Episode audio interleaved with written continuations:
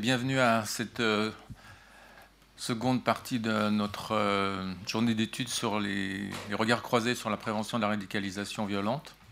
Donc on passe à notre seconde problématique qui est celle des politiques publiques.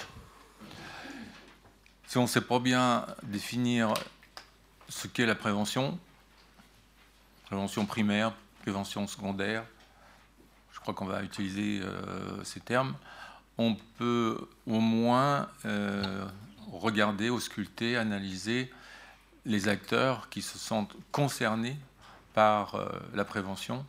En premier lieu, les États. Et dans ce domaine, il y a une expression consacrée en sciences politiques, c'est qu'on parle de politique publique. politique publique de prévention de la radicalisation.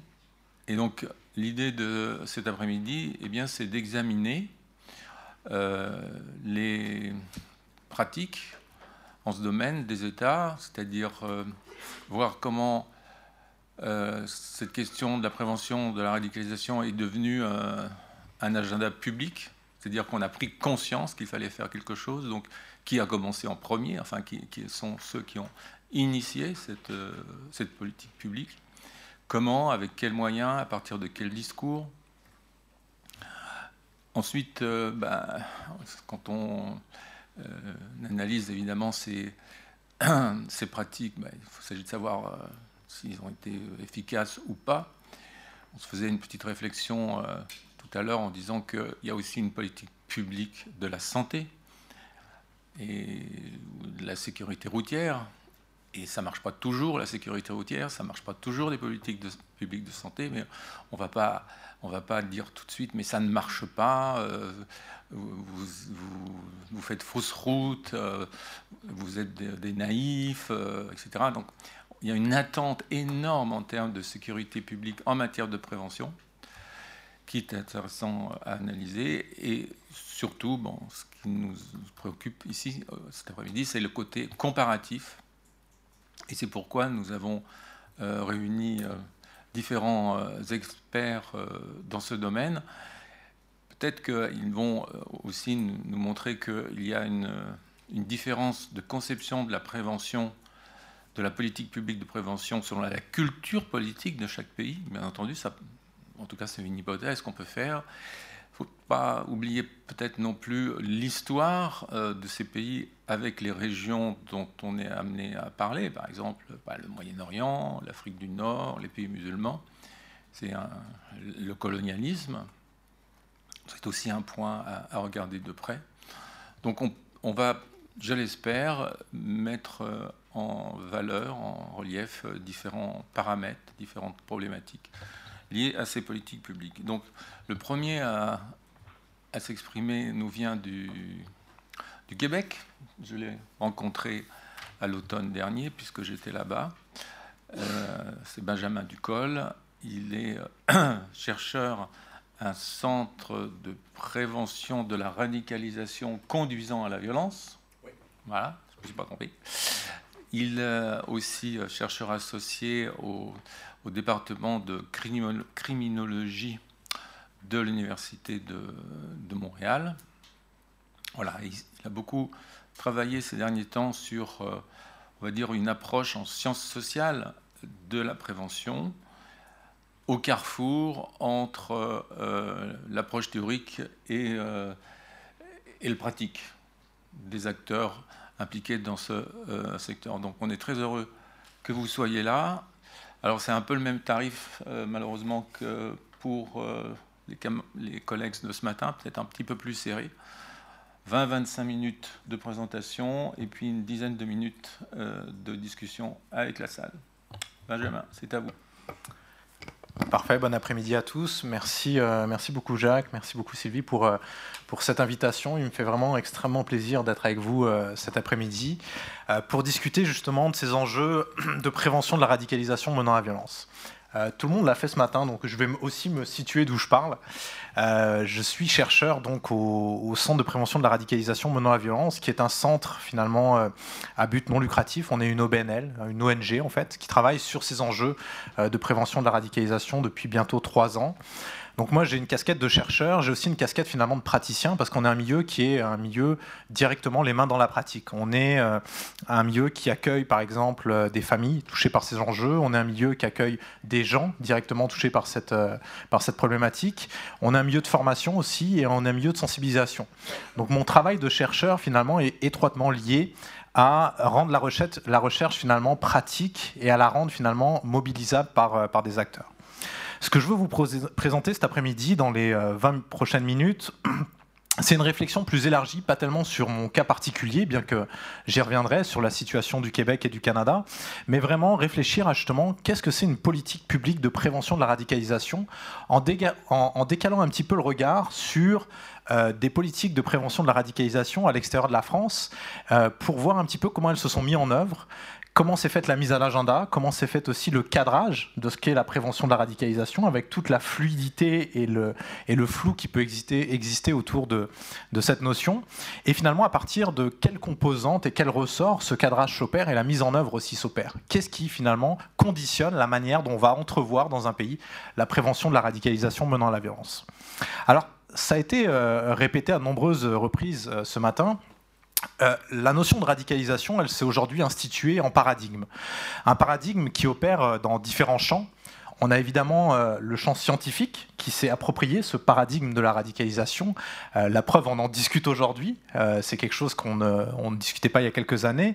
On le regarde à travers le nombre de publications aussi portant sur la radicalisation dans le champ scientifique. Donc, la radicalisation est un concept, est un paradigme opérant dans le champ scientifique. C'est aussi un paradigme qui est opérant dans le champ médiatique, évidemment. Et il faut regarder finalement la, relative facilité à travers laquelle les journalistes, les acteurs médiatiques se sont emparés de ce terme radicalisation.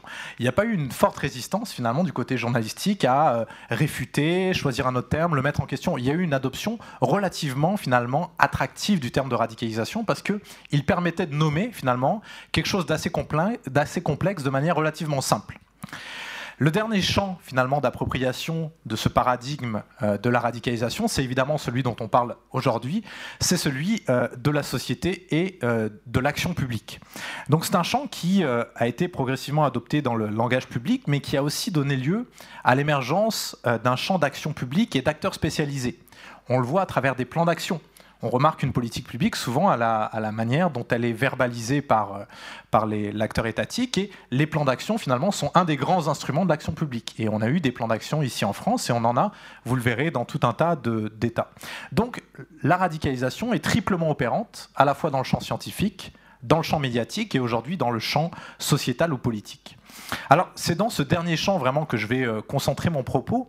Et je pense qu'il y a plusieurs euh, hypothèses explicatives à comprendre pourquoi aujourd'hui finalement la radicalisation euh, a émergé comme un champ d'action euh, un champ d'action public. Le premier, le premier facteur, je pense que c'est un élément conjoncturel. Le fait que euh, les phénomènes de violence politique et de terrorisme ont évolué, le fait que le terrorisme est redevenu finalement une problématique sociale très visible à travers les attentats qui ont été perpétrés sur le sol européen euh, et dans d'autres endroits aussi, sur le sol nord-américain au cours des dernières années, qui font que cette question de la prévention de la radicalisation euh, violente est devenue finalement extrêmement euh, contemporaine et, extrêmement finalement d'urgence dans le, dans, le champ, politique. Le deuxième constat, et ça c'est un constat qui est à peu près partagé dans les différents États qu'on regarde, pourquoi on parle aujourd'hui de prévention de la radicalisation violente, c'est qu'il y a une forme de limite euh, qui a été constatée à la manière de faire de l'antiterrorisme. Dans beaucoup d'États, finalement, le basculement d'un paradigme de lutte contre le terrorisme à un basculement vers un paradigme de prévention ou de lutte contre la radicalisation, elle est aussi étroitement liée à des constats d'échec de l'antiterrorisme classique, extrêmement sécuritaire, extrêmement répressif. Et donc, c'est une forme de réponse alternative à ce, à ce paradigme traditionnel. Il y a aussi une transformation, finalement, de ce que j'appelle les modes de gestion de la violence politique, cette idée que il y a une forme de, volonté de vivre avec la violence politique, mais en tout cas de la contrôler dans l'espace social. Et c'est une autre forme de réponse que justement amène la prévention de la radicalisation euh, violente. Cette émergence progressive, elle se fait à travers euh, différentes perspectives, elle se fait à travers un cadrage, et je vais revenir sur, sur ce cadrage, elle se fait aussi avec des acteurs, je parlais d'acteurs spécialisés, on les a vus émerger euh, dans différents secteurs, des acteurs spécialisés dans les ministères, des acteurs spécialisés dans la société civile, des acteurs spécialisés de plus en plus dans les milieux euh, scientifiques et universitaires. Il y a des postes de profs, il y a des chaires de recherche qui sont attachées finalement à cette problématique, et on a donc le développement de tout un tas d'instruments euh, dans, euh, dans ce domaine. Alors, l'enjeu de la prévention de la radicalisation menant à la violence, c'est tout d'abord définir de quoi on parle quand on parle de prévention. Et ça, c'est un grand enjeu parce que, à l'instar de la radicalisation, il n'y a pas de définition fixe de ce qu'est la prévention. Je vous en propose une ici qui est une définition à minima de la prévention, c'est-à-dire un ensemble cohérent et systématique de mesures qui sont mises en œuvre pour empêcher, limiter ou contrer une situation définie comme indésirable. Vous voyez que cette définition de la prévention, elle s'applique à tout un tas de problématiques sociales. La toxicomanie, le suicide peuvent être considérés comme des situations indésirables. En matière de radicalisation menant la violence ou de radicalisation violente, la situation indésirable, elle est un petit peu plus complexe à définir. Dans certains cas, on va définir que la situation indésirable, c'est finalement le passage à l'acte, autrement dit l'attentat ou l'action violente. Dans d'autres cas, on va euh, au contraire élargir à la situation indésirable, qui est par exemple l'extrémisme ou une forme d'extrémisme idéologique, qui est déjà considérée en tant que telle comme une situation indésirable dans une société euh, démocratique et contemporaine. Donc la question de qu'est-ce qu'on met derrière cette situation indésirable qu'on doit prévenir, elle est extrêmement complexe parce qu'elle n'est pas encore tranchée et elle est extrêmement variable.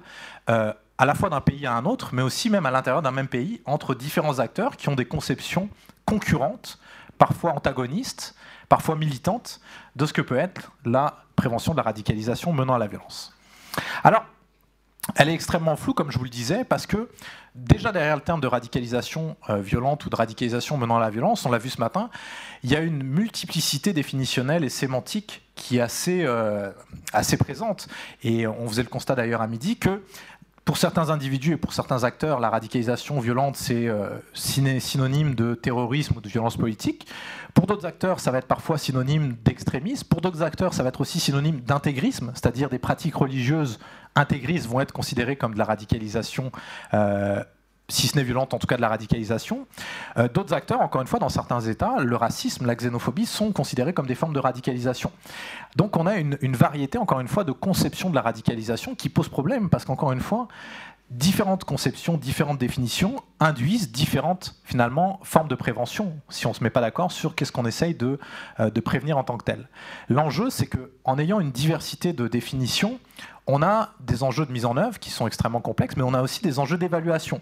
On ne peut évaluer une politique publique qu'à la lumière des objectifs qu'elle se fixe.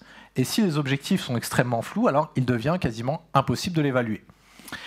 Alors, je voudrais revenir très rapidement sur euh, le, cycle finalement de mise en œuvre de cette politique publique de prévention de la radicalisation à travers euh, euh, un cycle qui est assez euh, standard aux politiques publiques, c'est-à-dire l'identification d'un problème social, son cadrage, sa formulation, sa mise en œuvre et son évaluation. pour effectuer un petit peu ce cycle, j'ai dans l'objectif de regarder un petit peu une comparaison entre trois études de cas que sont la Grande-Bretagne, le Danemark et le Canada et le Québec, qui est un contexte que je connais un petit peu plus. Pourquoi aborder ça dans une perspective comparée? Bah Parce que ça fait toujours du bien de regarder ce qui se fait à l'extérieur pour comprendre finalement ce que nous faisons nous-mêmes ou euh, ce, qui peut, euh, ce qui peut être un élément de convergence ou de divergence. Et donc, à travers les trois études de cas que je, je vous propose, c'est-à-dire trois études de cas à travers lesquelles je vais explorer comment a été mis à l'agenda cette politique de prévention de la radicalisation, comment elle s'est opérationnalisée. J'espère que ça peut faire émerger un certain nombre de questions, notamment sur le regard qu'on peut avoir, moi du côté du Québec et du Canada, mais vous ici, euh, sur le regard de cette mise en place finalement de la prévention de la radicalisation au niveau français.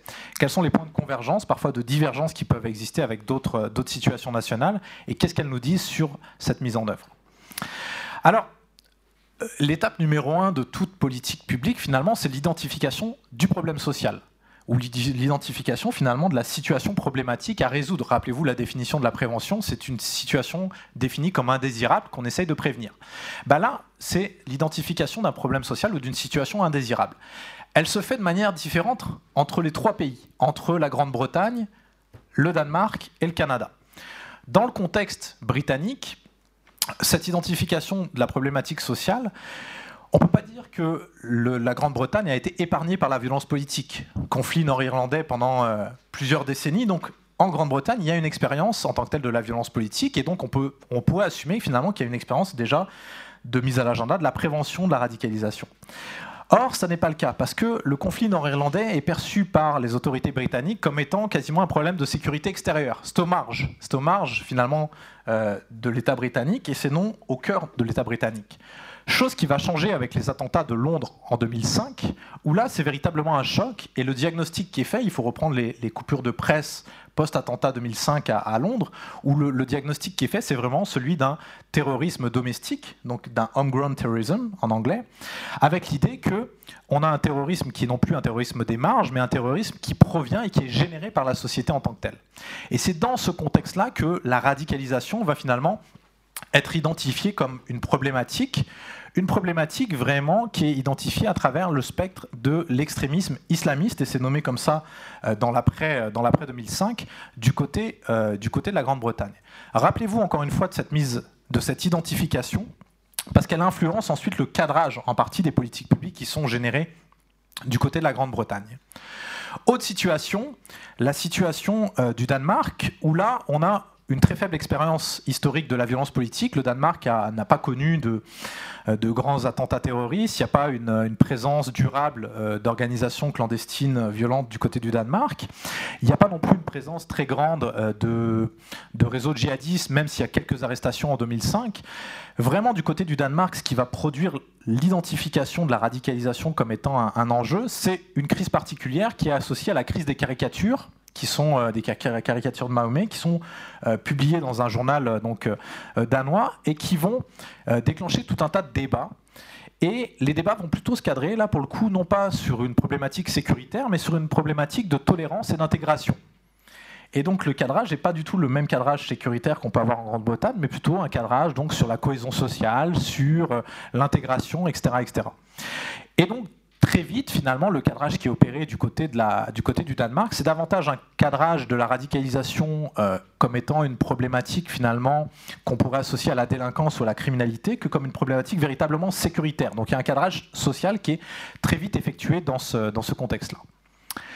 Troisième euh, situation, troisième cas, le cas du, du Canada, et je vais lier euh, systématiquement le cas du Québec. On est dans un État fédéral, donc l'un et l'autre sont finalement fonctionnent de manière assez, euh, interreliée. Du côté du Canada, encore une fois, très faible expérience historique de la violence politique. On a eu quelques épisodes dans les années 70 avec euh, des, groupes, euh, des groupes indépendantistes, mais c'est une violence politique extrêmement mesurée, puis extrêmement, je dirais, mineure en tant que telle. ça solde, je pense que le nombre de morts est en dessous de, 30 individus sur, sur une période de 10 ans, donc on est vraiment sur une violence politique extrêmement restreinte. Ce qui fait que la mise à l'agenda de la radicalisation menant la violence ne va pas se faire d'un constat finalement de terrain, d'un constat vraiment propre à la situation canadienne et québécoise, mais plutôt par un volet d'influence. Le Canada est très fortement influencé, euh, notamment dans le cadre d'un partenariat qu'on appelle les Five Eyes, euh, qui est un partenariat entre les différents euh, services de renseignement et police entre les cinq pays que sont l'Australie, le Canada, les États-Unis, euh, la Grande-Bretagne et la Nouvelle-Zélande. Il y a une très forte partage d'une forme de culture policière et de culture de lutte contre le terrorisme. Et donc il est évident qu'à partir du moment où la, lutte contre la radicalisation menant à la violence devient un objet finalement qui est discuté notamment par les Britanniques, eh ben, le Canada va se faire un petit peu influencer dans la mise à l'agenda de cette problématique par, par ses partenaires. C'est pas tant une réponse à une situation locale que finalement une mise à l'agenda qui s'opère par influence d'acteurs externes. Alors une fois qu'on a l'identification d'un de cette problématique sociale dans chacun des, trois États, dans, chacun des trois cas, ben, il y a une mise à l'agenda qui se fait et qui se fait encore une fois à travers des plans d'action. Et évidemment, c'est du côté euh, du Royaume-Uni qu'on va avoir la mise en œuvre d'un plan d'action qui va se faire le plus rapidement parce qu'il y avait déjà eu des réflexions euh, après le 11 septembre 2001, mais comme je vous le disais, la mise à l'agenda et l'identification du problème se fait vraiment après les attentats de Londres en 2005. Et dès 2006, on a une, stratégie antiterroriste en, Grande-Bretagne qui s'appelle la stratégie Contest, qui va euh, se fonder sur quatre piliers Prevent, Pursue, Protect and Prepare. Et vous voyez que Prevent, l'aspect préventif, fait partie, est un des quatre piliers de cette stratégie de lutte contre le terrorisme du côté de la Grande-Bretagne. Donc elle est très vite mise à l'agenda dès 2006. Du côté, euh, du côté du Danemark, ça va prendre un peu plus de temps, encore une fois, mais c'est une mise à l'agenda qui s'opère dans un contexte non réactif, et j'y reviendrai. Du côté du Danemark, en 2009, le gouvernement danois décide de mettre en place cette politique qui s'appelle A Common and Safe Future, un futur commun et sécuritaire, qui est un plan d'action pour prévenir l'extrémisme, les vues extrémistes et la radicalisation parmi les jeunes. C'est un plan d'action qui sera renouvelé et, redéveloppé en 2014, mais le premier plan date de 2009. 2009, il n'y a pas encore d'attentat du côté du, du Danemark. Donc une mise à l'agenda et un plan d'action qui se développe dans un contexte relativement, je dirais, serein, entre guillemets. Du côté du Canada, c'est un plan qui va s'opérer un peu en deux, euh, niveaux. Au niveau canadien, on a le gouvernement fédéral qui, en 2013, euh, lance un plan d'action qui s'appelle Renforcer la résilience face au terrorisme, où là déjà le côté préventif va, va apparaître, mais c'est véritablement au niveau québécois et donc au niveau sous-fédéral, au niveau provincial, qu'on a un plan d'action en 2015 qui est lancé par le gouvernement du Québec qui s'appelle La radicalisation au Québec, agir, prévenir, détecter et vivre ensemble. Et vous voyez qu'encore une fois, le volet prévention fait partie intégrante de ce, plan d'action. Donc on a une évolution et on a des États qui vont mettre en place ces plans, euh, euh, d'action de prévention à différentes, euh, étapes. La manière dont ils les, dont les mettent en place, et donc c'est le cadrage finalement de ces plans-là, est étroitement finalement euh, dépendant à la fois de l'interprétation qu'ils font de la problématique, mais aussi de la culture, et Jacques en parlait en introduction, de la culture organisationnelle et de la culture nationale en grande partie. Du côté britannique, par exemple, la prévention va être très vite interprétée comme un prolongement de ce qu'on appelle le community policing, c'est-à-dire la police communautaire, c'est une, modalité policière en Grande-Bretagne qui fait que on fait de la police, on fait, en gros, pour le résumer très simplement et, de manière très triviale, on fait de la bonne police quand on est bien intégré dans les communautés. Et donc, la police communautaire, c'est ce qui a été enlevé en France à un moment donné, c'est-à-dire en disant on joue pas au foot avec les jeunes du quartier. Au contraire, en Grande-Bretagne, les policiers sont incités à jouer au foot avec les jeunes du quartier parce qu'ils savent très bien que c'est le meilleur moyen de pouvoir collecter du renseignement et de pouvoir surtout entretenir une forme de relation avec le terrain. Et donc, les Britanniques vont dire on a une très grande culture de la police communautaire, pourquoi pas utiliser cette stratégie-là pour y ajouter le volet prévention de la radicalisation? Et donc, c'est notamment dans les services de police, les policiers communautaires, c'est-à-dire des policiers qui sont vraiment engagés sur le terrain, qui vont être chargés de mettre en œuvre ce volet préventif. Il y a une autre dimension dans la première version de Prevent qui est aussi de mobiliser les communautés et même de mobiliser certaines communautés qui sont perçues un peu comme des solutions ou des antidotes à cette problématique de la radicalisation violente. Notamment, on va mobiliser énormément du côté euh, britannique euh, les acteurs salafistes. Euh, on les perçoit comme étant porteurs d'un contre-discours, porteurs d'un contre-discours surtout légitime, c'est-à-dire ils ont une sorte de crédibilité de la rue, street credibility, comme on les appelle. Et donc, on va les mobiliser comme des acteurs, comme des relais, finalement, de la prévention sur le, sur le terrain. C'est un peu dans ce cadre-là que se fait donc la formulation et le cadrage de la prévention de la radicalisation euh, en Grande-Bretagne, donc une forme de transformation de la police communautaire en ajoutant ce volet prévention de la radicalisation, mais en reposant sur des outils qui étaient déjà là.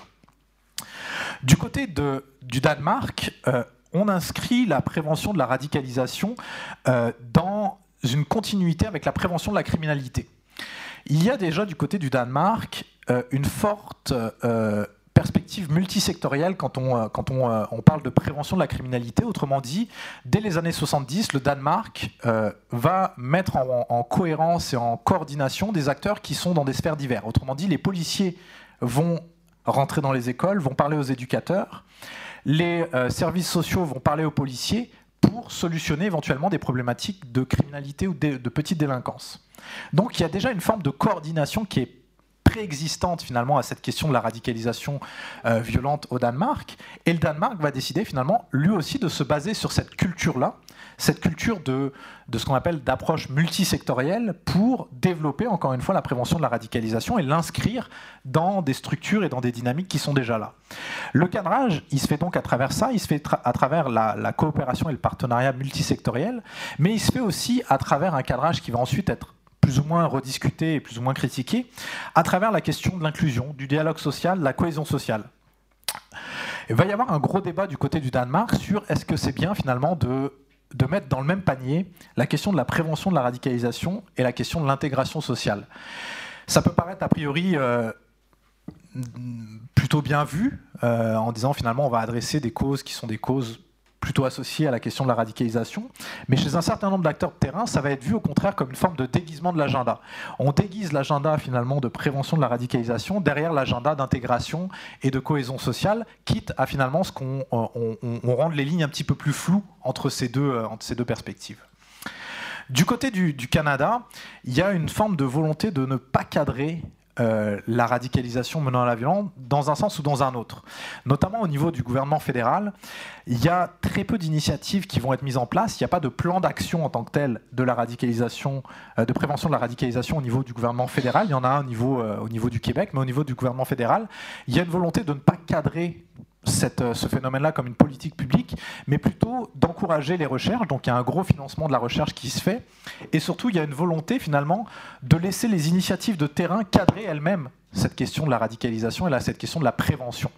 D'où finalement la marge de manœuvre qui est laissée à des acteurs comme, comme le centre dont je fais partie, qui agit au niveau provincial et qui a le choix de cadrer un petit peu la manière dont il entrevoit cette question de la, la radicalisation menant à la violence. Alors, je passe très vite sur la, mise en œuvre. Elle s'opère à travers des séries d'acteurs euh, au, niveau, euh, au niveau de chaque État. On voit qu'il y a une très forte centralisation dans le cas britannique, où tout passe plus ou moins par les services de renseignement, services de sécurité. Le cas notamment euh, de Prevent et le cas de Channel en font partie. Du côté du Danemark, c'est une approche à plusieurs niveaux qui fait à la fois intervenir les acteurs nationaux, les ministères, notamment le ministère de la cohésion euh, le ministère des Réfugiés, de l'Immigration et des Affaires à l'intégration, mais aussi des modèles qui sont des modèles beaucoup plus municipaux, avec la très forte décentralisation qu'on a dans le, dans le contexte euh, danois. Et du côté du Canada, ben, on retrouve aussi toute cette palette. On est encore une fois dans un État fédéral, et j'y reviendrai. Euh, l'idée qu'on est dans un État qui est très peu centralisateur laisse énormément de place justement à l'innovation des différents paliers de gouvernement. On a à la fois euh, un centre canadien d'engagement communautaire et de prévention de la violence, qui est un centre fédéral en tant que tel, qui lui n'a pas vocation à mettre en œuvre des politiques, mais plutôt à les financer, à les orienter. On a ensuite des acteurs qui sont des acteurs locaux, comme le Centre de prévention de la radicalisation menant la violence au niveau du Québec, encore une fois, pour lequel je travaille, où on a des tables multisectorielles, c'est-à-dire des sorte de coordination au niveau euh, des, villes, à Toronto, à Calgary, dans les grandes villes canadiennes, qui vont mettre en place un petit peu, je dirais, leurs recettes en matière de prévention, parfois en impliquant différents acteurs, donc les services policiers, les services sociaux, les services éducatifs, parfois non. Il y a donc une configuration qui est extrêmement variable, finalement, euh, d'une localité à une autre, et qui pose d'autres enjeux en termes de coordination, en termes euh, d'harmonie, finalement, entre les différentes politiques de prévention. Alors, 4 minutes, ok. Euh, dans les 4 minutes, je, je veux vraiment euh, revenir sur les éléments communs qu'on peut, peut retrouver à travers ces trois cas et qu'est-ce qu'ils nous disent finalement sur la structuration euh, de ces politiques publiques de prévention de la radicalisation. Ce qu'on remarque, c'est que c'est des politiques qui sont en bricolage constant et encore une fois, il n'y a rien d'anormal à ce bricolage-là, dans la mesure où toutes les politiques dans les trois pays concernés ont donné lieu à des révisions et à des évaluations. Dans le cas de Preven, par exemple, du côté, euh, du côté britannique, en 2010, il y a eu une révision de Preven qui a soulevé euh, tout un tas de critiques, notamment par exemple l'utilisation des acteurs salafistes qui a été très fortement critiquée. Il y avait à la fois un manque de résultats et surtout une forme d'ambiguïté sur, sur, sur la sélection de ces acteurs et leurs effets concrets en termes de prévention. Euh, qui a donné lieu finalement à restreindre le financement euh, d'organisations et d'acteurs salafistes dans, euh, dans, cette stratégie de prévention. Il y a aussi d'autres révisions qui ont donné lieu par exemple à la volonté de pouvoir impliquer un plus grand nombre d'acteurs dans la prévention qui s'est fait du côté britannique de manière un petit peu plus forcée, je dirais, un petit peu plus dirigée. On a notamment créé euh, des obligations statutaires, c'est-à-dire euh, ce qu'on appelle le prevent duty, le devoir prevent, euh, qui en gros s'applique aux milieux scolaires, universitaires, hospitaliers, carcéraux, qui vise finalement à obliger tout professionnel à rapporter une situation de radicalisation qu'il verrait, verrait. Ce qui n'était pas obligatoire dans la première version de prevent c'est une forme de réponse finalement à parfois un manque d'adhésion qui a pu avoir du côté de Prevent, et c'est un peu forcer finalement l'adhésion à Prevent à travers l'imposition de cette obligation euh, statutaire. Du côté euh, du Danemark, les révisions, elles ont donné lieu à, différentes euh, nouvelles formulations de cette politique publique.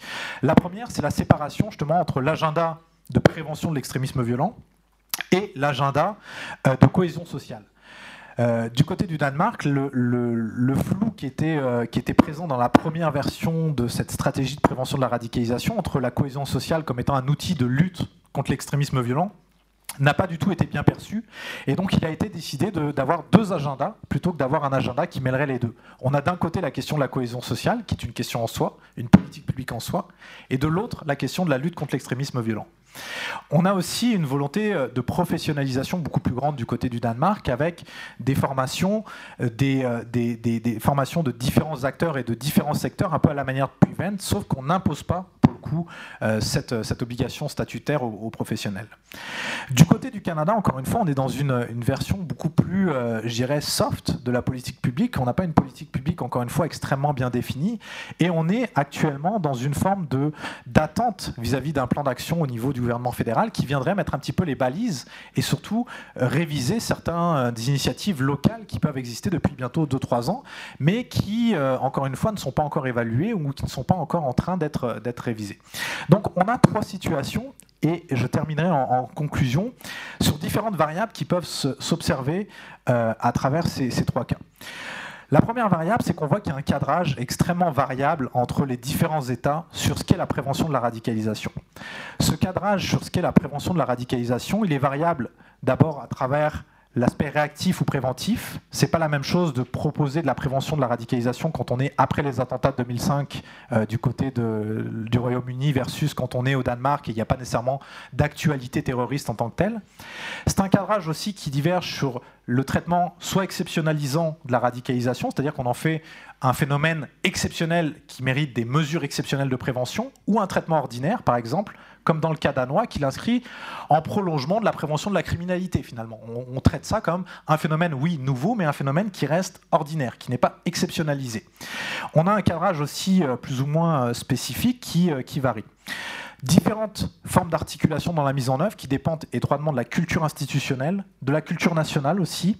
On a une culture de prévention qui est beaucoup plus forte parfois dans les pays nordiques, notamment le Danemark, c'est le cas aussi au Québec, c'est le cas aussi au Canada, où la prévention finalement fait déjà partie de l'ADN des politiques publiques et donc la mise en œuvre d'une politique de prévention de la radicalisation devient finalement assez naturelle. Il peut y avoir une forme de résistance, mais ça devient finalement assez vite inséré dans ces enjeux-là. Et en terminant, euh, la question de l'évaluation qu'on voit réapparaître de manière récurrente, elle est centrale parce qu'elle permet de donner une forme de légitimité et d'acceptabilité sociale à une politique publique qui reste, encore une fois, fortement sujet à contestation et fortement euh, critiquée, à juste titre, mais encore une fois, tous ces enjeux d'évaluation sont là à la fois pour évaluer les mesures en tant que telles, mais souvent, bien plus souvent, pour donner une forme de légitimité supplémentaire à des politiques qui en manquent encore une fois sur le terrain. Je m'arrêterai ici.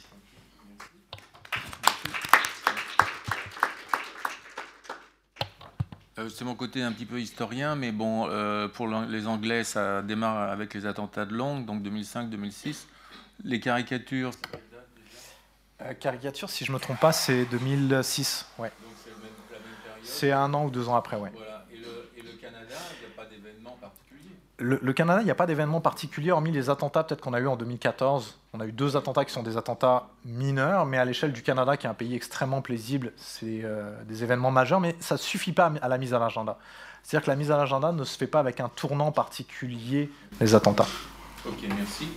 Bon, on va passer à quelques questions. Alors, bon, j'y vois pas beaucoup, mais euh, Sven ne peut pas m'aider. Alors, à droite. Oui.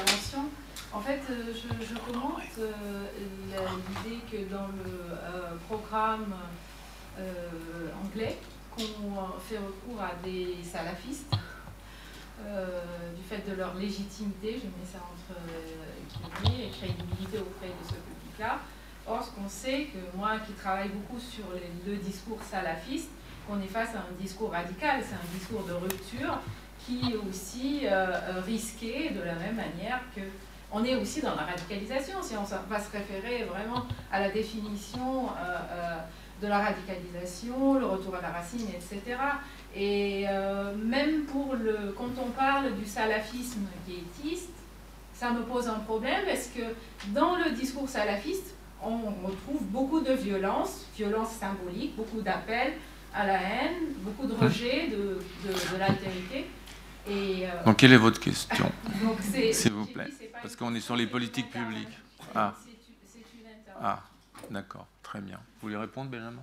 Oui, pour préciser vraiment, le, recours aux salafistes, il est dans la première mouture de Prevent. C'est-à-dire que dans l'élaboration entre 2006 et la première révision 2011, il y a la mobilisation justement de ces acteurs salafistes de terrain, parce qu'encore une fois, et là il faut sortir de la lecture française, les Britanniques ont un rapport au religieux qui est qui n'est pas dans le cadre de la laïcité, qui n'est pas dans le cadre non plus du rapport républicain à la religion, qui est donc différent. Donc mobiliser des acteurs religieux, ça ne choque personne dans les pays anglo-saxons, qui plus est mobiliser des acteurs salafistes. Néanmoins, ce qu'ils sont aperçus, et c'est pour ça qu'il y a une deuxième version qui est intéressante, c'est que ils ont rajouté, notamment dans la version révisée de Prevent, qu'il fallait en gros faire appel à des acteurs de terrain qui adhéraient aux valeurs britanniques ça a été rajouté, les valeurs britanniques comme étant un fondement des acteurs avec qui on peut travailler sur le terrain.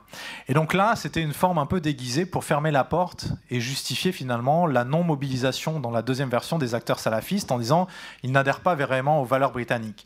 Alors ça, ouvrait tout un tas de débats sur qu'est-ce que c'est d'abord les valeurs britanniques, en quoi elles sont différentes des valeurs françaises euh, par exemple, et, ça, ça, a déclenché tout un enjeu. Mais l'utilisation des acteurs salafistes, c'est pas fait sans, euh, sans friction au Royaume-Uni, bien au contraire bien au contraire. Très bien. Autre question euh, À gauche, c'est quoi? Oui. Gauche. Euh, Allez-y. Oui. Euh, vous avez euh, donc pas mal évoqué euh, les, les, la comparaison, mais est-ce qu'il y a des transferts justement d'un pays à l'autre? Ça a été un peu évoqué sur la Grande-Bretagne qui influence le Canada. Mais est-ce qu'il y a des, des, logiques de benchmarking et je pense. Intéressant. Euh, oui, oui, il y, a des logiques d'emprunt et, de benchmarking. Je pense que dans le cas du, Canada, encore une fois, l'explication de la proximité culturelle avec l'Angleterre, il faut, euh, encore une fois, en, en, voyant ça de l'intérieur, il y a une intrication incroyable entre les forces de sécurité donc des Five Eyes, donc les cinq pays que, dont je parlais, où il y a une influence énorme dans les pratiques. Il y a, des réunions euh, plusieurs fois par année, les praticiens de ces milieux-là échangent entre eux. Donc nécessairement, la Grande-Bretagne est souvent regardée un petit peu comme le, benchmark standard sur à la fois ce qu'il faut faire puis ce qu'il faut éviter justement. Et le Canada est donc été influencé énormément par l'approche britannique. Pour le, pour le, pour le, pour le Danemark, je pense que je laisserai Stein peut-être plus en répondre, mais j'ai l'impression que le, euh, les instances européennes, notamment des, acteurs comme le RAN, Radicalization Awareness Network, qui sont des, milieux de pratique et d'échange de pratiques au niveau européen, ont pu favoriser la, la, transmission de pratiques et de compréhension, même si le Danemark, pour le coup, je pense, a plus donné. Je pense qu'on regarderait plus dans ce sens-là où le Danemark a énormément influencé des acteurs européens, plus qu'il a été lui-même influencé par des acteurs européens. Il n'y a pas de Danois. Malheureusement, on aurait voulu avoir un Danois. Il y avait d'autres questions. D'autres questions euh, Madame là Oui. Oui, j'avais juste une question sur, euh, sur l'état des lieux euh, de l'évaluation en fait. Où ça en est au Canada? Je sais par rapport à votre centre, mais par rapport au Canada, est-ce qu'il y a eu un plan qui a été mis en place pour évaluer les dispositifs? Ou est-ce que ça fait trop peu de temps? Quelle est la méthode d'évaluation utilisée? Et est-ce qu'à votre connaissance, il y a eu des centres qui ont alors l'évaluation au Canada, elle est à peu près comme partout, c'est-à-dire qu'elle est débutante et balbutiante. Euh, une des, un des éléments qui est mis en œuvre par le gouvernement fédéral, qui distribue de l'argent, en fait, qui est un peu le, portefeuille, c'est de dire tout argent qui va être distribué va venir nécessairement avec une évaluation. Donc ça fait partie du, cycle de financement de politique publique où le gouvernement fédéral dit à toute, euh, toute, euh, institution qui met en œuvre une politique de prévention, il faut que vous prévoyez, et, pour avoir fait des demandes de subventions, c'est déjà prévu dans le, dans la demande de subvention, il faut déjà établir le plan d'évaluation euh, euh, du programme ou de l'activité. Donc c'est quelque chose qui est en train d'émerger parce que justement on a ces financements qui arrivent et donc les évaluations sont déjà mises en œuvre.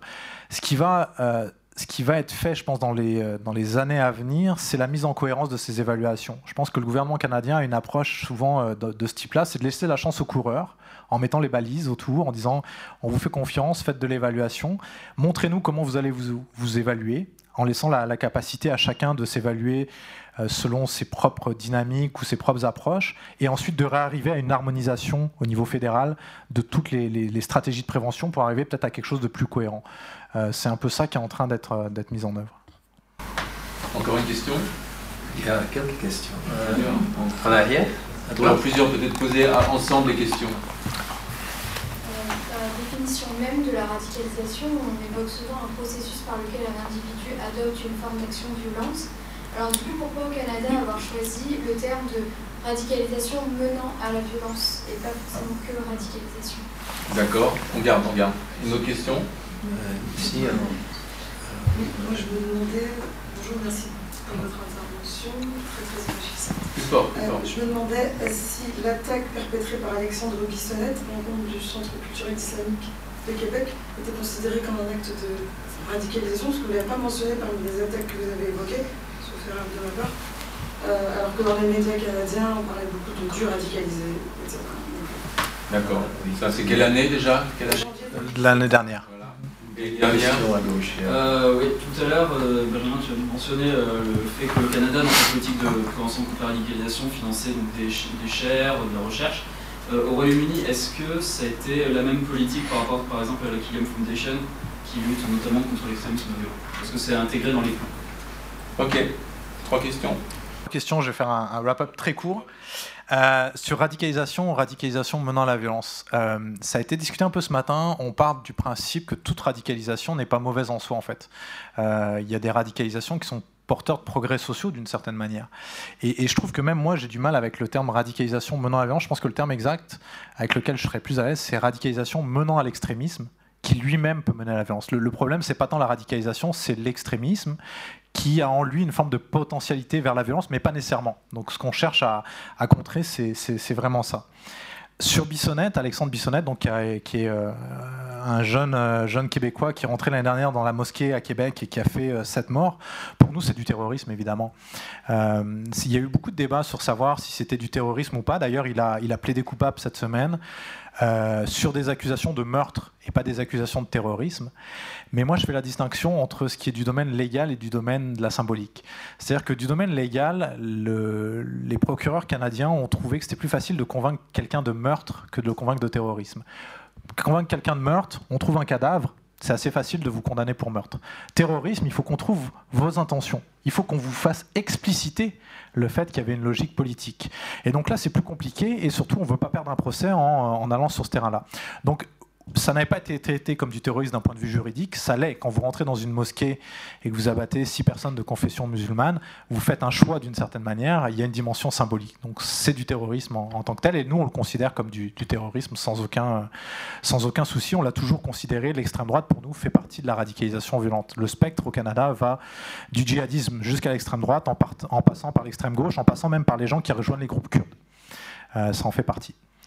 Sur la, recherche euh, euh, au Royaume-Uni, il y a cette même logique de financement d'ailleurs. Au Canada, encore une fois, qui, emprunte beaucoup euh, aux, Britanniques sur le financement de la recherche qui s'opère à la fois avec les universités, notamment parce que le système universitaire britannique est public et très mal financé, et donc que du coup les universitaires ont besoin d'aller chercher de l'argent là où il y en a. Et donc cette forme de professionnalisation d'une recherche très professionnelle, très pragmatique, notamment sur ces enjeux-là. Il y a beaucoup de chercheurs euh, au niveau britannique qui sont positionnés en disant c'est un des endroits où il y a des fonds et c'est un endroit où on peut faire de la recherche. Et l'État, finalement, a, très vite créé cette demande. Elle finance même aujourd'hui, il, y a des- centres de recherche qui sont un peu des enveloppes, le centre CREST, euh, j'ai perdu le, qu'est-ce qu'il y a derrière l'acronyme, mais qui est en gros une enveloppe du gouvernement britannique pour travailler sur les menaces sécuritaires qui est ensuite redispatchée entre des chercheurs britanniques de différentes universités. Donc il y a vraiment une logique de, euh, de vraiment de faire de la recherche sur ces questions-là, aussi une politique publique. On va être obligé euh, d'arrêter. On, aurait bien aimé vous entendre euh, ou un autre intervenant sur les, on a une comparaison sur les pays latins en fait, parce qu'il n'y a aucun pays latin, enfin je veux dire euh, France, Espagne, Italie. Ça pourrait être intéressant d'avoir un- une approche comparative. Mais bon, ça sera peut-être pour la prochaine fois. Alors on va passer à, notre deuxième intervenant qui nous vient de, des Pays-Bas. Alors je, voudrais reprendre mon souffle, mais je crois que je vais dire son prénom, c'est Sten, mais son nom de famille, je n'arrive pas. C'est Sikelink. Sikelink. Oui. Sikelink. Voilà.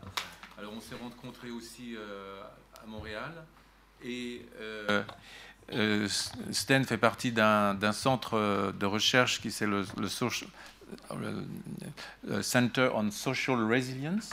hein. à, Amsterdam. Il, il travaille depuis plusieurs années sur cette question-là. Et il m'a dit tout à l'heure, tu sais, il y a quelques jours, j'ai parlé à trois ministres de... Quatre. Quatre, quatre. Euh, de, ce que, de ce que je vais dire aussi un petit peu aujourd'hui. Donc on, est très heureux de, te recevoir. Comme ça, euh, on a l'impression d'être vraiment important. Et euh, voilà, comme d'habitude, 20-25 minutes. Et puis je crois que tu as un PowerPoint aussi, n'est-ce pas? Oui. Merci beaucoup, Jacques. Merci pour l'invitation. J'ai pris note de votre intervention avec beaucoup de plaisir ce matin. Je pense que c'est très, important de parler de ces stratégies sociales. Euh, mais d'abord, une note sur, euh, sur, ma langue. Je suis désolé pour mon français. Euh, je suis né en Belgique, en Flandre. Euh, et je travaille aux Pays-Bas c'est un pays formidable, mais avec un grand problème, c'est très difficile à pratiquer le français là-bas. Euh, donc je vais parler plus lentement que mon voisin et si ça ennuie, euh, lève le main et je change en anglais. D'accord? Je fais de la recherche sur le, political and religious radicalization pour une dizaine d'années. si je dis radicalization, je parle de tous les types, extrême droite islamiste, extrême gauche, euh, extrême euh, animal. Euh, et je suis chercheur à l'Institute for Society Resilience à ce moment à la Vrije Universiteit in Amsterdam. C'est un, institut multidisciplinaire et on se met juste au centre de la policy, science and practice. practice. So, um, uh, I think it's very important that we researchers uh, sort of uh, see how we uh, need to function in this in this field where policy and practice meet. Um, I'm also a member of the quality board of the REN, uh, European Commission. Uh, I'm very active in a subgroup of education, and this has to do with my own background as an educational uh, scientist, uh, pedagogue. Um, so this is what I've been doing for years now: is to look from perspective of pedagogy to radicalization. Uh, I haven't only looked at it; I've only I've also designed um, workshops, trainings uh, dans le domaine social sur la radicalisation. Uh, if, for example, and this is there was a, a result from this uh, this research project that we did by talking with young people about their ideals. So we invited people to talk about their strong ideals, and we found out that a lot of them were quite radical, not to say extremist. Uh, but we found that uh, by allowing young people to talk about their ideals, uh, we opened something up in these interviews. They felt like they were heard. They were, they were um, for, almost for the first time in their life, they were taken seriously and they were uh, listened to. And so we um, took that experience and, and designed this uh, training for professionals. And I think this day already like 4,000 professionals in the Netherlands have got this training on dealing with extreme ideals of young people. So these are people who are educators in schools, youth workers, um, uh, police, uh, local police officers, uh, local uh, policy uh, professionals, and they're all trained in this idea that if you make the, the problem of radicalization small enough, then it doesn't have to be scary, and it, has, it doesn't have to be as scary as we all think it is based on the media reports and on the way it is put out in, in, into the public debate. So what we do is actually asking these professionals to go back to when they were 16 year old themselves and remember and try to to, to, to um, feel again what it is like to believe really strongly in certain ideas and to want to do it very different, to, to want to, to make a different, uh, uh, to build a different uh, future than, than what your parents did, or uh, to contest society because you think that some, there's a real injustice going on. So we, we talk from these experiences of professionals and then we bring them in debate with, or in, in this, we work with actors, and we asked these actors to act really tough as uh, radical uh, individuals. And so we learn them how to get behind the shield of what radical youths often pull up. Like, you know, they create this shield of, of ideology and of certain uh, terminology, and, and you need to get behind this to, um, to open up something. And this is very often about about very emotional, relational stuff, like how is the relation with the parents, uh, how do people feel about how they are functioning, and so on. So this is based on, on that particular um, that, that, on that particular uh, research project, and so I, I begin with it this presentation by showing it to you because it shows how research and practice can be really um, can can be really uh, uh, tied to each other. Now, a little bit of history. I wrote it down in French. Au début du 20, euh, 21e euh, siècle, les Pays-Bas, euh, connus pour sa tolérance, euh, étaient brusquement confrontés avec une violence politique. L'assassination de Pim Fortuyn, euh, euh, politicien droite, conservative, droite, extrême droite, on peut choisir un peu, un peu au milieu, euh, et euh, l'assassination du euh, producteur des films Theo van Gogh à Amsterdam. Et à cette époque, la réaction est vraiment remarquable, je pense, parce que ça a créé une grande mobilisation dans le domaine, pas, seulement dans le domaine sécuritaire, mais aussi dans le domaine social. Donc ça a euh, évoquer une stratégie sociale contenant des programmes euh, répressifs, préventifs et éducatifs. Euh, et c'est une mobilisation qui, moi, comme, comme Belge, n'était pas présent en Belgique du tout à ce, à ce moment.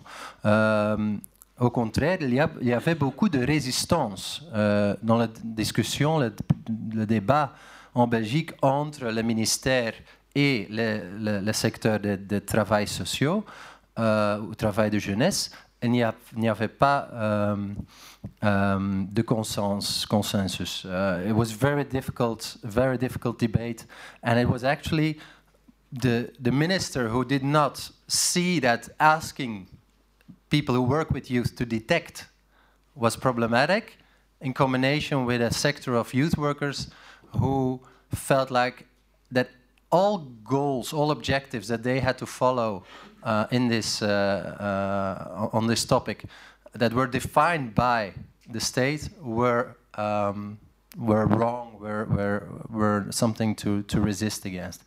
And I think this um, uh, completely problematic relationship between the social field and the ministry uh, is can be seen as one of the reasons why Belgium did such a bad job uh, in encountering political extremism. Um, in Holland, you saw a different dynamic. Uh, the government embraced two tracks of focus, sécuritaire et social. Uh, and this is uh, my second. So, and, and just to, uh, to add one thing, in this research in 2010, we found that and we reported this that actually a couple of young guys that we spoke, they said, you know, there's so many peers of us who think like we do. The thing is that it's not that easy to go and fight for Islam. There is no, so if you cannot just apply and then go. And this is, of course, what we have seen changing through the conflict in Syria and Iraq is that it became actually the logistics got into place, and I think this this um, um, explains why uh, we saw this uh, very very um, quick departure of, of young people.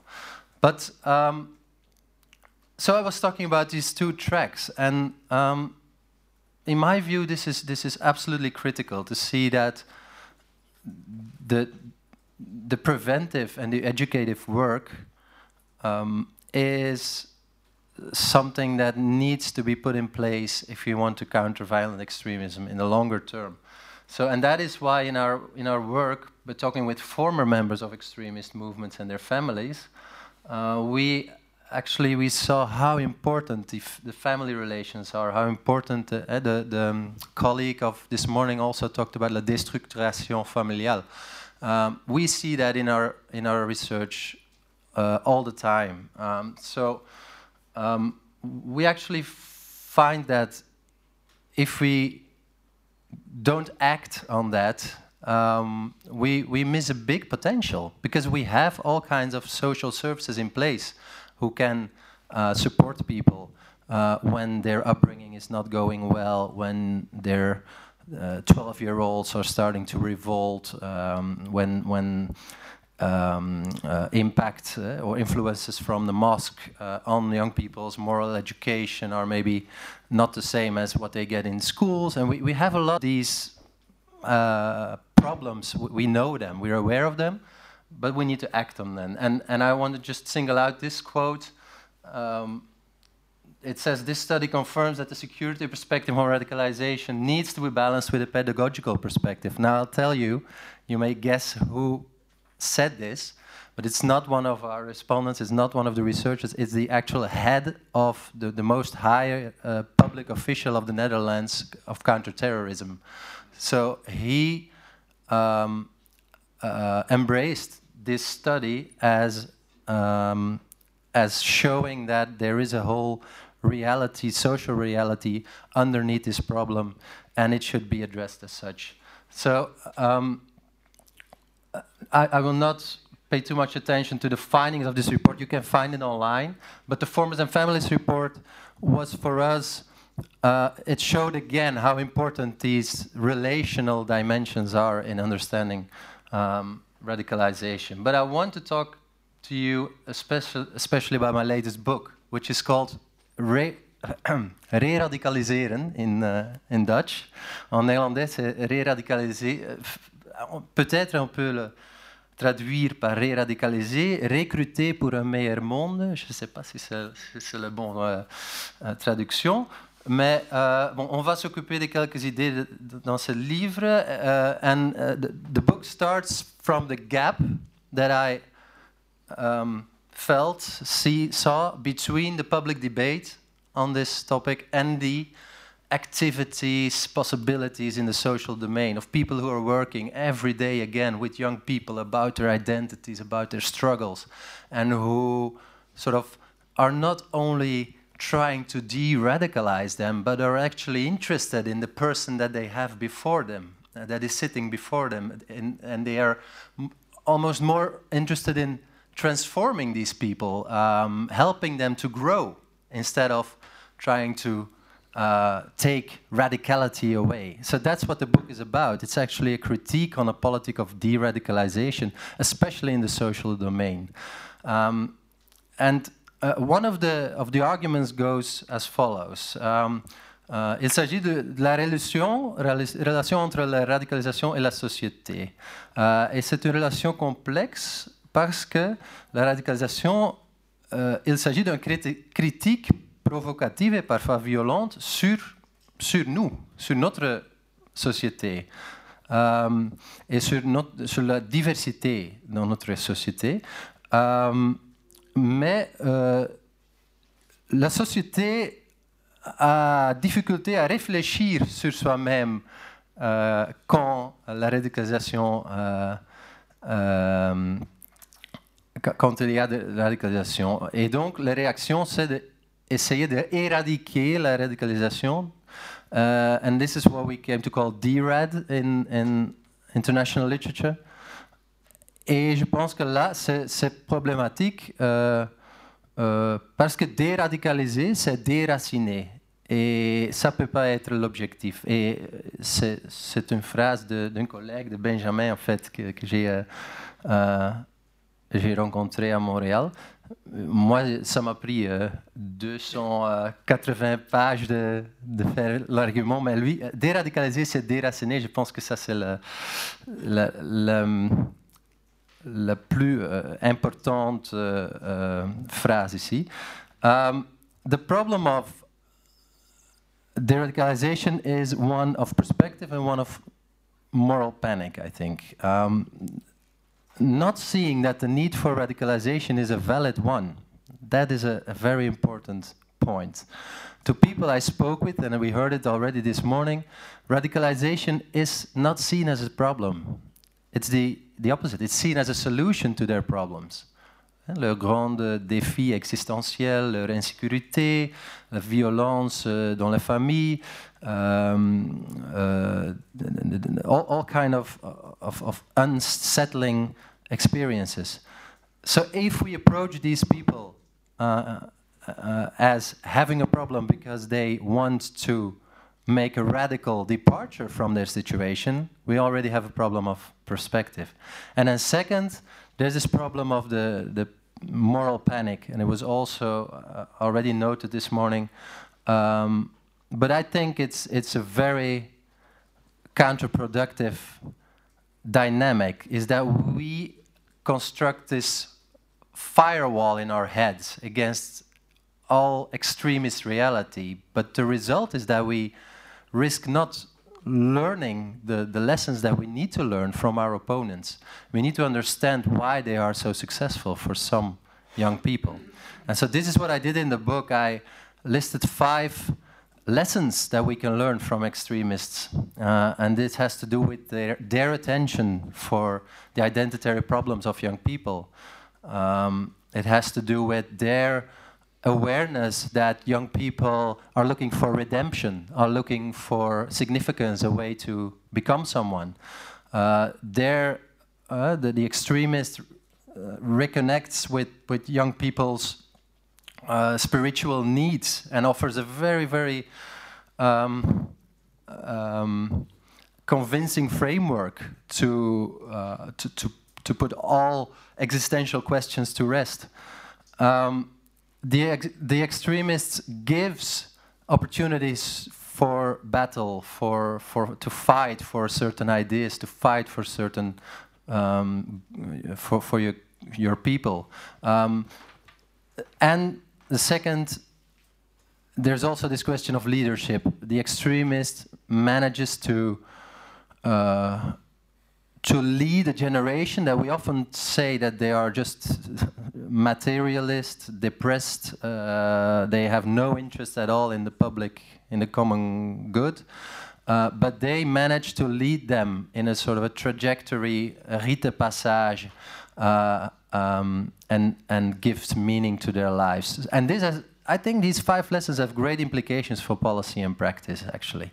Um, um, so if we ask, for example, prévenir ou réprimer, um, and, and we have this, there's this colleague, sociology in Rotterdam, who has a, I think, very um, um, rightly seen that we can also bring them together, these two words. So uh, you can talk about repression, so pre prevention and, and, and, repression in one is, is repression, and that is a very real risk of our policies against radicalization. Um, so that it it's not uh, you can't distinguish anymore between uh, whether a, a certain um, activity with young people is it there to detect the, the, the radical or is it there to help uh, grow uh, individuals into into better citizens and even then you can still question whether the second one is really prevention. Um, so, in my view, we need to, to sort this out, but we also have to be pragmatic. Um, so, for example, in terms of, of, of definition, I think Benjamin had a, had a beautiful definition of prevention. Um, based on what I see, I would say uh, prévention, ce sont toutes les activités euh, tous les dispositifs qui aident à socialiser les jeunes, à fonctionner dans une démocratie. Uh, and then this means that you can see on different levels of education or of, of de developmental uh, trajectory of young people what you need to put in place. So, for example, and and this is maybe provocative for you, but uh, I think you can very well start dans, in, in the, the phase of the éducation primaire. Uh, is it how you say it in French? Le, le basis, uh, um, primary schools? How do you say it? L'école primaire.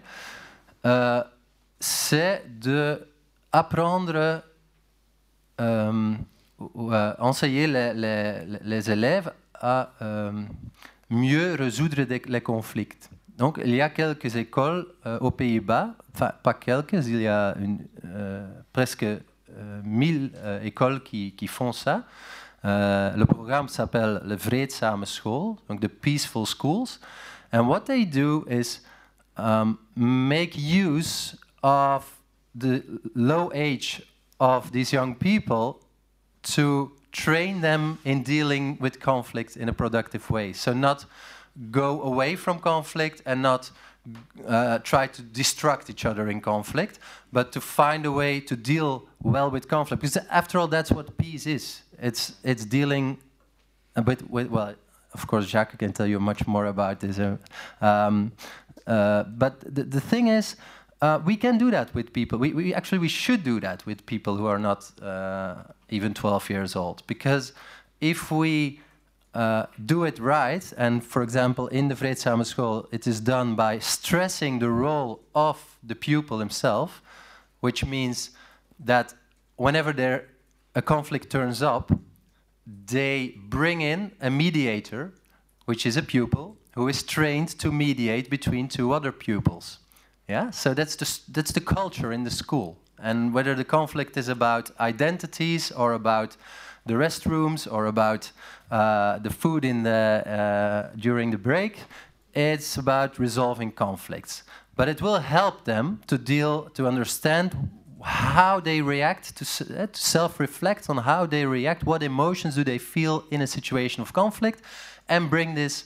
Um, um, uh, and, and, share this with each other. And then in, eh, dans l'école secondaire, um, I have a very strong plea that I want to make um, because we see very positive results when social workers, people from uh, the youth work, support schools in dealing with certain questions of uh, legitimate, uh, legitimacy or um, uh, problems of, of, of discipline, pro problems of the, the, the difference, the, the, the gap between the home uh, sphere and, and the school and the school culture.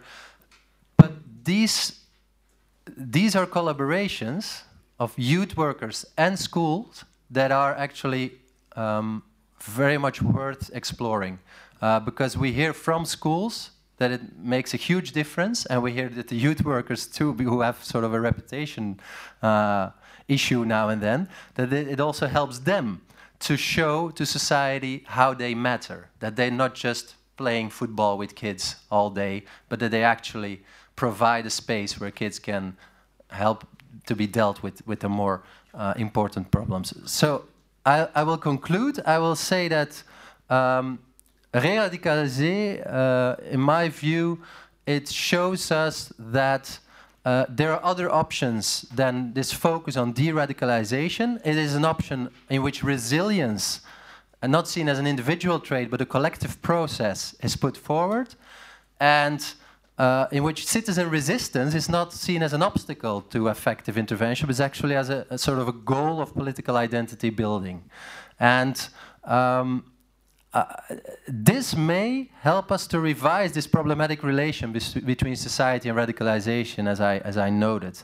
And we may even be able to, to overcome fear, which is obviously the, the most important risk in this, uh, in this topic, is the, this, this contagious fear that we, um, that, that also all educators, all uh, people who work with youth are also subjected to.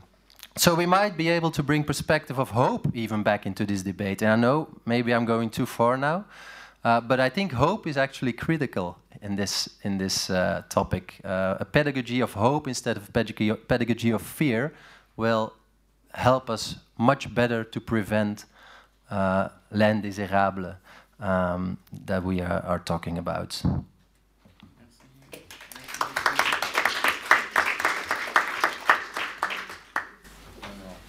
Y a des questions à thème ah, Alors, sur ma gauche. Alors, j'en profite. Euh, j'ai trouvé ça très intéressant, merci. Euh, et euh, surtout que ça, en divers points, ça fait écho à, même si le contexte est absolument différent, ça fait écho à un certain nombre de choses auxquelles on assiste en France. Et j'espère que je ne me suis pas mépris sur ce que vous avez dit parce que j'ai un vraiment mauvais anglais. Mais comment vous expliqueriez cette difficulté à penser la résilience, mhm. qui me semble qu'on rencontre aussi en France? Donc, la définition. J'ai une question avec. Euh, est-ce que c'est your view euh, mhm. sur ce sujet ou est-ce que c'est la vue du gouvernement hollandais? ah, ouais, eh. euh, Merci pour les, pour les questions. Par rapport à la, résilience, à mon avis, ça ouvre un, un potentiel euh, qu'on a beaucoup besoin. Euh, la résilience, quand c'est défini correct, euh, résilience, il s'agit de accepter une vulnérabilité, accepter que certains jeunes, certaines familles sont risquent que d'autres, mais travailler avec ces vulnérabilités avec l'objectif de les fortifier, de les supporter à la point qu'on peut euh, euh, qu'on est plus euh, si vulnérable qu'en avant. Et la résilience, et ça c'est la, question de, de, toi Jacques, je pense, la résilience est une des, des paradigmes que le gouvernement hollandais supporte.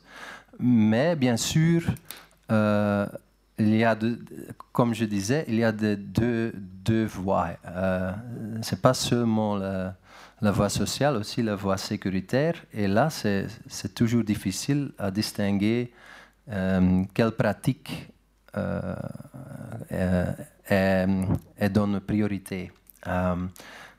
et, mais j'ai l'impression qu'aux Pays-Bas, plus qu'en Belgique, par exemple, les gens euh, sentent l'urgence d'une politique sociale sur, euh, sur thème et pas une politique qui euh, trop sur la radicalisation islamiste, mais une politique publique sur préparer des jeunes, des, éducateurs à, à équiper notre population euh, contre des menaces, euh, mais aussi, euh, pas seulement contre, mais aussi pour une, une société diverse, démocratique. So, but, but I'm not I'm not entirely sure that resilience is the best word to, to bring this all into. So what I what I've done in my book is actually uh, focusing on on the problem that I see with de-radicalization in the, in the social domain. Um, you, you, use the word de-radicalization. Uh, yes, yes, definitely. The word de-radicalization is used a lot in many, many policy documents. Mm -hmm. um, and so, but in, in talking with professionals on the, in the field, I found that it just doesn't capture what they are doing. Um, and especially not in the preventive in the, the, real social strategies that seem to work, in which it's much more about allowing young people to express themselves instead of oppress certain ideas in them. It's, it's really the opposite. So that's why I called it re-radicalization.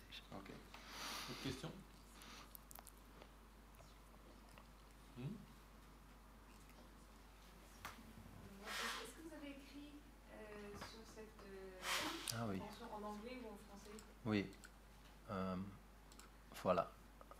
Um, uh, so I, I did, for example, I don't know if you're familiar with the pedagogy of the oppressed. It's a, a classical uh, pedagogical uh, Paulo Freire, exactement. Uh, um, and so what I tried is, is, is explore what it a pedagogy of, of the radicalized would look like. Um, um, that was an interesting exploration because you see a lot of references back in Freire about helping um, oppressed people or people who feel oppressed to um, to to, to uh, transform into political actors, but the real the real challenge is how to escape from your situation and not become an oppressor yourself.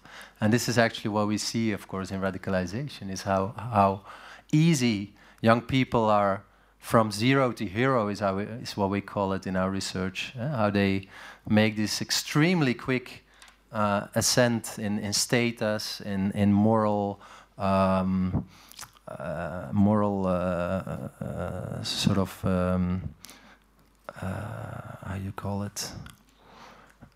in, in, like like moral uh, exemplarism, something like that. Um, this is this is something we need to understand. That makes it very attractive to people who feel zeros. Um, and and Freire saw that too in Brazil in in 1970s, and he actually um, showed that it the solution the people who the, help cannot be expected from the people who oppress, right? So we need to stand side to side with the people who who see themselves as oppressed and who risk to become the new oppressors. Mais la question est de savoir qui va mettre en œuvre cette, cette euh, pédagogie-là de, de Paulo Freire, parce que les professeurs, les éducateurs, les instituteurs dans nos, dans nos écoles, ils ne sont pas formés à ça. Comment, comment on fait? You understand my question? Yeah, of course. Um, thank you. It's a good question, but uh, I think we are we are taking steps. Um, I'm actually not not so uh, um, pessimistic about this, uh, uh especially in in some countries in in Europe, like Denmark, uh, Netherlands. Um, you see that where educators are trained in in ha having more attention for the social emotional well-being of young people how they think about the world how they are changing and how they uh, see their own role in the society that they see as unjust all these these topics you can you can address them in education. I mean where else than than in education or, or in social uh, youth work so it's it's not that we we are incapable of doing it. It's, in my view, it's a, it's, it's a question of, uh, of political uh, will. And of course, you have different cultures in, in different countries. But um, the thing is, these measures doesn't have to be very costly. They, they are quite cheap, actually. Um, they don't need to um, go, stand in the way of more repressive measures. So they, ca they can even go hand in hand, which, um, um, I mean, in different activities, but, but you can, that's what, what Denmark shows very, very clearly, is that you can think the preventive and the repressive in the same policy, but you need to be very careful in bringing it together in the public debate or bring it together in how you execute your policies.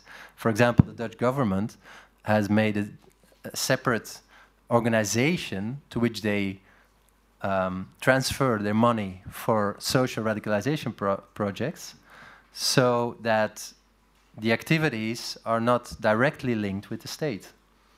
And these are the very strategic, I call that social strategies. Um, um, and uh, uh, or, or th these are condition, conditional to, to establishing social strategies in which people cannot uh, too easily question the legitimacy of, of what is happening. Um, uh, but I'm I'm quite an optimist, I think, in when it comes to these possibilities. But maybe in France, you. See, I mean, I've I've learned in RAN that it's it's more difficult in France, um, and I think that the the, um, the fact that you cannot really discuss identity in schools dans, dans une société laïcité, euh, laïcité c'est uh, it, it's an obstacle. Um, but there must be a way to, to get around that. Ben, nous allons savoir, puisqu'on nous va parler de la France. Est-ce que vous avez encore des questions à poser à Sten? Ah, s'il vous plaît. Euh, non, je voulais reprendre un peu dans la suite. Ah, euh, Féti, oui. qui est arrivé. De ce que Jacques Semla a dit sur quelle pédagogie mettre en place. C'est-à-dire qu'il faut voir qu'il y a des concepts et des notions qui sont utilisées, transportées de domaine à domaine, et qui euh, sont dès le départ très problématiques. Cette notion, par exemple, de résilience, qui vient déjà de la, du vocabulaire des métaux, qui a été transportée dans le domaine des traumatismes, et qui est assez extrêmement contestable dans son utilisation. Depuis très longtemps, on sait que devant un événement violent, il y a déjà euh, environ 30% des personnes qui ne développent aucune suite traumatique par rapport à ça. Et ensuite, il y a encore 30% qui, euh, après de petites difficultés, euh, bon, euh, ils se remettent très vite. Et qu'il y a en fait une petite catégorie de personnes qui, qui vont développer des traumatismes. Et ça ne dépend pas du degré d'information, ça ne dépend pas du degré d'éducation, ça dépend de dispositions subjectives et affectives qui font que quelqu'un peut être en effet subir même un traumatisme rien qu'en lui racontant l'histoire que euh, quelqu'un a vécue. Il y a des gens qui ont été traumatisés parce qu'on leur a raconté ce qui s'est passé dans les attentats de Paris. Donc la question du, de cette histoire, d'abord la question de la résilience est elle-même vraiment une notion extrêmement contestable et contestée. Elle a été projetée comme ça euh, pour faire euh, vraiment, pour dire voilà qu'il y a des gens qui s'en sortent. Depuis très longtemps qu'il y a des gens qui s'en sortent malgré tout. Donc voilà, moi je, je trouve qu'on trimballe dans ce domaine dit de la radicalisation beaucoup de notions et, de concepts sans vraiment s'assurer qu'ils ont une pertinence. Comment on va euh, rendre les gens résilients? C'est la question qui a été posée, par Jacques Semblin. C'est très. je, je, trouve, je trouve ça pas réaliste du tout. Et souvent, donc, par rapport à cette histoire de la radicalisation, les mots ne sont pas liés à une réalité. On, on peut donc dire beaucoup de choses euh, intéressantes en elles-mêmes, mais qui n'ont pas le, le, poids du rapport au, au réel. Yeah. Donc cette notion de, de Yeah. me paraît, moi, I- à, à prendre avec des- I- des Je suis embarrassé, mais euh, ça ferait tout un débat là, j'ai l'impression. Oh, just a, a very, very brief uh, reply. Thank you for, for the for the remark. Uh, I think you, you're very right. Resilience is a problematic concept. Um, uh, that's why uh, I am taking a distance from this idea of, of individual resilience. I am not talking about this. I'm talking about collective societal resilience. Um, so this idea that you can recover or you can become a stronger society when you're faced with difficulties. Um, of course, the, the, the, I think the essence of, of what I'm trying to say is, is not a question of resilience. It's the question of can we educate young people? Can we, um, can, can we uh, uh, help them to grow into persons uh, in which they can function in a democratic society? And um, in my work, uh, I'm, I'm, th- that's the kind of research that I want to focus on now. It's to talk with teachers, with youth workers, with local police people, about how they see developing identities and whether we can play a better role in monitoring this or in, in supporting young people uh, in who they want, in helping them to become who they want to become or who they don't know yet who they can become. And so it's, it's all about taking this lens of identity development to uh, and, and, and it's not only about the individual, but it's a context that helps young people to um, experience uh, um, or, or, to go through resilient trajectories uh, or something like that. And uh, it's, it's very much about changing le cadrage, the countering radicalization to helping them to foster, uh, helping professionals, supporting professors to foster um, stable, healthy, democratic identity development. Merci, merci Stan. On va arrêter là parce qu'on pourrait continuer longtemps, longtemps. Euh, et euh, maintenant, je vais passer la parole à Romain Cesse, qui euh, on est très heureux d'accueillir, qui est chercheur attaché, associé, attaché à l'Institut des hautes études de la sécurité et de la justice. Hein. voilà, c'est ça, UHJ. Et qui donc bah, va parler d'un pays que bon, on attend tout, hein, et la France dans tout ça. Hein. Euh, oui, et la France dans tout ça. Mais c'est bien parce que ça va faire écho à, plusieurs choses qui ont été dites par euh, Benjamin et par euh, Stein. merci tout d'abord à, Sylvie Olitro et vous-même et puis les organisateurs de cette rencontre pour votre invitation. Je suis ravi d'être là pour parler de la radicalisation, donc ici liée à l'islam. C'est un peu fort peut-être. Ici liée à l'islam. Euh, mais telle qu'elle est vue euh, par l'action publique. Et euh, pourquoi ce choix? Eh bien, tout simplement parce que la radicalisation a déjà émergé comme telle, c'est-à-dire comme une catégorie de l'action publique. On parle de radicalisation que depuis qu'il est question de la prévenir. comme catégorie de l'action publique, donc, et non du discours scientifique, même si elle tend à le devenir sous l'effet de la demande politique. pourquoi? Parce que la demande politique, elle est animé par la volonté de comprendre la résurgence d'un terrorisme intérieur en Europe et que le débat tente à se focaliser sur l'identification euh, des ressorts du passage et ou du renoncement euh, à la radicalité. Et autrement dit, le débat se focalise sur la définition rationnelle de la menace plutôt que sur ses représentations euh, par les institutions. Or, les deux sont intimement liés et on peut difficilement les penser séparément. Et donc, euh, appréhender la radicalisation sous cet angle, c'est-à-dire vu par la, enfin, que vu du point de vue de l'action publique, la radicalisation, ça renvoie pas tant à ce à quoi on est habitué, c'est-à-dire à un processus qu'on va chercher à, reconstruire, mais ça renvoie plutôt au résultat d'une objectivation à déconstruire. Et euh, qu'est-ce que j'entends par là? Euh, Je ne sais pas si euh, l'UCLAT est déjà dans la salle, mais en signalant des personnes comme radicalisées, en actualisant régulièrement un état de la menace, en prenant pour cible telle ou telle vulnérabilité sociale à titre prophylactique, l'action publique, elle objective ou elle fabrique, pour le dire de façon un peu plus provocante, la radicalisation. Et pour reprendre une remarque de Claire de Galambert tout à l'heure, je crois, j'ai suivi, euh, effectivement, chaque pays euh, s'investit dans ce type de politique en s'inspirant euh, les uns des autres. Et il y a beaucoup de transferts de connaissances sur la question, mais comme le rappelait Patrick Assenteufel, l'adage traduire, pardon, c'est trahir s'applique aussi à l'action publique et par extension à ce qu'elle objective, comme menace ou comme radicale. Et c'est donc l'hypothèse que j'avais choisi de poursuivre ici, euh, en faisant plusieurs choses, en découpant en séquence la mise en œuvre de cette action publique en France, en essayant de dégager ou de résumer euh, le cadrage dont la radicalisation fait l'objet dans chacune de ces séances, puis en cherchant à essayer de voir la, grammaire qui se dessine de leur succession pour finalement la mettre en perspective avec d'autres expériences européennes. Et euh, je vais essayer de respecter euh, bien le temps parce que j'ai vu qu'on n'était déjà pas très en avance. Alors, pour commencer, euh, effectivement, on parle de radicalisation que depuis très récemment en France. Il est classiquement question de terrorisme. Euh, un terme qui avait rencontré donc une large notoriété après les, les, attentats du 11 septembre, souvent pour désigner, pour regrouper un ensemble de faits de violence liés à l'islam.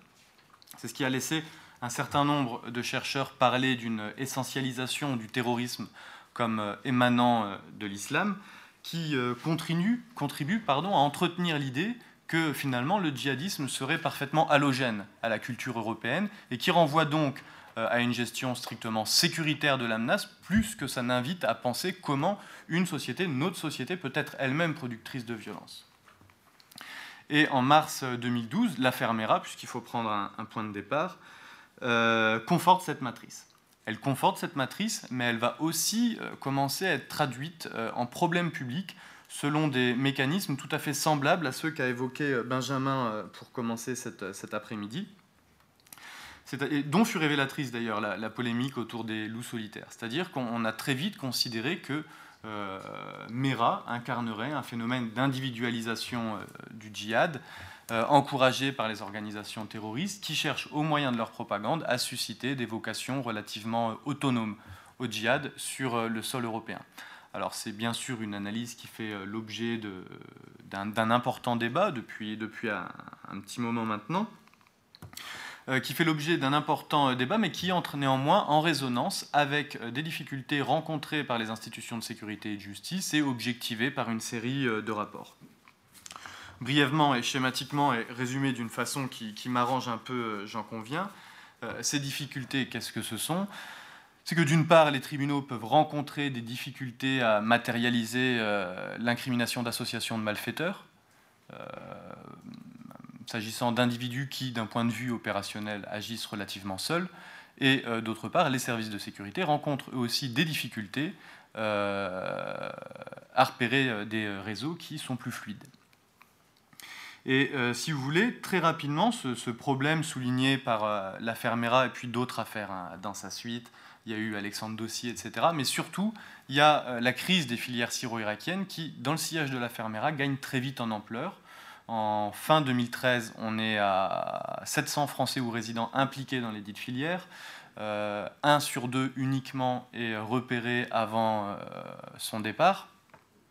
Et donc il y a une espèce, si vous voulez, il y a une résurgence, enfin l'attrait pour le djihadisme croît en même temps que l'incapacité des institutions de sécurité et de justice à y faire face, croît en même temps que l'incapacité de l'appareil antiterroriste à endiguer euh, la menace. Et ça ouvre une fenêtre d'opportunité. Et cette fenêtre d'opportunité, elle va profiter à, différents réseaux. Il y a effectivement des phénomènes de concurrence qui en France sont très virulents aussi en raison de tout un tas de raisons. Mais euh, elle va profiter notamment au SGDSN. Le SGDSN, c'est euh, l'institution, l'administration, pardon, qui est en France chargée de la planification de la politique du gouvernement en matière de sécurité et de défense. Le SGDSN s'était déjà fait au mi-temps des années 2000 le promoteur d'approches inspirées euh, de la prévention de la radicalisation. SGDSN, bah, j'ai du mal avec les acronymes. Secrétariat général de la défense et de la sécurité nationale ou sûreté nationale. Sécurité nationale, merci. Euh, donc, le SGDSN profite de cette fenêtre d'opportunité. L'un de ses, directeurs, le préfet Yann Junot, remet au Premier ministre de l'époque, Jean-Marc Ayrault, un rapport qui plaide en faveur d'une stratégie globale de prévention de la radicalisation.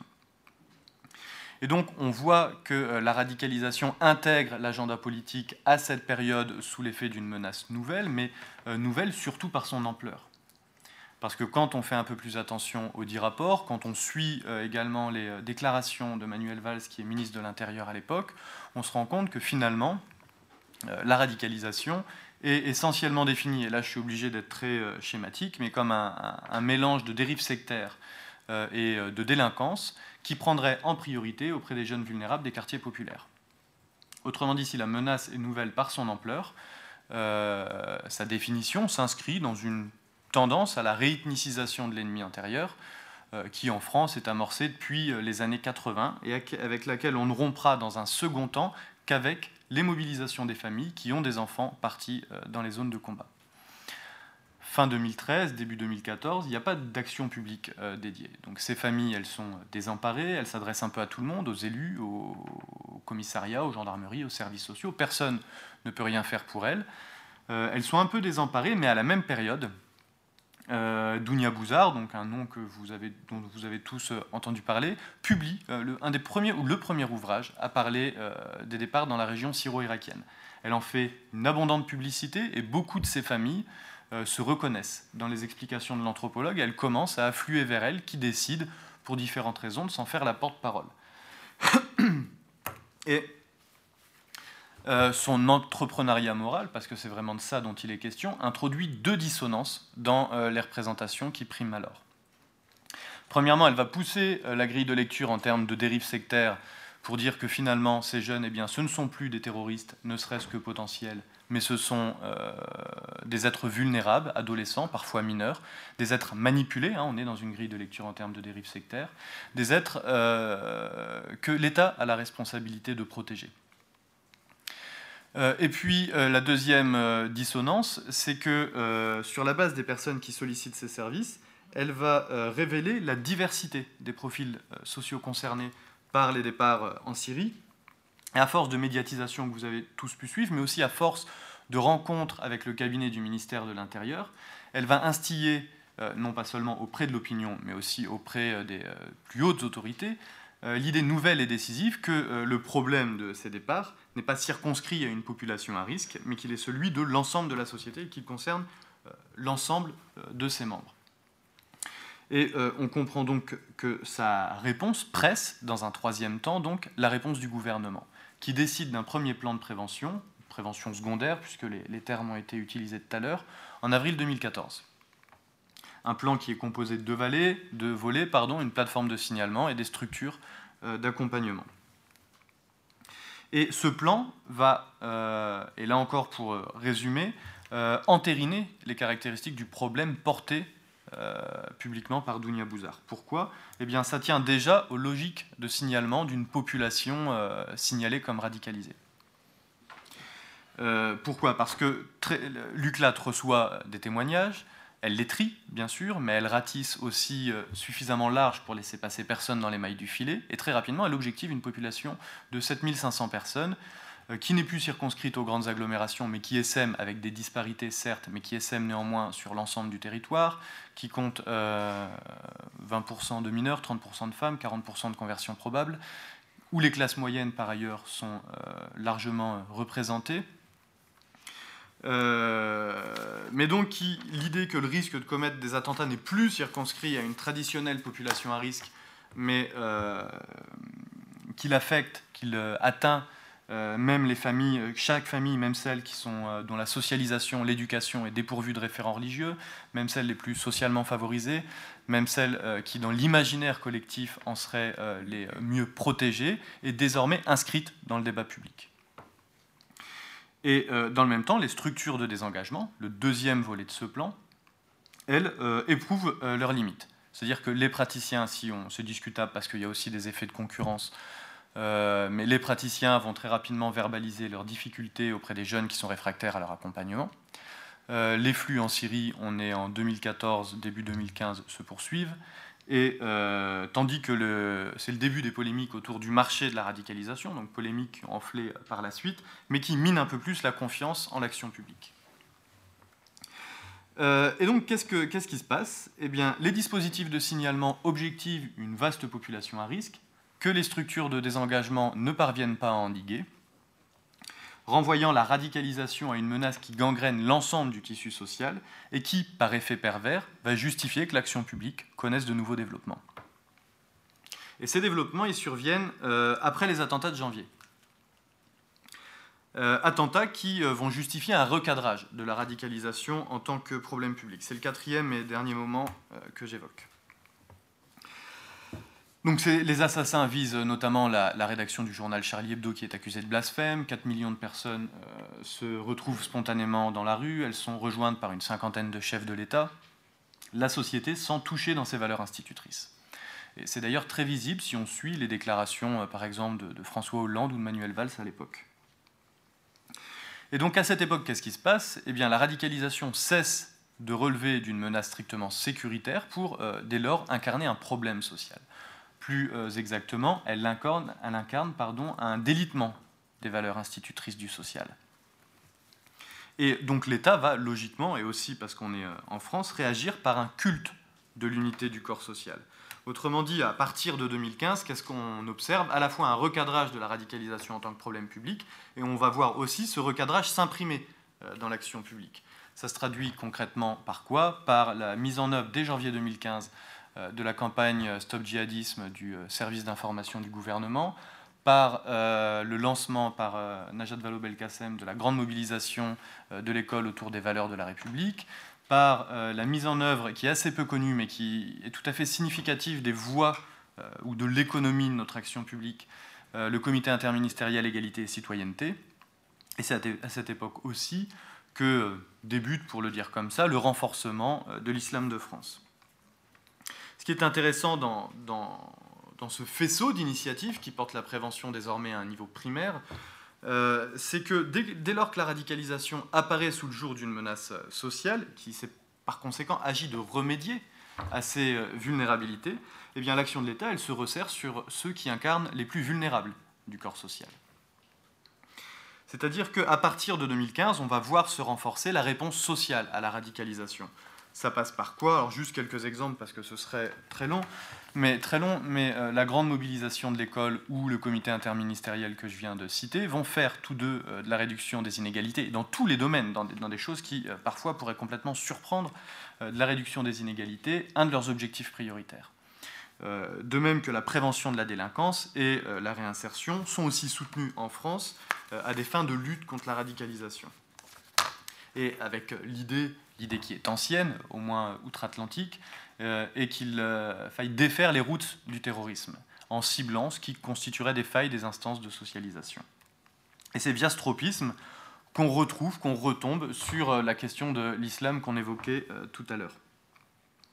Pourquoi? Parce que après les attentats de janvier, à partir du moment où la transmission des idéaux dits républicains, on a eu aussi beaucoup, on a aussi beaucoup parlé des, des valeurs françaises, euh, mais à partir du moment où la transmission euh, des idéaux dits euh, républicains recouvre un enjeu sécuritaire, tout le faisceau d'action qui avait été entrepris, entreprise pour mettre en œuvre l'islam de France à la fin des années 80 sont renforcés. C'est le retour des débats sur le financement des mosquées avec l'hypothèse d'un moratoire sur les financements étrangers qui est dorénavant avancé. C'est la création de nouveaux DU pour imams, les diplômes, enfin les formations pour imams. C'est également euh, la création de l'instance de dialogue, qui a priori n'a rien à voir avec la radicalisation, mais qui est lancée par Bernard Cazeneuve avec le vœu euh, de consolider l'expression, je reprends ces termes, hein, d'un islam de France fidèle aux valeurs de la République, de paix, de tolérance, de respect, de lumière, etc. Et qui va se doubler réciproquement, en même temps qu'on promeut ce bon islam, par euh, une stigmatisation aussi du fondamentalisme musulman et c'est intéressant de voir à quel titre euh, il est stigmatisé, parce qu'il est à la fois, les deux vont de pair, halogène à la culture française, et euh, pour constituer l'antichambre de la radicalisation. L'antichambre, c'est le terme qu'utilisait euh, à plusieurs reprises Manuel Valls. Et autrement dit, qu'est-ce qui se passe à cette période? C'est que on voit que les préoccupations intégrationnistes qui présidaient à l'émergence d'un discours sur l'islam de France à la fin des années 80 sont remises en perspective par un tropisme euh, sécuritaire.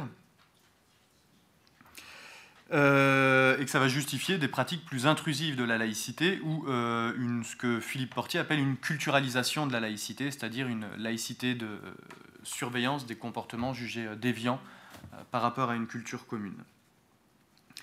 Et donc, je trouve qu'il y a une formule qui, résumait très bien ce, tournant de, l'action publique qui avait été utilisé euh, très tôt par euh, Pierre Nora, qui parlait de l'unanimisme conjuratoire de l'esprit euh, du 11 janvier. Eh bien, cet unanimisme conjuratoire s'est imprimé dans l'action publique. Parce que, et corrélativement dans ce cas l'objectif comme menace, puisque c'est ce qui nous intéresse ici, euh, pourquoi? Parce que après les attentats de janvier, l'action publique se resserre peu à peu, et pas strictement, mais dans une large mesure, euh, sur euh, les marges, avec l'idée qu'elle serait objectivement plus disposée à rompre avec les valeurs institutrices du social. Eh bien, derrière la célébration de l'unité de la communauté nationale, il y a aussi la peur de sa désintégration, dont certaines franges de la société manifesteraient déjà les prémices. Euh, et c'est ce qui a très bien illustré la polémique sur la centaine de Molenbeek français. L'idée étant, euh, c'était les déclarations du ministre, de notre ministre de la Ville, Patrick Canner, euh, à la suite des attentats de, Bruxelles, mais si vous voulez, avec l'idée que les quartiers qui présenteraient les mêmes caractéristiques sociologiques que Molenbeek en, en, Belgique produiraient des subversifs en puissance. et d'où aussi le retour du débat sur la déchéance de nationalité en France. Euh, tandis que euh, après les attentats, il y avait eu déjà les débats suite à, la réforme du code de la nationalité après les attentats de 85-86, euh, avec l'idée qu'il faudrait surtout pas naturaliser des subversifs en puissance. Mais 30 ans plus tard, il est désormais question, au moins en projet, de se donner les moyens de les expulser du corps social. et donc, c'est un peu brutal dit comme ça, mais je pourrais nuancer après s'il faut. Je conclus. Et donc, pour, euh, pour euh, résumer, la lutte contre la radicalisation, elle s'est euh, en France construite dans, la succession, dans une succession de mesures, de circulaires, de plans, au cours de laquelle son objet s'est peu à peu défini. Et alors qu'elle a émergé en tant que problème public comme une menace qui gangrénait l'ensemble du tissu social et qu'elle a été ainsi objectivée par le premier plan de prévention, après les attentats de 2015, on se recentre sur les marges de la société et euh, donc, pour, euh, pour, conclure, vu par l'action publique, on voit que la radicalisation reste largement assujettie aux représentations qu'un pays cultive de son ennemi intérieur. Et ça, bien sûr, c'est pas spécifiquement français. Euh, enfin, est-ce que c'est spécifiquement oui dans la mesure où chaque pays, enfin la définition d'un ennemi intérieur est propre à chaque pays, mais la logique, elle est semblable à tous les pays où la lutte contre la radicalisation apparaît comme le motif d'une sécurisation des politiques sociales. Qu'en déduire donc pour euh, conclure en deux mots eh bien, ou pour ouvrir, c'est que la prévention de la radicalisation, en France comme ailleurs, elle naît de la prise de conscience, prise de conscience qui est aussi le résultat d'une construction sociopolitique, d'un risque. Et donc que la satisfaction qui en est attendue repose sur sa capacité à restaurer la confiance.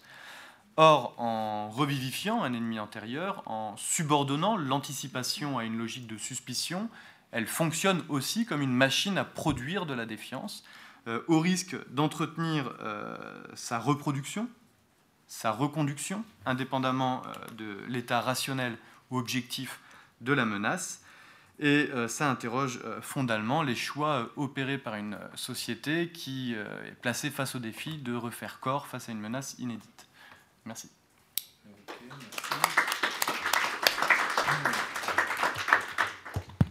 Bon, ben, question à Romain.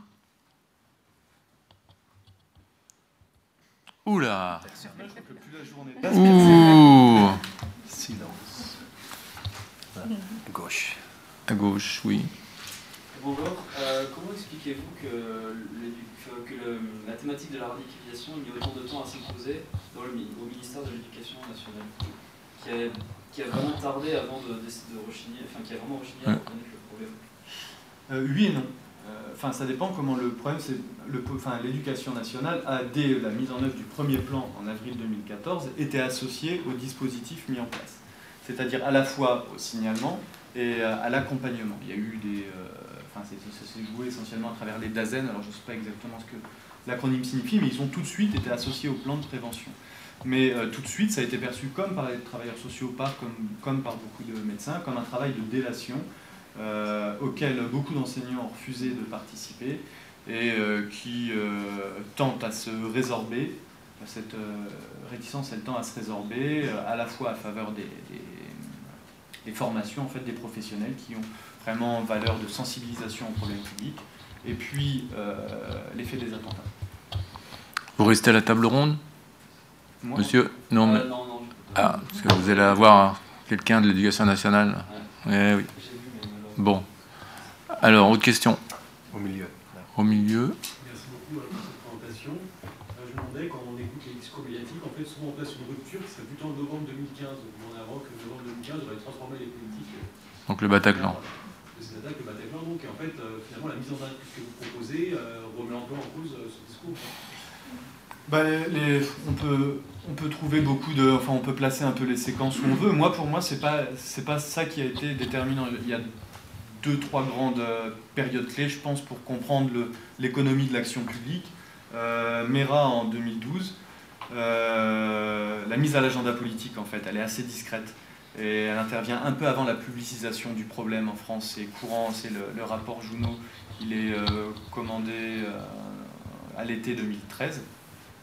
Mise en œuvre du premier plan avril 2014, mais on n'est que sur de la prévention secondaire et on passe à la prévention primaire à partir de janvier 2015. Et j'ai pas l'impression qu'après, il y a eu de nouvelles infléchissements majeurs, si ce n'est que la réponse sociale continue toujours, ou la... Puis la réponse sociale continue toujours à être euh, renforcée. Question? Allô? Non?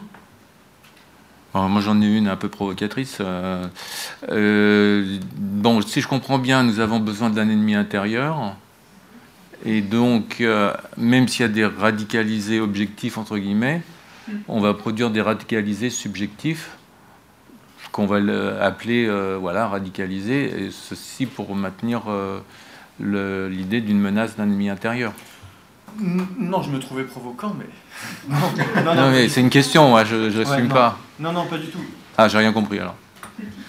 Ou je me suis mal exprimé, mais c'est absolument pas mon, mon propos. Bon. Euh, on n'a pas besoin d'un ennemi euh, intérieur, au contraire, puis l'état objectif de la menace est euh, tel que ça justifie ça. bien des mesures. D'accord. ça, je remets pas du tout, je, le relègue absolument pas à une fiction, loin de là. Mhm.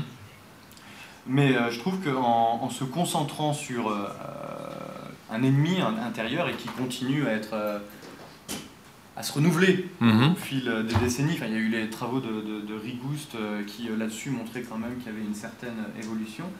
Mais en se focalisant sur un ennemi intérieur, on produit de la défiance et une défiance qui euh, entre en résonance avec ce qu'exploite habilement quand même la propagande djihadiste. Ok.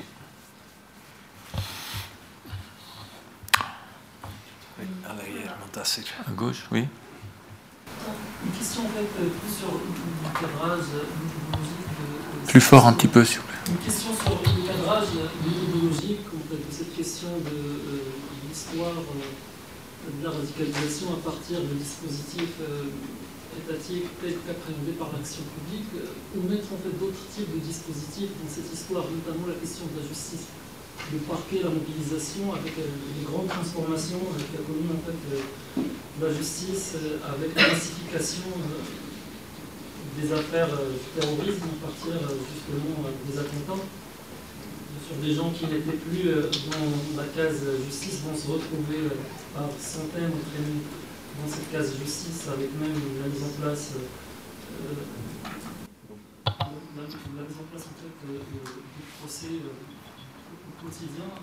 Donc la question? Donc effectivement, où mettre euh, ce, dispositif, mettre ce dispositif judiciaire par rapport à l'action publique est appréhendée à partir des circulaires. Une réponse euh, courte Moi, si je comprends bien, le, la réponse préventive en France n'a pas mis un terme à la réponse répressive, bien évidemment. Euh, et au contraire, depuis 2012, on voit aussi bien se renforcer le volet répressif et émerger euh, le volet préventif. C'est pas du tout antagoniste, si j'ai bien compris votre question. Encore une question et on va faire une toute petite pause. Oui.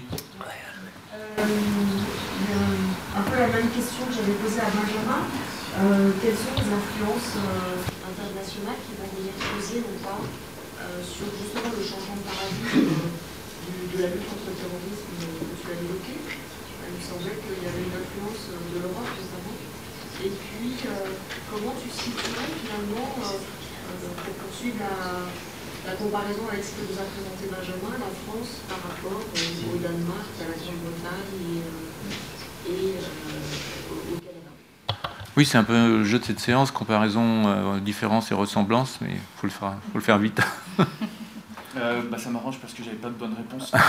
non, pour le, les influences, il y, en a beaucoup. Juno, par exemple, le SGDSN, qui va promouvoir très tôt en France ce type de politique.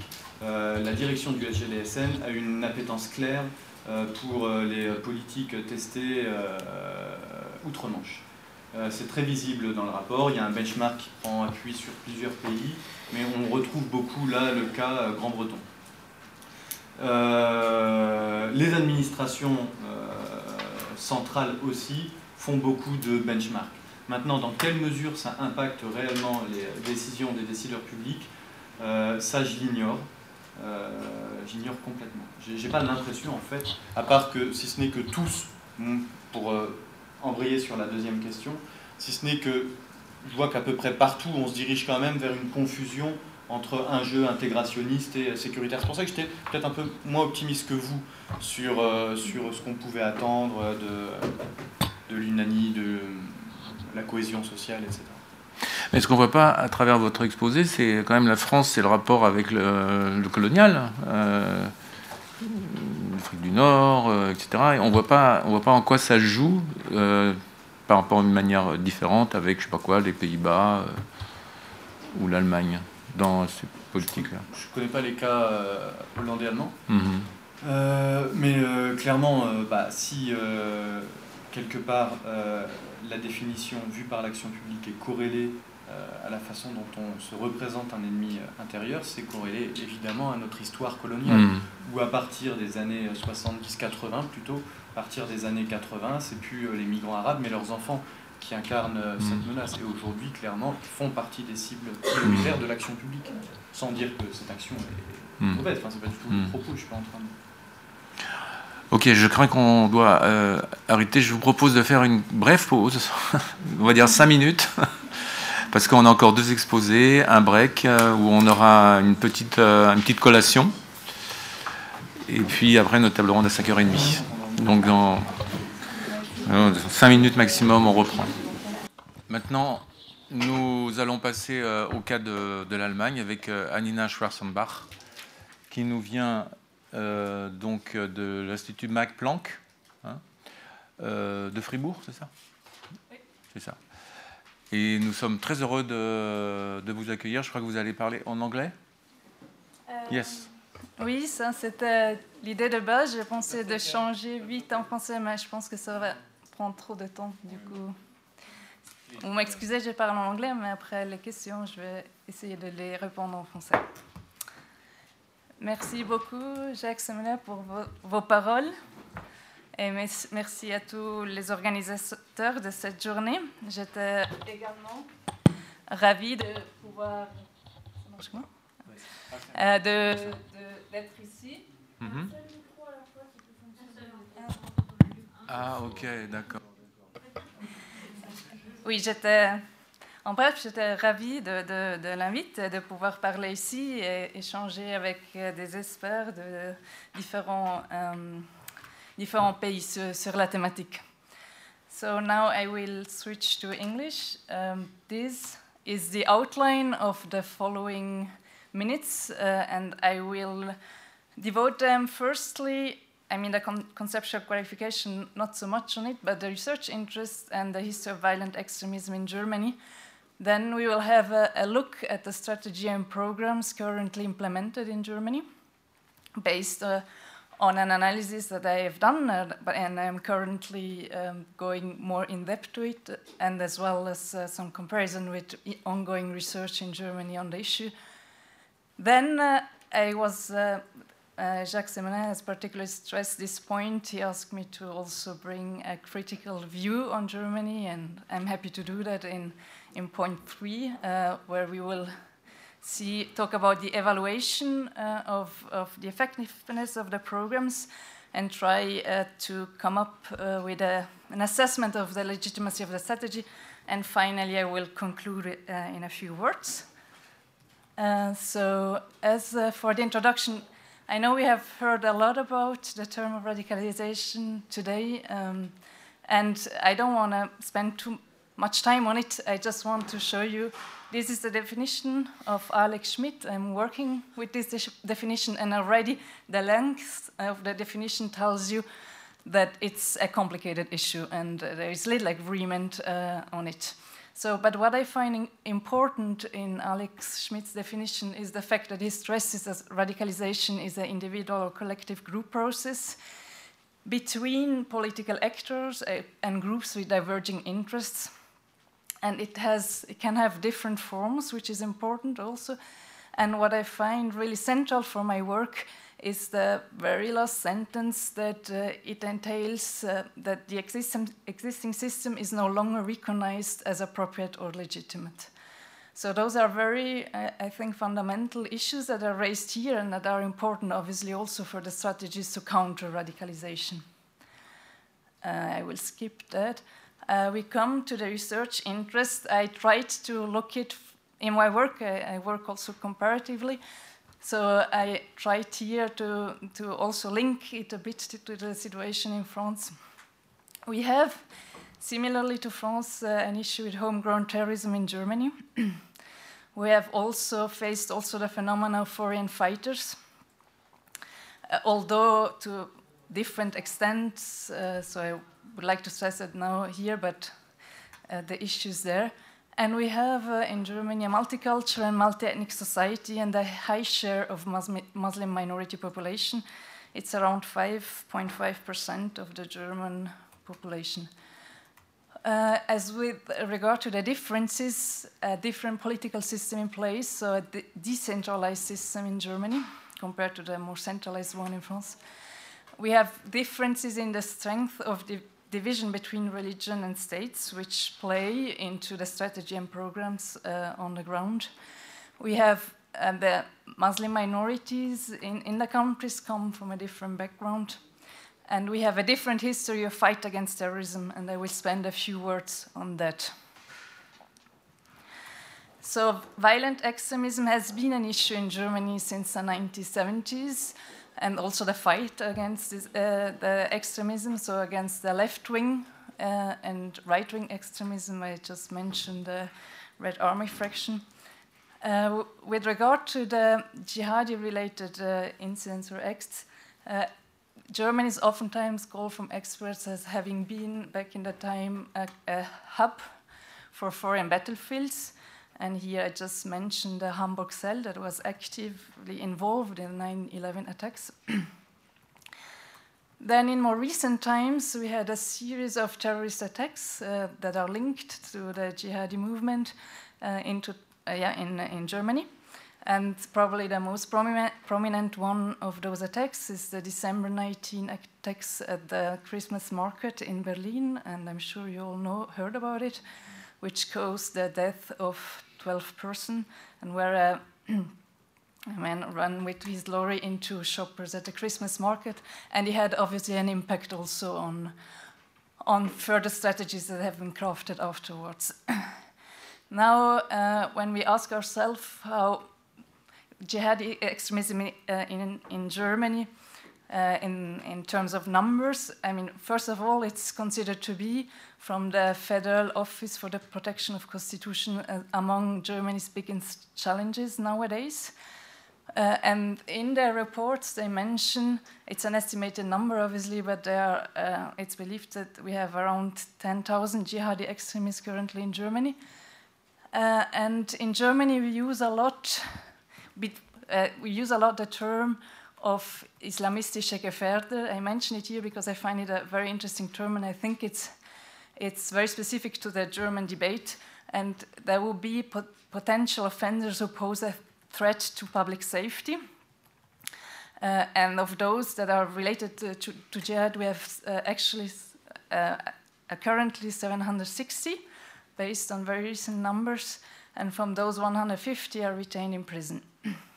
And this, uh, this term of Islamistische Gefährder is always raised in, in, in the debates, uh, and it has be, become a very prominent issue. We come to the strategies and programs. First, um, uh, how methodologically this is conceived. I'm very interested in, in analyzing the counter radicalization strategies based uh, on government documentations uh, that are uh, that, where you have access online on them. And I, am looking at those documentation that have a substantial focus on Islamist radicalization, and they are mm, publicized online by the Federal Ministry of the Interior, Ministry for Family Affairs, and also the Federal Criminal Police Office drafted uh, those documents.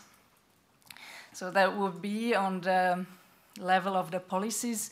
And then I'm also in, interested to see how they are implemented on the ground, actually, uh, in, in, in various forms of programs and initiatives to counter Islamist extremism. So I'm, I'm looking mostly at state-based programs or programs that are part of umbrella projects co-funded by the German government and cooperation, cooperational projects as well and also, again, their programs that focus on Islamist radicalization. Um, I'm a postdoc at my institute, so I, am starting. I started now to, to work on, on Germany with a, also having in mind to have a comparative approach. So we'll include in my analysis, in the time coming, uh, other other countries in Europe and also the U.S because, as we have heard, there is a lack of research uh, on that matter. So for the, for the social legal developments, those are findings as as uh, they are now, and as I said, also in comparison with the actual uh, academic but also media debate that is going on in Germany. So I backed them up with also findings from other researchers. Um, we have a series of repressive and preventive measures. So the primary just to give you a bit of background, the primary jurisdiction for terrorist affairs is uh, under the authority of the Federal Criminal Police Office, and then in conjunction with the intelligence work carried out by the Federal Office, Office for the Protection of the Constitution, uh, Bundesverfassungsschutz und uh, the Federal Intelligence Ser Service, uh, Bundesnachrichtendienst. So that's kind of the, the, the, legal context we have there.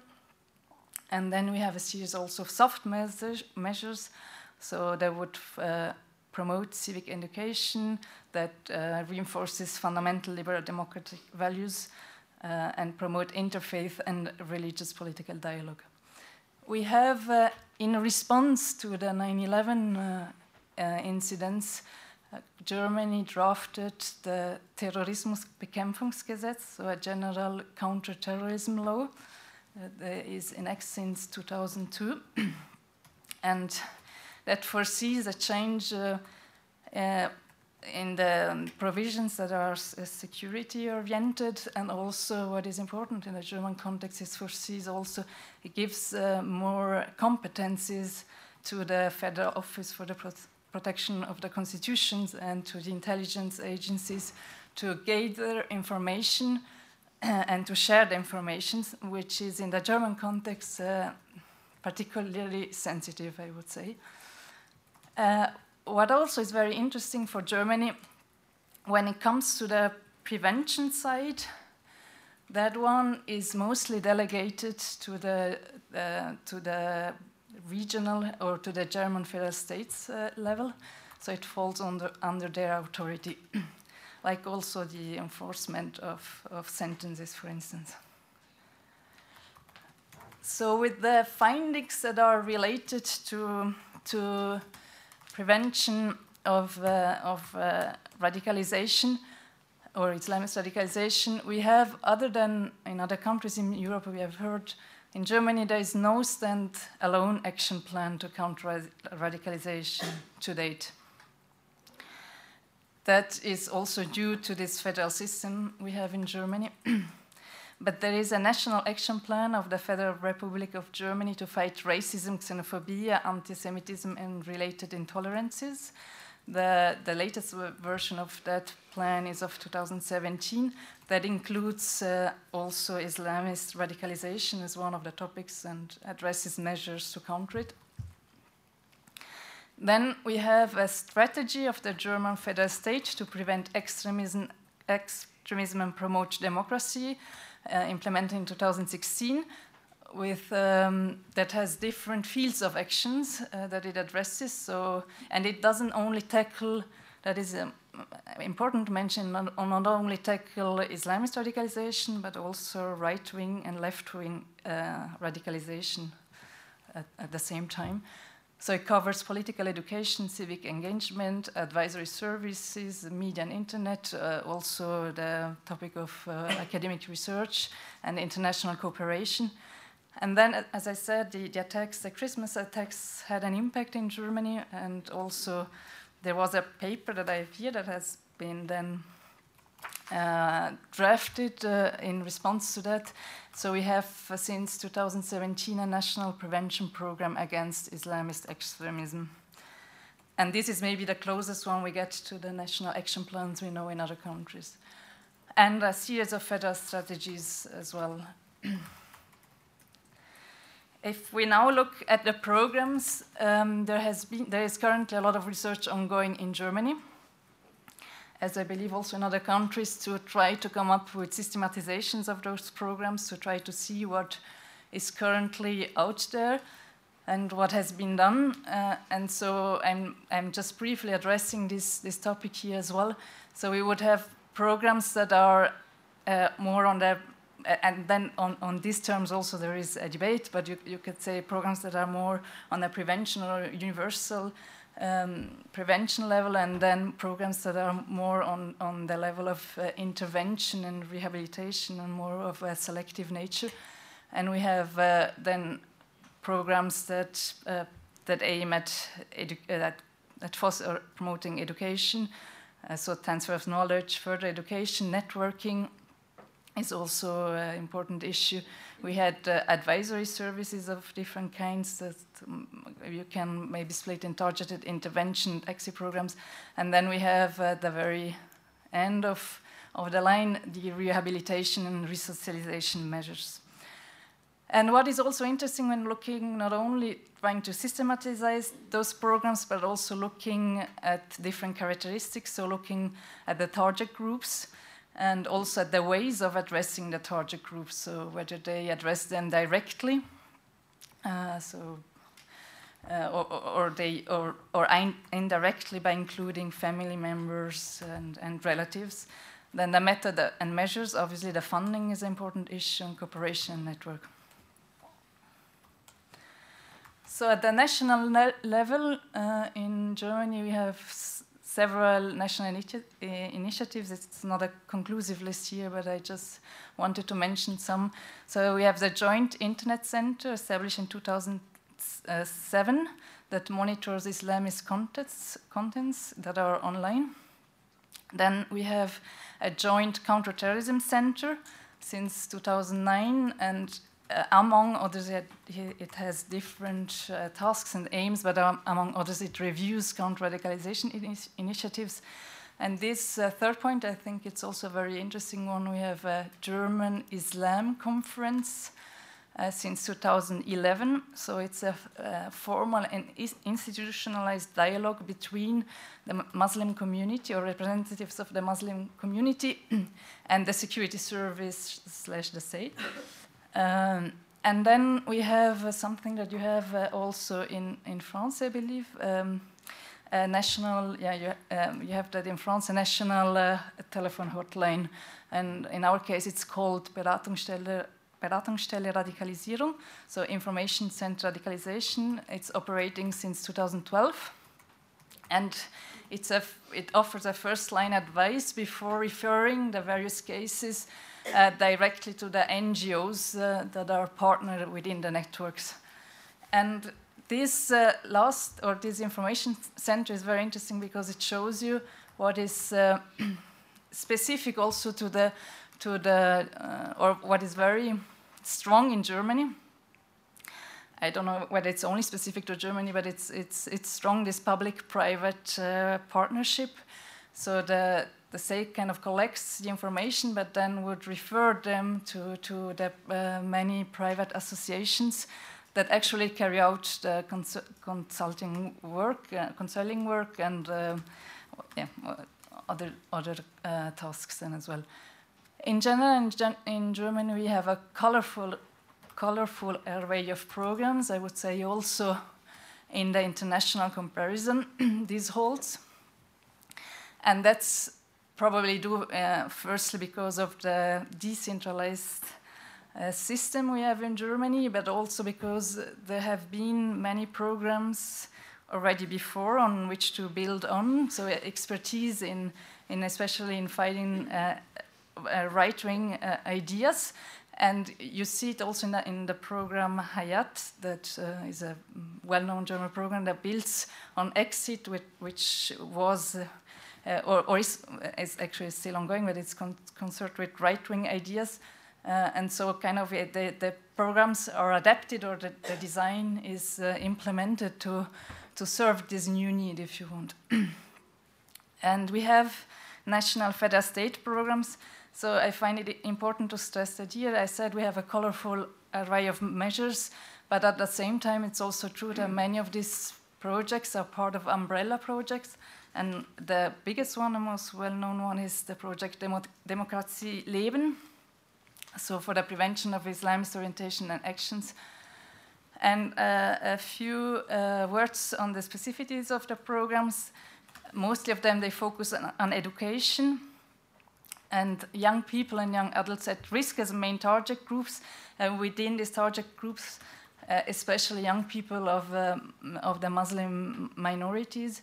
And, and what we see, what is also different from the right wing programs, there is um, more stress on the indirect approach that is particularly prominent uh, in this program. now, a few words on the evaluation, which is an interesting aspect.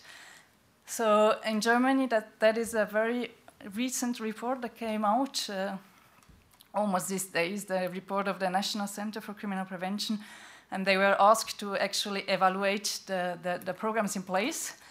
Uh, and they found that despite the variety of programs we have, there is a lack in empirical evidence on the effects of the programs. So they find that from all the programs, on only eight actually carried out uh, evaluation that was also accessible. So other programs will maybe carry out an evaluation by the internal one and would not um, uh, no, not publish, publicize it. And from all of those, there is no uh, no uh, evaluation that holds with the, the let's say the, the well-known standards of evaluation work. Uh, that's what they cite in the report. And so that mostly we have like descriptive analysis of the programs and the challenges here for the evaluation is clearly the, the problem with the term Islamist radicalization and, and so also the, the fact to uh, how to define the criteria of success if you ca cannot come down with a, uh, with a common understanding of, of what Islamist radicalization is and what it entails and so on. so that's what uh, that's why I'm interested um, in looking at also from a theoretical perspective so that would be the other way to, to come around with the problem, maybe.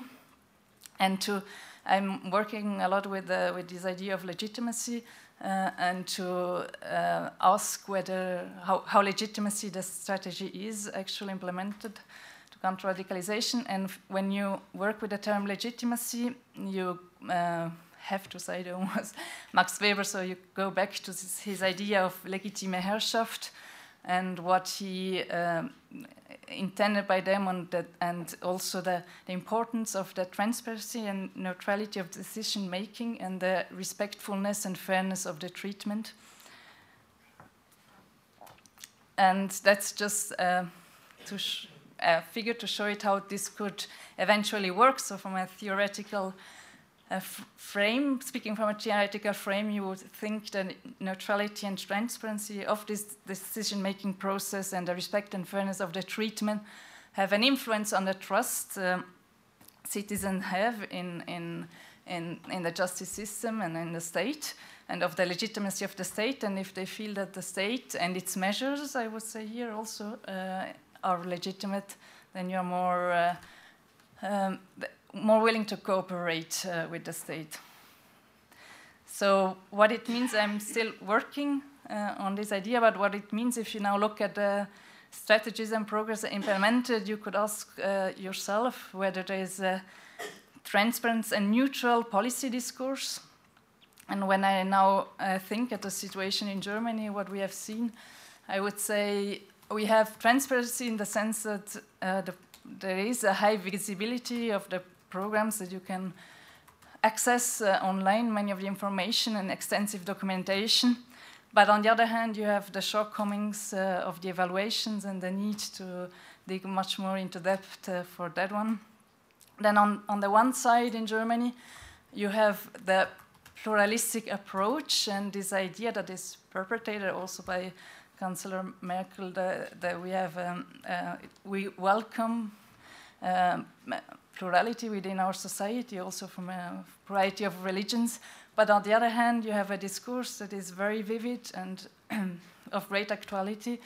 Uh, so, uh, and builds upon the sentence of the Minister of the Interior, Horst Seehofer, uh, the new, newly elected one, that, uh, where he said that Islam gehört nicht zu Deutschland, so Islam is not part of German society. So you see, you have an open uh, debate on the question with regard to the respectfulness and fairness of the implementation, uh, we have a strong cooperation between state and private institutions.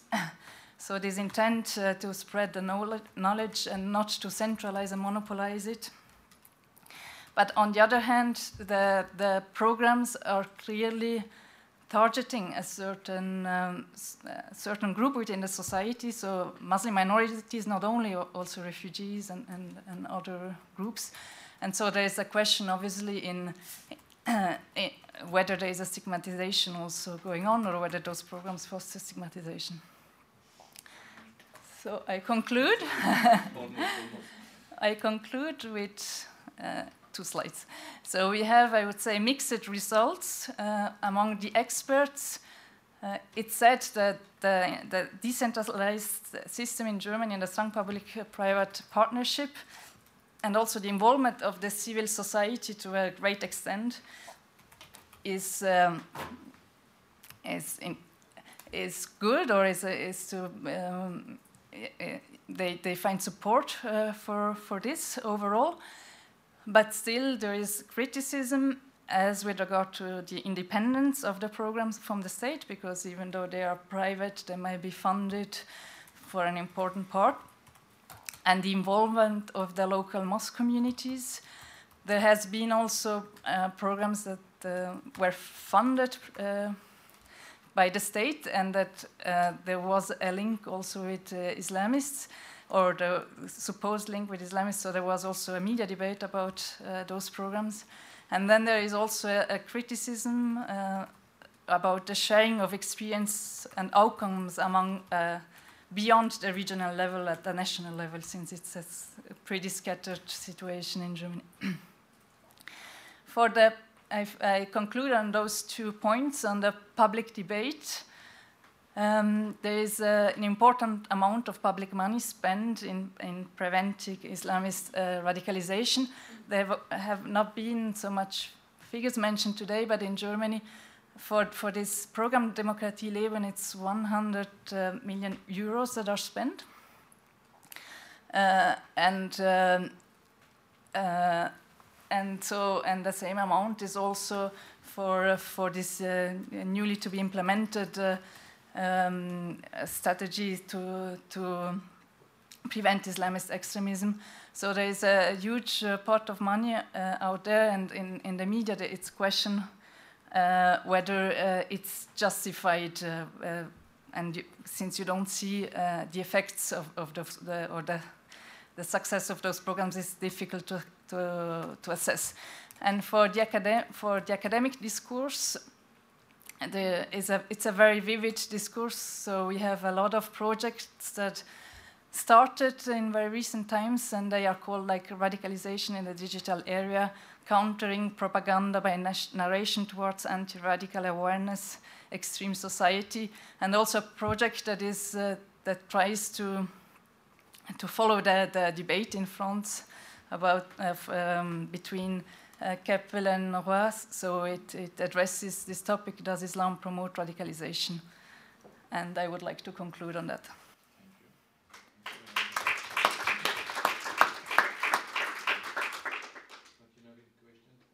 Amina, question pour Amina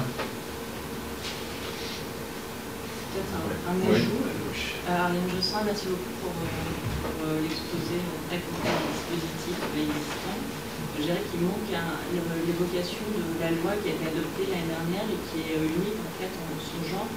Euh, c'est une loi qui, euh, qui a un nom complexe, qui s'appelle le Netzwerk et qui, et qui oblige les plateformes, les plateformes Internet à retirer les contenus de propagande liés à l'islam radical en moins de, 24 heures, je crois, et qui est un dispositif unique compétent en Europe pour l'instant. Ce sera peut-être l'objet de l'initiative législative européenne prochainement, mais l'instant est une des spécificités de l'élève. Did you get Did you get her? Il y a une, une there is a, a web platform to counter immediately uh, Islamic uh, propaganda on the net. Ah, yeah. And uh, by the shape on the, on the right away. Yeah. I, I need to get the, right uh, name? Ah. Quel est le, le, le, nom exact en allemand? Netzwerk. Netzwerk Durchsetzungsgesetz.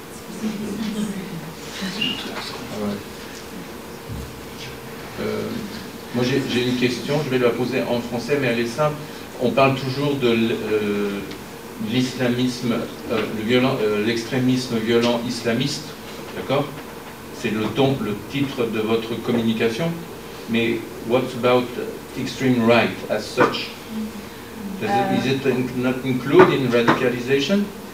Oui, c'est c'est pour ça que aussi le titre de ma présentation, je l'ai un petit peu modifié. J'ai ah. mis en, entre guillemets, on dit en français? Ah, entre, euh, Parce que, en effet, aussi, quand, quand j'ai parlé, vous avez vu que beaucoup de ces mesures étaient déjà là, ou, sont quand même, en, Allemagne, on a aussi des, stratégies qui sont implémentées euh, pour euh, contrer le radical, euh, pour contrer l'extrémisme en général, pas que l'extrémisme islamiste, avec l'idée que c'est oui, un que l'idéologie peut-être n'est pas centrale toujours dans ce, dans ce thème. Donc, alors je pense, oui, c'est un peu l'expérience allemande de, de, euh, de, de d'utiliser des instruments qui étaient déjà là, qu'on a vu qui, que, qui marchaient pour, euh, pour les implémenter en,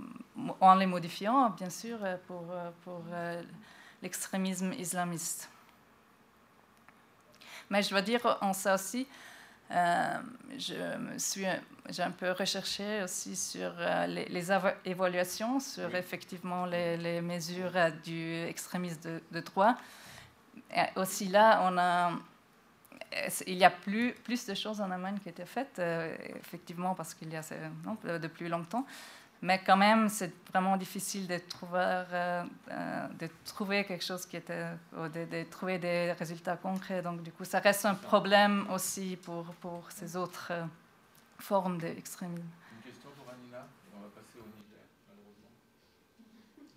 Niger, je voudrais demander, euh, vous signalez deux problèmes sur les évaluations, uh, two shortcomings, uh, or two short, you say there are shortcomings of evaluation, there's also a shortage of evaluation. Eh? So you only found eight evaluations of all the, these programs. In your view, what, what is causing this difficulty of evaluating the programs? What, what is the, the biggest obstacle why we have so few evaluations for uh, a reality that is so, um, um, so, so, that gets so much attention. Um, different, I think, different reason explain that. Um, uh, first of all, there is it's this paradox. There is this strong demand and need from from also from the um, policy side and from the public side to have concrete evaluation and this uh, complete shortage or absence of uh, of evaluation that is striking.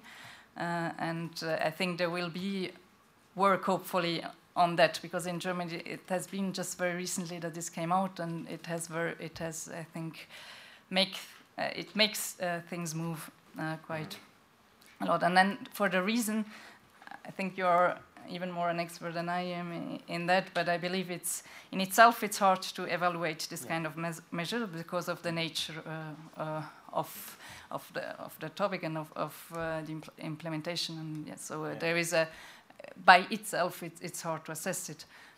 then on the other hand, those programs are not running since, since a long time, so evaluation needs uh, also uh, a time frame, a, long, a longer, and, and it's simply not, not there yet. And uh, thirdly, maybe this, uh, the awareness was, uh, was not there to, to, to that extent that it would be uh, lacking. So I think there will be, and I see it in Germany already now, there, there is intent and there are measures that will be implemented.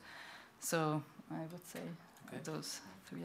Bon, on va arrêter. C'est intéressant que vous ayez évolué la, la question de l'évaluation parce que des rapports euh, euh, en France ont, ont, soulevé ce même problème. On, donne beaucoup de on a donné beaucoup d'argent pour la prévention de la radicalisation, mais on ne sait pas trouver des outils pour évaluer euh, son efficacité.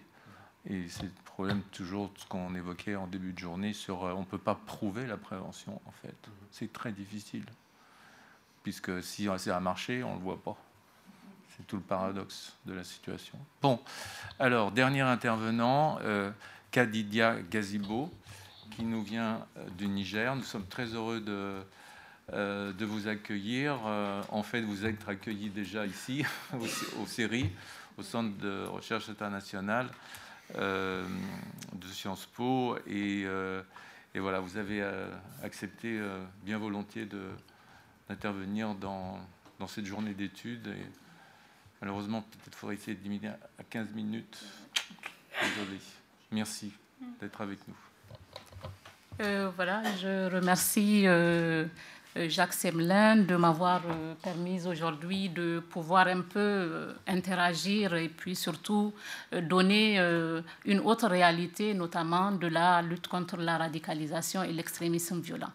Le Niger, je ne sais pas si vous pouvez vous représenter un peu le pays, situé au Sahel, juste sous les pays du Maghreb, et donc au cœur notamment euh, euh, d'un certain nombre euh, de groupes extrémistes qui se sont installés là-bas. Je pense notamment à Moujao, je pense à Boko Haram, je pense à Al-Qaïda, qui sont là-bas et qui finalement posent un problème de sécurité.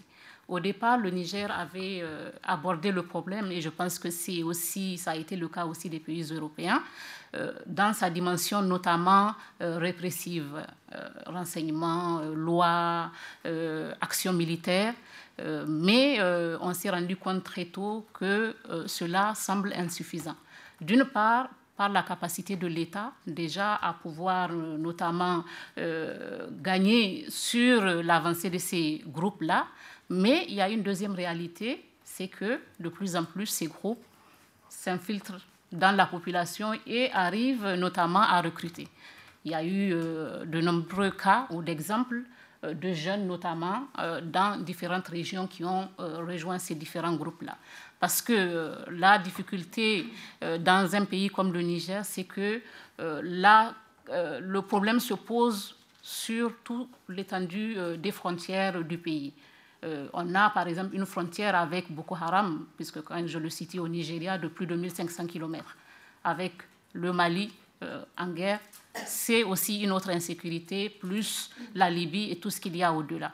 Alors il y a eu euh, notamment au départ une volonté plus venue plus de l'étranger que du gouvernement nigérien au départ de se poser réellement des questions sur ces paradigmes, radicalisation, extrémisme violent, euh, à cette époque-là, pour le gouvernement, ce n'est pas intéressant et non pas, et c'est pas utile. Ce qui, euh, et d'ailleurs, les différentes déclarations du président le montraient, nous, on est en guerre contre Boko Haram. Il ne s'agit pas de trouver des solutions douces. Ce, qui est, ou ce qu'on peut faire avec ces groupes, c'est pouvoir les neutraliser. mais c'est que pour pouvoir neutraliser ces groupes, il ne suffit pas simplement d'avoir des armes, puisque euh, euh se propagent et surtout ils recrutent. Donc, petit à petit, on est revenu finalement euh, à la réception euh, des notions de lutte contre la radicalisation ou l'extrémisme violent. Et encore une fois, pour montrer un peu que l'enjeu est venu plus de l'extérieur que du Niger, c'est que c'est le concept de civier euh, contre l'extrémisme violent qui s'est euh, finalement imposé euh, dans le langage, mais qui permet aussi d'interroger la radicalisation. Et là, on voit bien par rapport à ce matin où on parlait un peu des liens entre les différents concepts dans le cadre de ces pays-là, Niger, pays du Sahel euh, ou les autres pays africains, euh, ont introduit l'idée qu'il y a un processus de radicalisation qui amène à l'extrémisme violent. Et c'est pour cela que cette notion s'est imposée. Et donc, il va y avoir des études commanditées par l'État et par les partenaires je pense notamment au PNUD, je pense euh, à l'OIM, je pense euh, un peu euh, à l'USAID ou à des structures comme cela, qui ont commencé finalement à interroger les causes. Parce que si on veut aller dans la prévention, il faut trouver alors les arguments qui montrent que tel individu s'est radicalisé alors que tel autre ne l'est pas. Alors on va, euh, dans ce cas, moi j'ai participé par exemple en 2015 euh, sur une étude commanditée par le Centre pour le dialogue humanitaire qui est en Suisse, commandité aussi également par le PNUD sur les facteurs euh, de radicalisation dans les pays sahéliens. Et là, il s'agit de faire une étude généralisée sur huit pays, dont le Niger. Et euh, ce qui est intéressant et qui permet peut-être aussi ici d'intéresser quelques-uns, c'est que dans les différents facteurs, la question religieuse est moins prégnante qu'un certain nombre de facteurs. Alors on met en avant le plus souvent, en tout cas dans nos États, et cela s'est prouvé sur le terrain, des questions notamment de gouvernance, des facteurs donc politiques, des questions économiques, pauvreté, sous-développement et euh, tout ce qui va avec, et des facteurs sociaux, injustices perçues ou vécues, mais en tout cas euh, des éléments qu'on trouve dans le contexte social et qui expliquent euh, la fragilité d'un certain nombre d'individus ou de groupes et qui les amènent finalement à se radicaliser. Donc on va alors, le gouvernement aidé par les partenaires internationaux, va alors se référer aux différentes études euh, faites dans le cadre notamment de la compréhension du phénomène pour pouvoir décliner euh, des politiques publiques. Euh, je ne vais pas trop rentrer dans l'analyse un peu méthodologique ou de, définition de politique publique, mais moi je vais plutôt centrer mon intervention sur la mise en œuvre des politiques publiques choisies ou en tout cas définies par le gouvernement du Niger deux ou trois situations vont permettre alors euh, de euh, montrer l'implication euh, de l'État dans la prévention de la radicalisation et de l'extrémisme violent. Le gouvernement va décider de scinder les facteurs qu'on a appelés les facteurs incitatifs en lien alors avec notamment le milieu social qui prédispose l'individu à la radicalisation et donc pouvoir dire on va agir alors sur ces causes-là causes et, politiques, notamment en revenant à ce qu'on euh, le, ou ce qu'on appelle l'état de droit, la démocratie, pouvoir remettre l'individu en face de son état qui en prend soin, parce que si, euh, euh, pour ceux qui connaissent un peu les différents pays de la région, ce sont souvent des États fragiles, des États dans lesquels les individus sont laissés plus ou moins à eux-mêmes. Moi, j'ai fait une étude, par exemple, dans les régions d'Agadez, de Difa, de Tilaberi, ou tout ce qu'on veut. La difficulté, c'est qu'il y a une réelle absence de l'État. Alors, les populations, pour eux, l'État, ce n'est pas pour eux. Pour autant, ils sont situés géographiquement au Niger, mais ils ne se reconnaissent pas. Et c'est pour cela que c'était difficile pour l'État d'imposer, par exemple, euh, un certain nombre euh, de choses sans avoir associé au préalable euh, les sociétés civiles. Et on va voir que, contrairement aux pays européens, l'État s'est beaucoup reposé notamment sur les dynamiques locales. Comment intégrer les populations dans les politiques qu'on va faire? Pourquoi? Parce que ces communautés ou ces leaders communautaires sont jugés plus crédibles parce qu'ils sont situés sur les différents euh, terrains de la radicalisation et surtout ils ont des rapports avec les individus euh, radicalisés ou en voie de radicalisation et donc ils peuvent faire mieux que ne peut faire l'État. Donc il va euh, s'agir alors de travailler sur ces causes, causes politiques, donc revenir à la gouvernance politique gouvernance économique, euh, notamment avec un travail euh, de lutte contre la corruption, parce que dans les différentes études, euh, les frustrations liées notamment à la redistribution des ressources posent problème dans des pays où c'est peut-être un peu caricaturé, mais 1 ou 2% de la population se partagent à peu près les 90% de ressources, comment on appelle ça, nationale. Donc il y a effectivement euh, ce problème-là qu'il fallait prendre en considération pour montrer en réalité aux populations qu'on est alors dans ce cas présent pour pouvoir prendre en charge leurs inquiétudes. Et donc c'est une tentative pour l'État de se légitimer sur notamment la déclinaison de ces politiques publiques. Donc agir sur ces causes-là, là le deuxième élément sur lequel l'État entend réagir, c'est la question notamment euh, de euh, la radicalisation ou de l'extrémisme euh, de nature religieuse. Je, parle de cela et je l'ai un peu séparé des autres facteurs parce que c'est un pays qui, dans sa, comment on appelle ça, dans son droit est laïque, mais dont à 90%, sinon plus, est composé de musulmans. Donc là, le rapport aux religieux dans ces euh, États est complètement euh, différent, par exemple, de la manière dont elle peut être vue ou appréhendée dans euh, les pays européens. Donc l'idée pour l'État, c'est de replacer la religion dans le contexte de l'État de droit, ce qui semble difficile dès lors que, pendant un certain temps, euh, les dynamiques religieuses ont eu, ont eu le temps de s'imprégner euh, de euh, réalités locales. Euh, pendant longtemps, jusqu'aux années 90, pour les historiens, l'islam a toujours eu une dimension aussi importante au Niger et dans les pays environnants. Il n'y a jamais eu, notamment en tout cas, d'exemples cités, par exemple, de terrorisme lié aux religieux. Et on se pose la question de savoir pourquoi, à partir des années 90, alors, on est euh, en plein, et ça, montre un peu la résonance internationale, donc les dynamiques internationales euh, qui, ont euh, cours dans le monde. Et donc, c'est une des raisons et sur lesquelles le, le, le, gouvernement entend à faire son approche de la prévention, c'est de dire qu'on est encore dans un cadre d'état de droit dans lequel il y a une séparation entre la religion et euh, le politique. Donc il faut pouvoir alors, dans ce cas, euh, amener les individus à faire cette dissociation-là. Parce que dans l'imaginaire collectif, quand on parle du Niger, et d'ailleurs parfois même les politiques, hein, euh, on peut voir des ministres qui, à la télévision, parlent du Niger en disant que c'est un État musulman, alors même que la Constitution, comme on appelle ça, fait bien la différence entre les deux en disant que le Niger est un État laïque. Mais pour pouvoir gagner ce combat.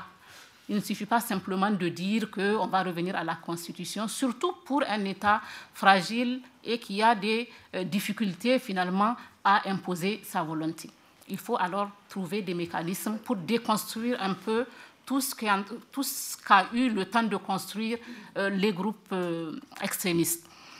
Pendant longtemps, euh, les groupes salafistes ont eu, euh, notamment euh, en matière de discours, en matière de communication, le champ libre pour dire ce qu'ils veulent. Donc là, il faut revenir finalement à, en quelque sorte, délégitimer la position de ces groupes qui euh, s'estiment parler au nom euh, de la population ou au nom, entre guillemets, euh, de musulmans du monde entier. Parce que c'est là où les, idéologies peuvent être, comment dire, peuvent être dangereuses parce que tout simplement, dans un contexte comme le Niger, par exemple, où à peine 20 à 30% des jeunes sont scolarisés, on a laissé faire, où des groupes peuvent, par exemple, notamment en liaison avec euh, les pays euh, du Moyen-Orient et les pays arabes, qui, euh, en l'absence de l'État, ont beaucoup investi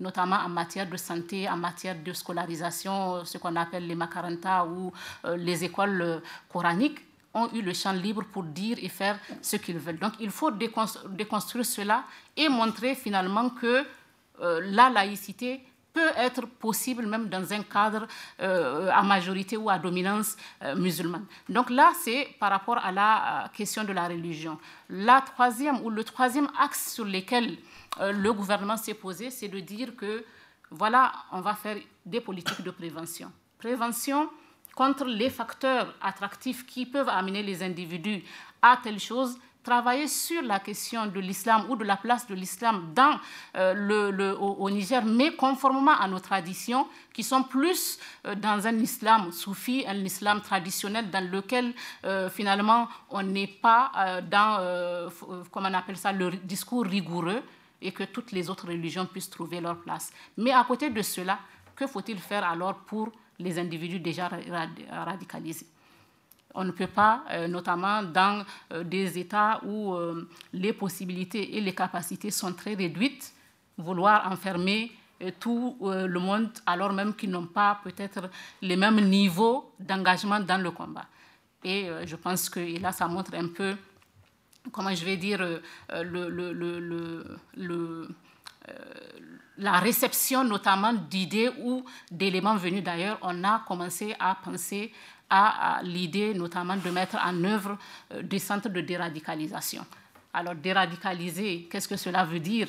Est-ce que cela veut dire que c'est des individus qui sont atteints, qui sont malades et qu'il faudra peut-être soigner pour arriver finalement à les insérer dans la euh, euh, société? Et surtout avec notamment la preuve que finalement ils vont pouvoir être comme tous les autres et accepter finalement de rentrer dans le cadre du contrat social on va trouver ou adapter cette notion de, centre de déradicalisation en euh, tentant une approche qui est euh, plus particulièrement présente, je pense, euh, dans les sociétés africaines, la justice transitionnelle. On va alors, l'État va dire, on va accepter ou on va faire une politique de la repentance. On va permettre aux individus radicalisés qui ont parfois même participé à des combats euh, leur donner la garantie que l'État ne va pas les réprimer, mais s'ils font le choix de se démobiliser et euh, de venir se rendre, pouvoir travailler notamment, donc les mettre dans ces centres-là et pouvoir alors travailler sur la manière dont ils vont pouvoir avoir le pardon de la société. La difficulté, c'est que on a ouvert d'abord un premier centre dans la région de Difa, qui a permis finalement de euh, pouvoir recevoir autour de 150 combattants de Boko Haram. On prévoit de faire ça dans d'autres régions. Mais la difficulté surtout, c'est que au niveau populaire, il faut gagner alors l'adhésion. Est-ce que pour euh, des populations euh, qui ont subi ou qui ont vécu notamment des attentats terroristes, est-ce que pouvoir créer un centre en leur sein et pouvoir dire que ces individus, on va les recevoir, on va euh, leur apporter, parce que le gouvernement dit, on va leur assurer une formation, on va leur euh, euh, donner après un travail. Est-ce que pour des pays où 90% de la population ne travaille pas dans la région, est-ce que cela est réaliste ou réalisable? C'est interroger après l'évaluation qui permet de dire oui ou non, puisque pour l'instant, ils ne sont pas sortis. Mais toujours est-il qu'ils ont été euh, dans ces centres de euh, déradicalisation. Alors le programme, c'est de pouvoir leur faire une formation, accompagner notamment d'une, euh, comment on appelle ça, de, ce qu'ils appellent des études de la religion. Donc, trouver euh, là-bas, on dit souvent le marabout qui va venir leur parler de ce que dit la religion ou de ce que ne dit pas la religion pour qu'ils puissent comprendre finalement que les actes qu'ils ont posés sont des actes contraires à leur foi. Mais pour ça, il faudra être d'abord, d'une part, sûr que ces différents individus sont ou ont rejoint le centre parce que simplement, et certainement ils sont sur la voie de la repentance et que ce ne soit pas simplement une stratégie pour pouvoir sortir et pouvoir euh, avoir quelque chose de la part de l'État. Donc ces questionnements sont là. Et pour amener, euh, finalement, je vais finir peut-être pour euh, ce qui est le centre de la déradicalisation, il faudra alors dans ce cas voir comment on va pouvoir dire aux populations euh, la réalité de ce qui se passe dans le centre. Alors il va y avoir ce qu'on a appelé euh, le caravane de la paix, ou avec euh, notamment des acteurs de la société civile qui sont mobilisés pour finalement aller vers les populations pour expliquer finalement l'initiative du gouvernement. Parce que là, on est dans, et là, et c'est là où c'est un peu paradoxal, on revient finalement sur la foi en disant dans la religion, euh, on dit qu'il faut pardonner. Donc dans ce cas, dès lors que ces individus ont accepté euh, de renoncer à la violence et finalement de se repentir, il faudra que vous autres, pour montrer que vous êtes des bons musulmans, que vous acceptiez leur pardon et qu'on puisse alors créer les conditions d'une résilience. Donc là, le centre va, euh, il est encore opérationnel, ils ne sont pas sortis, on va pouvoir s'interroger peut-être dans euh, quelques mois, un an, pour voir finalement si cela a réussi. Donc mon intervention, puisque je n'ai pas beaucoup de temps, euh, ça c'est notamment le désavantage de finir le, le, dernier, c'est de pouvoir dire qu'effectivement, ces dynamiques qui sont en cours en Europe se retrouvent aussi dans différents pays. La difficulté pour euh, notamment euh, juger de, la qualité ou notamment en tout cas de la pertinence de ces euh, politiques publiques, c'est de pouvoir alors, à partir de quelques années, pouvoir retourner pour voir finalement les différentes interventions de l'État, comment cela se fait. Est-ce que, notamment en matière de gouvernance, il y a eu les engagements du gouvernement. Parce qu'on est dans des cas de, de, pays dans lesquels le gouvernement n'a pas de contrôle physique. Ici, on parle des fichiers S au Niger, même si on veut instituer un fichier S, il n'y a quasiment pas de moyen de pouvoir contrôler euh, 1 264 000 km avec le peu de moyens qu'on a. Donc il y a euh, notamment des difficultés parfois à pouvoir euh, donner euh, notamment de la crédibilité finalement à ces politiques telles qu'elles sont déclinées dans les pays du Sud.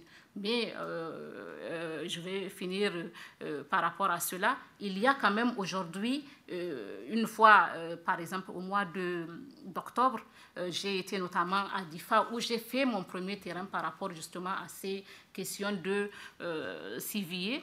La première année, quand j'ai été, ils étaient complètement déboussolés parce que personne ne savait ce que c'est et à quoi ça servait.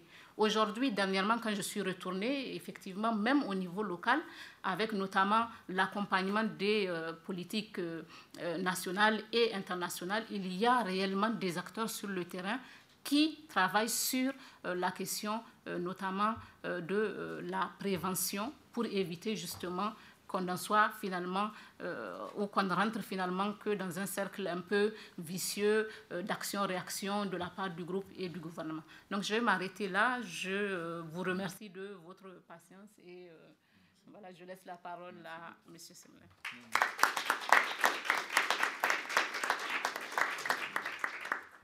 Non, mais c'était très, très synthétique, c'était très bien. Est-ce que vous avez des questions à lui poser? À l'arrière. Monsieur Oui. Euh, J'ai assisté il y a. Court, hein, s'il vous plaît, monsieur. Euh, oui, oui, il y a 4 semaines ou 5 semaines, à l'Agence française de développement, à un grand colloque sur l'hiver, euh, etc. Et là, ils ont axé le problème euh, beaucoup sur la question ethnique et la question des conflits entre exploitation agricole et pastorale. Est-ce que... Oui. Alors, voilà, une réponse courte aussi, s'il vous plaît. Oui. C'est-à-dire que le Boko Haram et les autres organisations se greffent sur des vieux conflits sociétals. Oui. Bien sûr, oui. Absolument. Dans ces pays, et je pense... Euh, Micro. Euh, à, tous les pays voisins, hein, euh, à, quoi ou la réunion à laquelle vous avez participé, c'est certainement sur ce qu'ils appellent le G5 Sahel, euh, les pays comme le Niger, le Mali, le Tchad. Effectivement, dans ces pays, il y a toujours eu du fait notamment des différences, comme on appelle ça, culturelles ou ethniques, des conflits vieux de plusieurs siècles entre telle ou telle communauté. Mais ces conflits ont toujours été souvent par rapport à l'accès euh, à la ressource ou l'accès à la terre, notamment lorsque vous parlez des éleveurs et euh, des agriculteurs, c'est des conflits cycliques qui arrivent à chaque fois que la récolte se termine pour les agriculteurs et que euh, les éleveurs doivent faire paître leurs animaux. Donc il y a toujours eu des accrochages.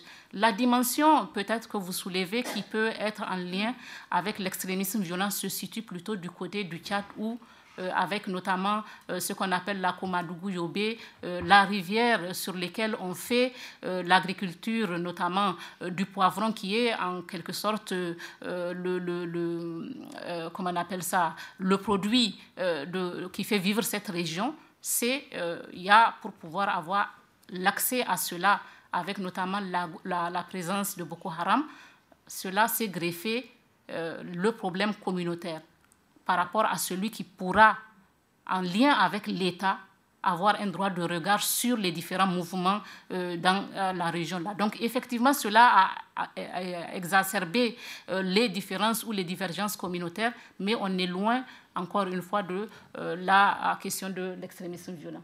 Est-ce qu'il y a une, encore une ou deux questions brèves à poser à Katiga Oui, au milieu. Au milieu.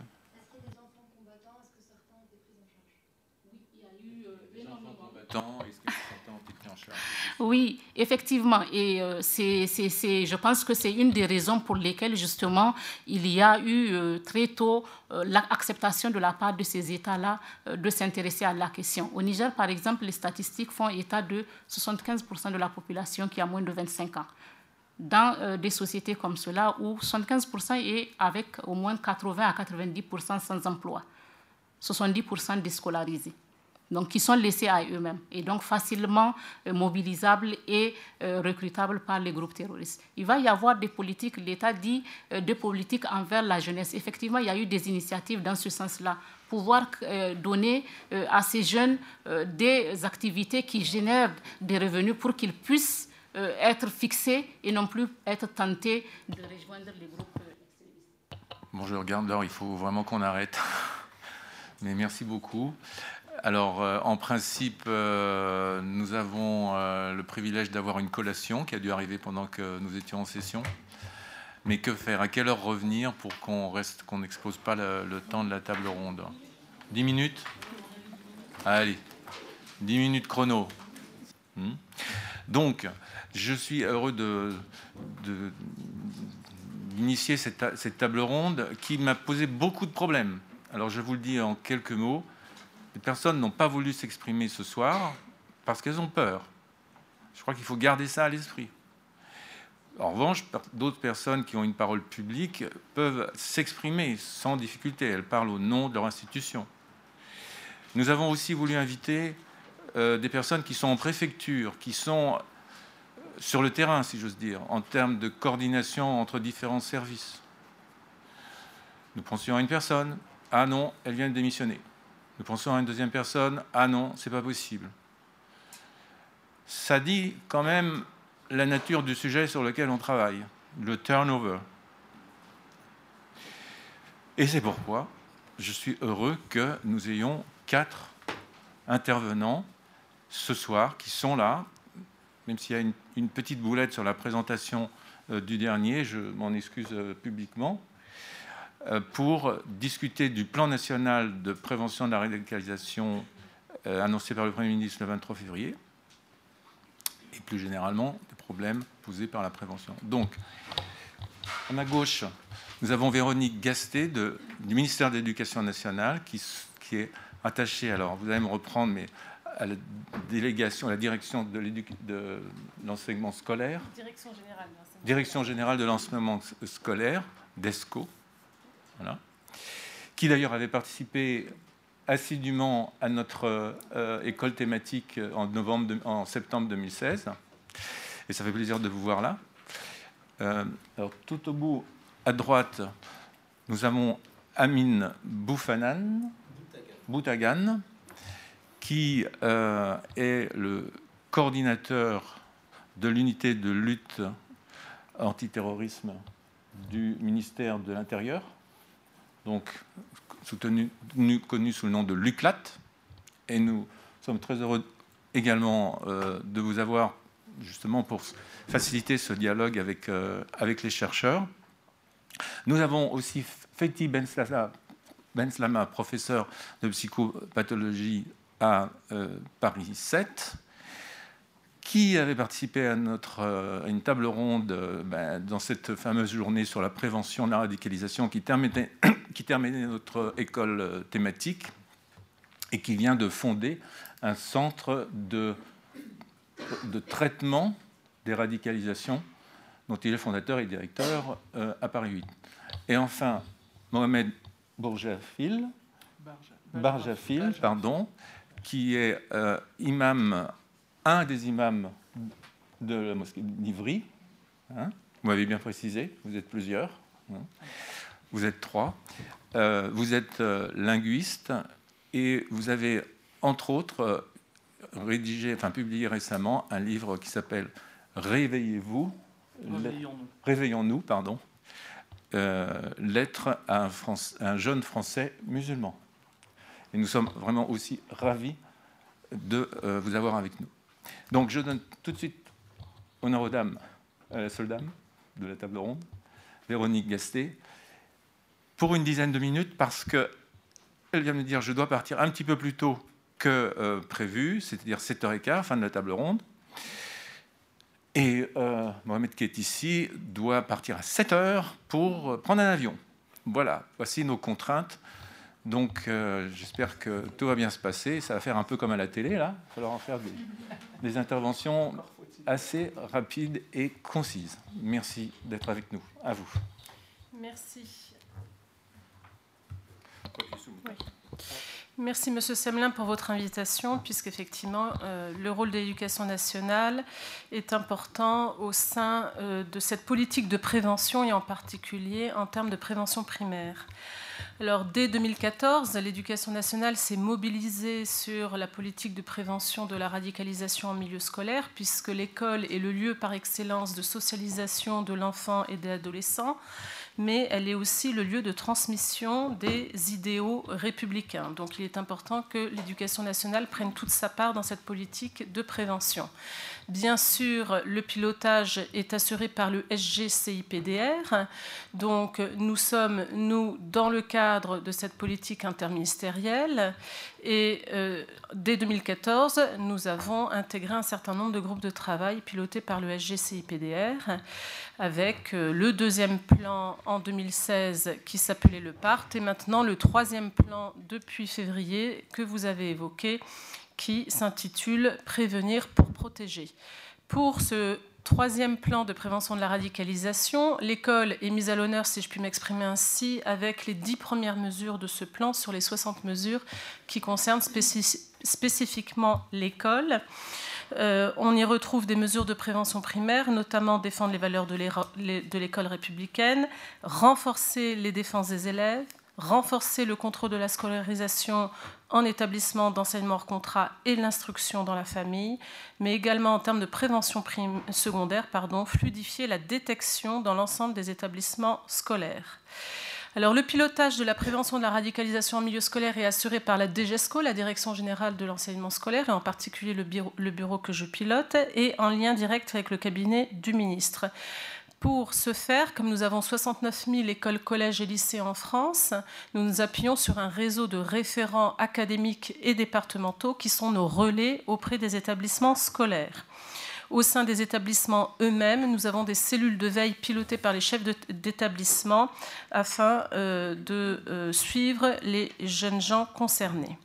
En termes de prévention primaire, nous avons pour objectif de renforcer la résilience de tous les élèves à travers un certain nombre d'enseignements et d'actions éducatives. Alors je vais passer très rapidement dessus, mais ces enseignements sont bien sûr l'enseignement moral et civique qui existe depuis la rentrée 2015, qui renforce euh, une éducation au droit, à la sensibilité et au jugement et qui promeut l'engagement. Nous avons bien sûr l'éducation média et l'information qui existait bien avant 2015, mais qui a été renforcée depuis les attentats Là aussi, nous le savons, vous le savez, le complotisme n'est pas un facteur causal, mais une des entrées potentielles dans le processus de radicalisation. Nous avons bien sûr le développement de la pensée critique qui est inhérente à tout programme d'enseignement scolaire, puisque dans tous les préambules des programmes, nous retrouvons cette idée de renforcer l'esprit critique des jeunes gens. Et enfin, nous avons une approche par l'histoire des idées et des faits religieux qui permet d'appréhender la complexité du monde et en particulier les enjeux géopolitiques. Euh, en termes d'action éducative, nous offrons des euh, outils ressources qui sont soit faits par des acteurs autres que l'éducation nationale, mais qui nous semblent intéressants à valoriser, soit des euh, ressources faites par des personnes de l'éducation nationale, et nous, nous, les mettons à disposition sur un site, le site d'un de nos opérateurs, Canopé le site Les valeurs de la République avec deux valences. La valence comprendre afin que le professeur puisse s'auto-sensibiliser à un certain nombre de concepts et le, euh, la page euh, agir afin que le professeur puisse se saisir d'un certain nombre de ressources, par exemple des films qui ont été découpés en petits modules afin de euh, servir d'initiation à un débat. Ça, c'est pour l'axe prévention primaire. Deuxième axe, le repérage et le signalement des enfants et des adolescents en risque de radicalisation. Alors nous sommes bien sûr très prudents. Nous disons toujours à nos personnels quand nous les formons qu'il n'est pas question que eux euh, emploient le terme d'adolescents radicalisés. Seuls les renseignements territoriaux peuvent évaluer une situation et euh, la partager au sein des GED, des groupes d'évaluation départementales. Donc nous leur recommandons de dire qu'il y a un risque de radicalisation et de tout de suite transmettre euh, la main. Donc nous avons dès 2014 émis un document permettant euh, de proposer des indicateurs. Alors ces indicateurs, nous ne, les avions pas travaillés seuls, nous avions travaillé bien sûr avec le CIPDR et nous les avons informés sur la procédure de signalement, soit par le numéro d'assistance, euh, le CNAPER, donc géré par l'UCLAT, euh, je pense que tout à l'heure il sera présenté, ou euh, le signalement auprès des cellules préfectorales d'accompagnement, euh, de prévention de la radicalisation et d'accompagnement des familles. Au niveau des chefs d'établissement, nous leur demandons de renforcer le dialogue avec les familles quand un élève est suspecté de radicalisation, puisqu'il va rentrer dans un parcours particulier, surtout si la suspicion se transforme euh, en une situation euh, finalement avérée. Donc euh, il nous tient à cœur que l'enfant, l'adolescent puisse continuer son parcours scolaire dans la mesure du possible, évidemment, s'il n'est pas euh, euh, mis sous, enfin, qu'il n'est pas détenu, s'il n'est pas passé à l'acte. Euh, donc, il nous semble important que le chef d'établissement puisse mettre cet adolescent dans les conditions les plus favorables à la poursuite de son parcours scolaire. Et pour cela, le référent radicalisation départementale fait le lien entre ce chef d'établissement et la cellule préfectorale qui, elle, suit l'enfant, l'adolescent et sa famille, de manière à ce qu'il y ait un maillage territorial autour de cet adolescent et que euh, personne n'ait la sensation d'être seul euh, auprès de cet enfant. Euh, nous avons également un suivi particulier des mineurs de retour du Levant. Alors maintenant, on dit mineurs de retour de zone de regroupement terroriste avec la nouvelle instruction ministérielle, interministérielle du 23 février dernier. Donc nous faisons très attention avec un suivi euh, cas par cas, hein, nominatif, euh, au niveau national, en lien avec nos référents départementaux et académiques. Euh, ces 77 mineurs euh, sont répartis dans 20 départements, donc nous les identifions, nous suivons leur parcours scolaire. On a affaire à beaucoup de tout petits, 90% au moins de 10 ans, 50% au moins de 5 ans, donc il y a beaucoup de jeunes gens, de petits, pardon, en école maternelle, et la scolarisation, pour la plupart d'entre eux, se passe bien, mais c'est vrai que ça demande un suivi sur le moyen et le long terme au regard de ce que certains auront pu éprouver, entendu, vu. Euh, voilà, donc nous sommes très attentifs à ce type de situation. Euh, nous avons aussi une attention particulière sur les contrôles à domicile, euh, puisque l'instruction dans la famille est autorisée. Euh, donc le renforcement a été promu, ainsi que le contrôle des établissements privés hors contrat. Là aussi, des instructions ont été données pour renforcer ces contrôles. Enfin, nous avons formé, nous avons fait un gros effort de formation de l'ensemble de nos personnels. Alors nous, au niveau de la DGESCO, nous formons les personnels d'encadrement académique. Nous avons formé plus de 800 personnes depuis 2015 avec un effort de formation sans précédent sur ce thème. Euh, et puis nous continuons en nous déplaçant dans les académies cette année pour être au plus près de la déclinaison territoriale de cette politique publique. Et nous demandons ensuite à ces personnes, donc euh, c'est plus de 800 personnes, de former à leur tour au sein des plans académiques de formation les personnels qui sont en établissement. Euh, je crois que je suis allée vite, mais euh, j'espère que les 10 minutes sont respectées. Très bien. On vous posera certainement des questions sur le bilan, sur comment évaluer toutes ces actions euh, entreprises. en tout cas, c'était le volet éducatif. Et donc, ben, je passe la parole à l'UCLAT, si j'ose dire, pour le côté identification, répression. Enfin, je ne sais pas comment vous allez traiter votre sujet, mais c'est à vous la parole. Merci d'être là. Oui, pour aller rapidement, compte tenu euh, du temps imparti, puis de la nécessité qu'une table ronde puisse s'instaurer. Euh, la présentation de l'UCLAT, euh, elle intervient en raison du fait que depuis 2014, comme ça a été dit, la politique de prévention de la radicalisation a pris son rythme de croisière et de croisière accéléré. Et de fait, euh, il a été question depuis 2014 euh, d'un plus que doublement des effectifs de l'UCLAT et des missions de l'UCLAT, ce qui euh, est important puisqu'on on est aujourd'hui avec une unité qui est considérablement renforcée en termes à la fois d'hommes et de, et de missions. pour, alors là j'ai un problème, mais ça va passer. On va le prendre différemment.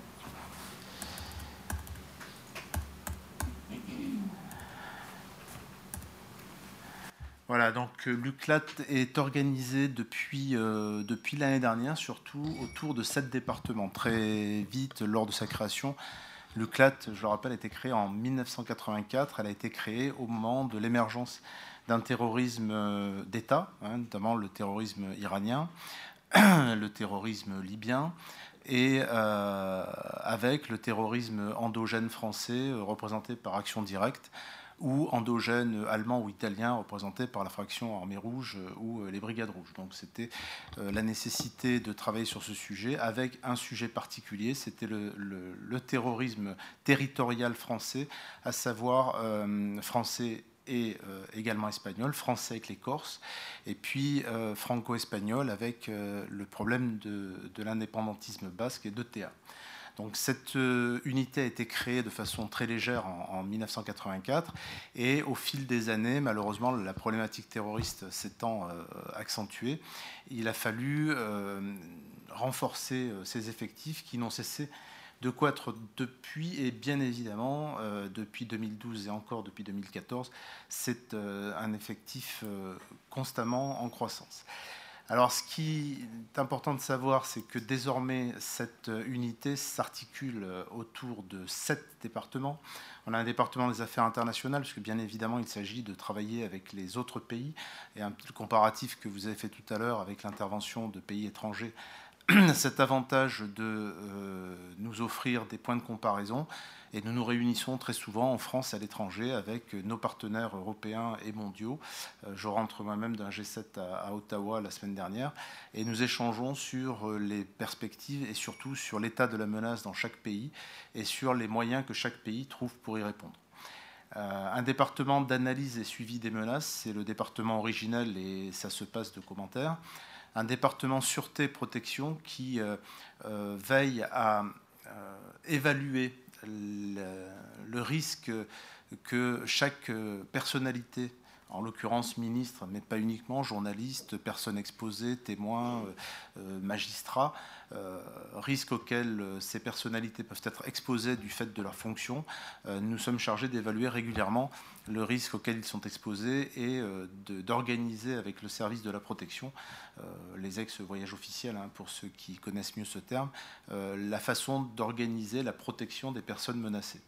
De la même façon, euh, nous sommes chargés au travers de ce département d'organiser euh, l'évaluation d'événements, de, grands événements, d'événements euh, particuliers, politiques ou, sportifs, pour évoquer la possibilité qu'il y ait un risque terroriste et qui pèse ou pas sur un, un événement et nous sommes saisis à ce titre par les autorités et nous sommes chargés d'évaluer assez rapidement le risque. Nous avons un département de lutte contre la radicalisation qui est euh, évident euh, depuis 2014 euh, et qui s'articule autour d'un secrétariat général qui gère l'ensemble de l'activité de lutte contre la radicalisation. C'est donc évidemment un département très important. Et il a également, il s'appuie à l'origine sur le fameux CNAP, la plateforme de avril 2014, c'est-à-dire celle qui est articulée autour du fameux numéro vert et qui a permis euh, d'avoir, euh, dans un premier temps, euh, les premiers signalements par téléphone, signalements clairement adressés à un service de police, contrairement à ce qui était envisagé par certains à l'époque, de sortir de la police la dénonciation en estimant qu'en France, dénoncer un service de police n'était pas très politiquement correct. au contraire, le choix a été fait de laisser ce numéro vert à la charge de la police, en l'occurrence de l'UCLAT, et l'UCLAT est amené à gérer euh, les suites de ces appels. Ces appels sont effectivement étudiés. Pour information et pour assurer quand même euh, sur 10 appels, un seul est gardé, hein, pour euh, que les choses soient claires, ce qui n'empêche pas d'avoir aujourd'hui beaucoup de gens qui sont concernés par, mais j'y reviendrai, par les accusations de terrorisme ou de djihadisme. Et euh, chaque, chaque accusation, chaque signalement est ensuite traité par les services euh, territoriaux euh, concernés, en l'occurrence le renseignement territorial, la DGSI, mais également depuis quelque temps et de plus en plus par le renseignement pénitentiaire qui est créé depuis le 1er février 2017 et on comprend pourquoi puisque les prisons sont une véritable bombe à retardement aujourd'hui. et il y aura donc très bientôt, dans le cadre d'une réforme en cours de l'UCLAT qui va se renforcer avec l'état-major opérationnel pour la prévention du terrorisme que Bernard Cazeneuve avait créé en, juillet 2015, euh, nous allons rajouter le lien euh, et consacrer le lien avec les préfectures. Nous avons déjà une plateforme qui permet aux préfectures de répondre à un certain nombre de questions. Nous les enrichissons d'un certain nombre de fiches très régulières sur euh, la compréhension du phénomène de la radicalisation dans, sous toutes ses formes. Et euh, les préfectures, lorsqu'elles ont un besoin, nous sollicitent et euh, à la demande, on peut également travailler sur ce qu'ils demandent et rédiger de nouvelles fiches. Mais également, cette liaison avec les préfectures nous amène à nous déplacer pour assister au groupe d'évaluation de la radicalisation, les groupes d'évaluation départementaux, dits GED ces groupes d'évaluation euh, sont des, groupes qui déterminent euh, la radicalisation ou non euh, des individus qui sont signalés. c'est donc la chambre d'enregistrement du fameux fichier pour le traitement des signalés pour la prévention de la radicalisation à caractère terroriste, le FSPRT, qui euh, regroupe la plupart euh, des euh, signalements qui ont été faits dès lors qu'à un moment ou à un autre du processus, l'accusation ait pu être avérée ou momentanément avérée. Et nous sommes en train d'atteindre le nombre de 20 000 personnes inscrites dans notre pays sur ce fichier. Donc le département de lutte contre la radicalisation est, est donc très important, mais nous l'avons renforcé également d'un département de la police administrative, puisque parmi les mesures qui ont été instaurés depuis 2014. Il y a eu, euh, il y a eu euh, les textes donc, de 2014, du 13 novembre 2014 également. Euh, il y a eu à nouveau des textes en mai 2016. Et puis il y a la loi SILT, la loi sur la sécurité intérieure et de lutte contre le terrorisme, du 30 octobre 2017, qui est applicable depuis le 1er novembre 2017. Et à chaque fois, il y a des mesures administratives qui ont été imposées. Et nous avons donc un département de la police administrative qui est chargé avec la, direction des libertés publiques et des affaires juridiques du ministère de l'Intérieur de gérer euh, les différentes mesures, en l'occurrence euh, ce qui s'apparentait euh, sous le sceau de l'état d'urgence à l'assignation à résidence, les interdictions de sortie du territoire, les interdictions d'accès au territoire.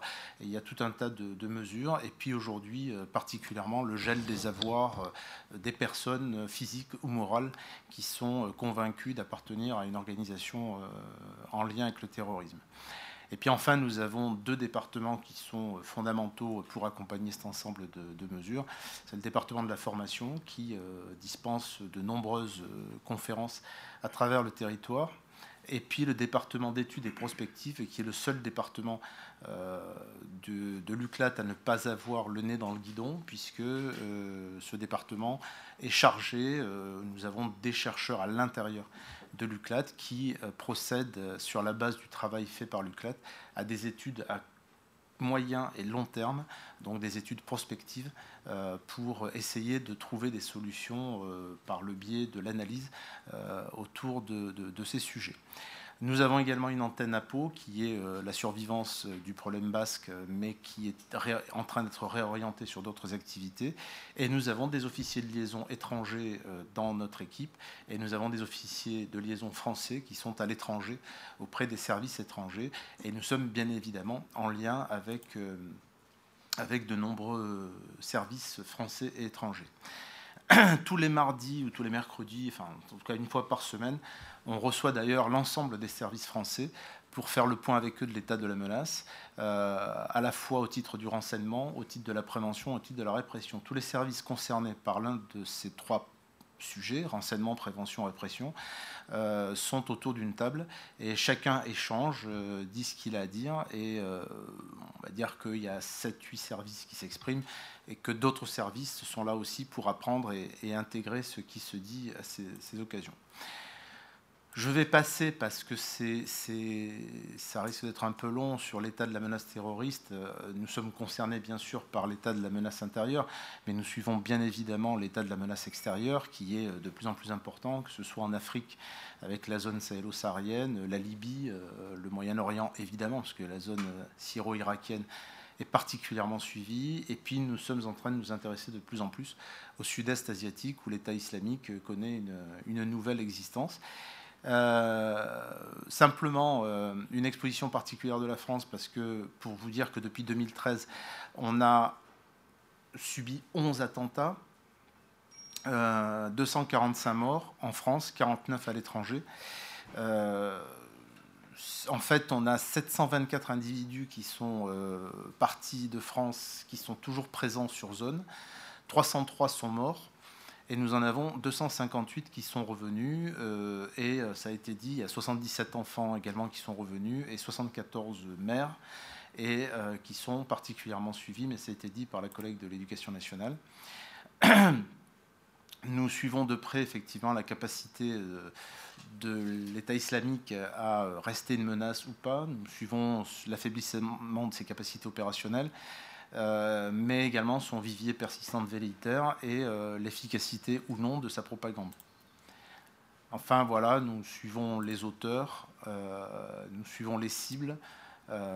avec, nous avons par exemple un, long travail que nous avons essayé de finaliser la semaine dernière à Ottawa avec les autres pays sur les modus operandi, les armes de guerre, les kamikazes, les véhicules béliers, les armes blanches, tous les engins explosifs improvisés, tous les moyens qui sont utilisés pour commettre des attentats, que ce soit sur des théâtres d'opérations extérieures ou sur le territoire français.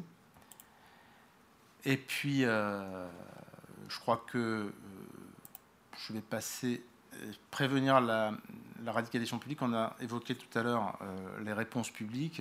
la réponse publique, elle est très claire. Hein, depuis 2014, alors ça a commencé avant 2014, puisque ça a été évoqué tout à l'heure, il y a eu l'affaire Méran en 2012, qui a nécessité une reprise en main des services de renseignement. Euh, il y avait une réforme des services de renseignement en 2008 qui euh, a connu quelques problèmes puisqu'elle a été euh, mal menée, en deux mots. Et à partir de 2012-2013, il a été jugé nécessaire de réformer les services de renseignement, de donner une articulation particulière entre le service de renseignement intérieur de proximité qui était le SDIG et qui est devenu le renseignement territorial, avec ce qui était la DCRI et qui est donc aujourd'hui la DGSI. je n'entre pas dans les détails de la formation, mais c'est un gros travail de fond. Et ça veut dire que la DGSI et le SCRT, le service central du renseignement territorial, ont été opérationnels dès la fin avril 2014, en même temps que les débuts de la politique de prévention euh, contre la radicalisation et le terrorisme. Et puis depuis, effectivement, euh, les mesures se sont euh, accumulées avec notamment le, plan euh, national de prévention de la radicalisation qui est intervenu il y a à un mois, le 23 février dernier, et qui s'inscrivait effectivement dans ce qui était à l'origine le PART, le plan d'action contre la radicalisation et le terrorisme, mais qui est devenu en fait il a été découpé en deux. Il est devenu le plan national de prévention de la radicalisation du 23 février et le plan d'action contre le terrorisme qui est en train d'être discuté et, sur lequel nous sommes en pleine, en pleine activité actuellement. Voilà, bon, sur euh, le, le, CNAPR, euh, un petit mot quand même, euh, c'est une plateforme de recueil des signalements, 12 policiers actifs et réservistes, une écoute, un suivi social des familles, une identification des situations de menace et c'est une collecte de renseignements opérationnels, mais ce n'est pas le seul moyen de collecte, puisque aujourd'hui sur le territoire, euh, tous les services de police, euh, de gendarmerie, mais bien au-delà, ça a été dit, l'éducation nationale, la, jeunesse et sport, énormément de services nous remontent des informations euh, qu'on leur donne, les inquiétudes des gens qui téléphonent dans les commissariats, dans les gendarmeries. Et il faut savoir que la plateforme, rien qu'à l'UCLAT, a reçu depuis sa création plus de 60 000 appels euh, pour euh, traiter au final 6 à 7 000 personnes parmi donc les 20 000 bientôt que compte euh, le, que compte, le fichier des radicalisés. Donc je vous expliquais tout à l'heure comment ça fonctionnait. Évidemment, les coins les plus importants, ce sont le sud, le sud-est, hein, la région de Marseille, Lyon, le nord, Pas-de-Calais, évidemment la région Île-de-France, Et puis on a euh, des points un peu particuliers. On a vu que beaucoup de gens étaient partis de Trappes à l'étranger. On a beaucoup de gens qui sont partis de Lunel dans le Gard à l'étranger. Et c'est un sujet sur lequel nous sommes en train de travailler pour mettre en relation euh, les endroits de France où sont partis les gens. Est-ce qu'ils sont des loups solitaires? Est-ce qu'ils travaillent de façon euh, organisée en réseau? Donc c'est un travail de fond, mais c'était important de le signaler. Euh, voilà, simplement pour dire que tout à l'heure on a entendu le mot de 40% de convertis, c'est pas le nombre exact, mais il y a quand même 33% de convertis dans les personnes qui sont euh, signalées et avérées.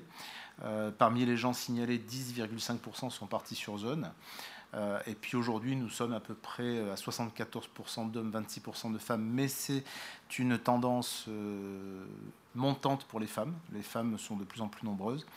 Euh, les mineurs restent autour de 16 à 20% Et il euh, faut savoir que euh, c'est encore heureux, 53% des signalements proviennent des proches, familles, amis et employeurs.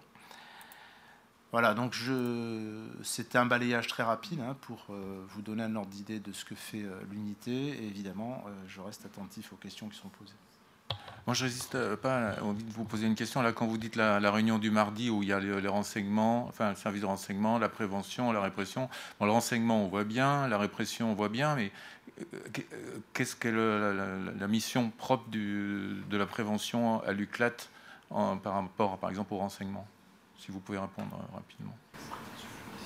Ben, on a un certain nombre de par exemple, micro, la, NSSI, c'est-à-dire les services de sécurité informatique.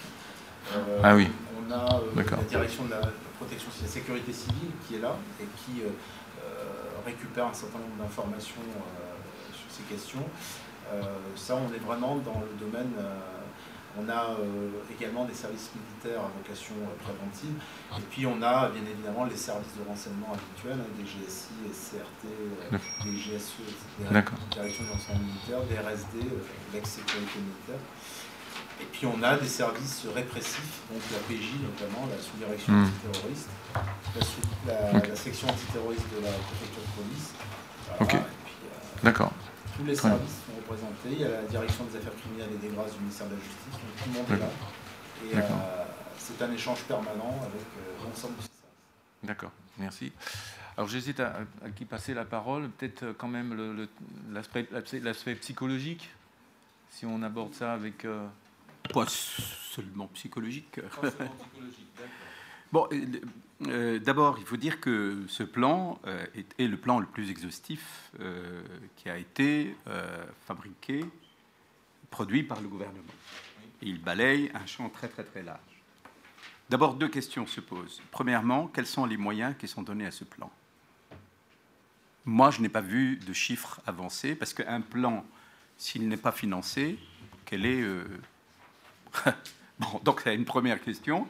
Et le plan est tellement ambitieux, mais moi je félicite euh, ceux qui l'ont euh, fabriqué parce qu'il balaye, tous les aspects, tous les aspects de la prévention qu'il faut appeler la prévention civile, c'est-à-dire qui n'est pas la prévention policière, etc.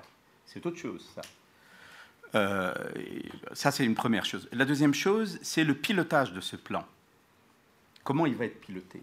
Moi, je ne pense pas, malgré la qualité des gens qui sont dans le CPIDR, que l'institution CPDR a les moyens de piloter ça. C'est très important le pilotage parce que il y a des mesures énormes qui dépendent de plusieurs départements ministériels et quelle est la cohérence, la coordination dans tout ça. Et moi, je crois que la, la, localisation institutionnelle du CPIDR ne le permet pas. Le CPIDR est attaché au ministère de l'Intérieur. C'est celui qui tient cette fonction, c'est le secrétaire général. Je ne parle pas des qualités des, hommes et des femmes qui travaillent là, mais institutionnellement, il n'a pas les moyens de piloter ce plan. Ce plan devrait être piloté par, auprès du Premier ministre, par un secrétaire d'État, qui peut avoir les moyens de, en effet, de, et il aura une mission de coordination entre une quantité énorme de mesures, il y en a 45 qui touchent tous les aspects. Bon, donc voilà, ça c'est des, des choses sur lesquelles on, se félicite, mais quid de... et aujourd'hui, il faut arrêter de produire des théories générales sur la, radicalisation, il faut aller au concret. comme les policiers le font. Ils sont confrontés au concret, ils font du théorie après à partir de ça, de la réflexion, mais c'est le concret. Bon. Il y a un problème qui me semble pour moi un problème très grave dans la pensée de tous ces plans, c'est que on s'attaque seulement au registre de la menace. La menace existe et elle est grave. Nous sommes dans un pays qui a quand même connu 400 morts, euh, plus de 400 morts. Dans d'autres pays, c'est des milliers, etc. Sans doute. Mais la radicalisation n'est pas qu'une menace.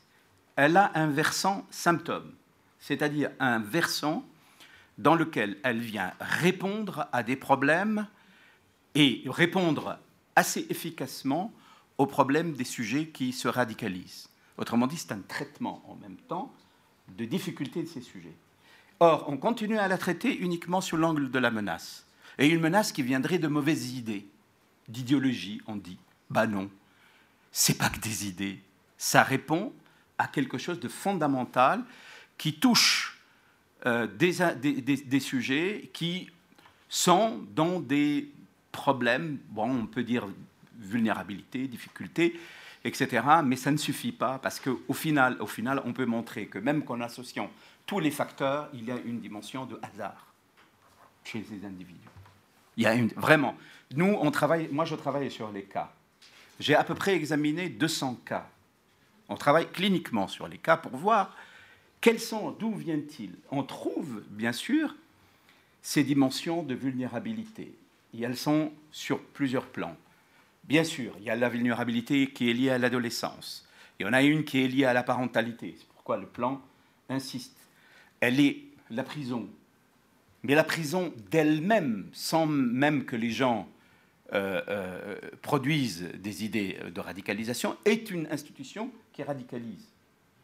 D'elle-même, quand on écoute les gens qui travaillent, ils vous montrent que c'est une institution prête à attraper tous les fléaux qui puissent arriver dans la civilisation, dans la société, et à les développer, leur donner un développement.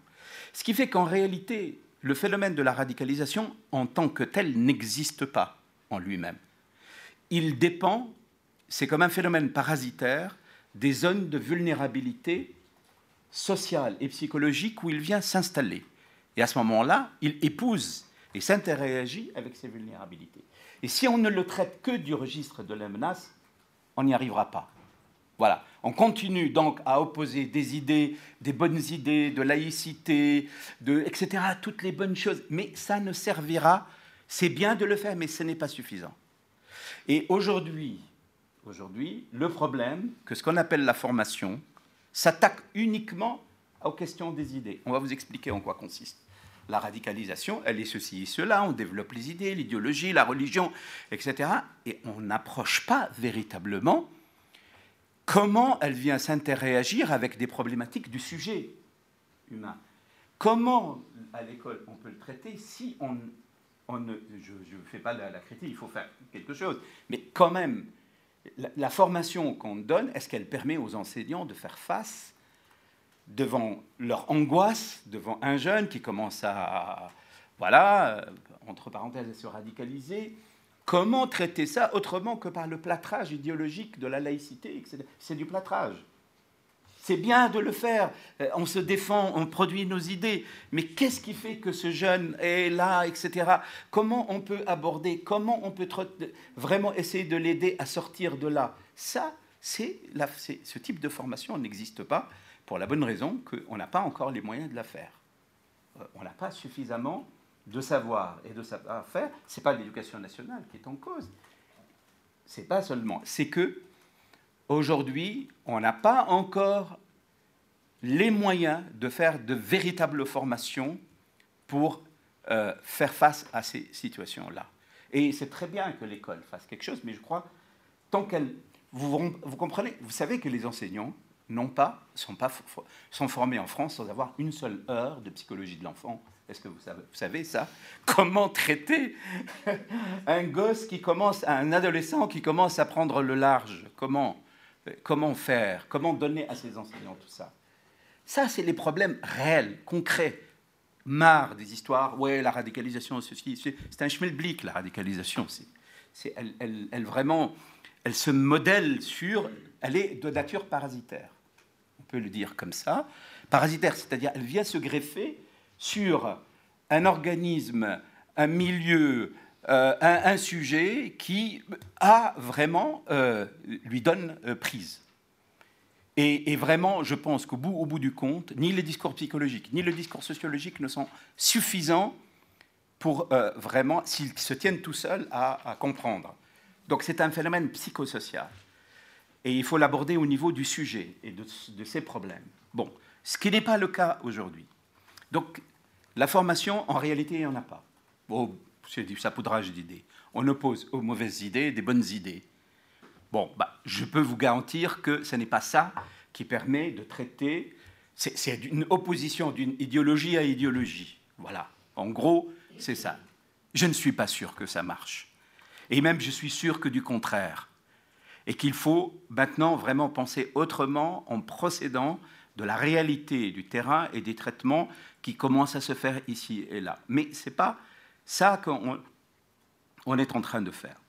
Deuxième problème, c'est le problème de l'évaluation de ce qui est fait. Ça, il est mentionné dans le plan. On a balancé beaucoup de choses, beaucoup de moyens, etc., sur des gens qui, qui ont de la volonté peut-être de le faire, etc., mais personne ne sait ce qu'ils font. Personne ne sait ce qu'ils font. Le plan soulève. Pardon Oui, un peu. Comme ça, ça va évaluer. C'est... Non, pas du tout, pas du tout. Je vous reprendrai tout à l'heure là-dessus. non. non, non, on sait ce que les gens disent qu'ils font. C'est autre chose. Évaluer, ça se fonde sur ce que les gens disent, mais aussi nécessite des, des, des, des évaluations extérieures. Il faut faire les deux. Mais on ne sait pas quel est le. Vous faites une action dans. dans, dans... Mais de toute façon, ça, c'est le problème d'une manière générale de l'action publique. En France, on n'a pas créé encore une agence d'évaluation de ce qui se fait. Et ça serait, ça devrait rentrer dans cette optique-là. C'est pas seulement la radicalisation, d'ailleurs. Bon, euh, on sait l'efficacité de la police parce qu'elle déjoue un certain nombre d'attentats, ça, on le sait, et elle nous évite. Mais qu'est-ce qui se fait? Quand, quand on dit qu'on prend en charge un enfant ou un adolescent, parce que la plupart du temps c'est des adolescents, et on s'occupe de lui pendant deux ou trois mois. Qu'est-ce qui se passe après au regard des objectifs qui ont été annoncés? Mais pas sur ce que... Parce que oui, moi je peux dire, on m'a donné les moyens, etc. Je dis que j'ai fait des choses bonnes. D'accord, je peux vous croire. Mais voyons de l'extérieur qu'est-ce qui s'est passé réellement. Voyons ensuite, est-ce qu'il y a, comme ce qu'on fait dans le traitement d'autres problèmes, suivi de cohortes, sur euh, quelques mois, quelques un an, deux ans, qu'est-ce que les gens sont devenus, pour savoir si ce qu'on a mis en place est efficace ou pas. Voilà, moi, les questions qui, tournent autour de ce plan, qui est encore fois, une fois, un plan intéressant par, il y a 45 mesures, qui brassent tout. 60, voilà, c'est 60, j'ai oublié. 60, c'est énorme. Problème de pilotage, problème de financement, problème de la conception que nous avons sur ce qu'on appelle aujourd'hui la radicalisation, qui n'est saisie que sur le versant de la menace.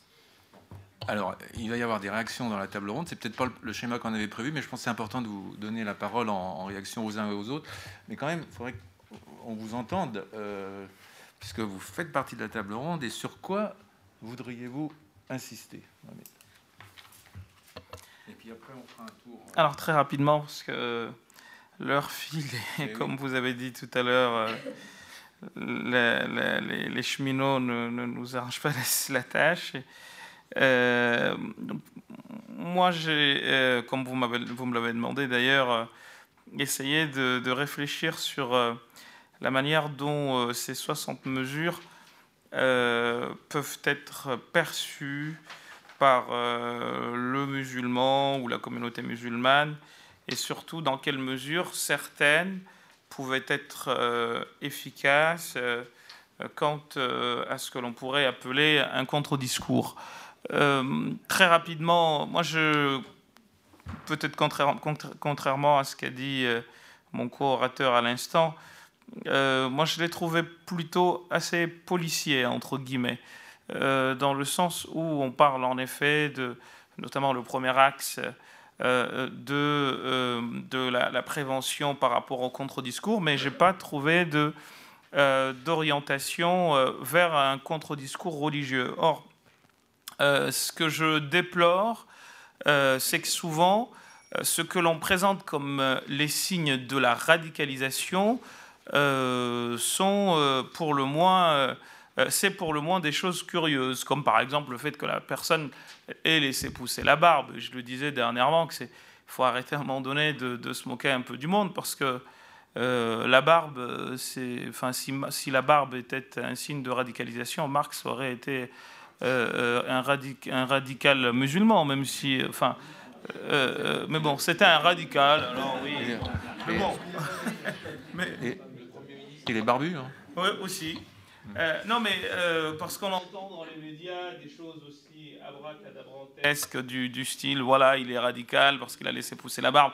Enfin, je trouve que c'est euh, vraiment minable de ce point de vue-là.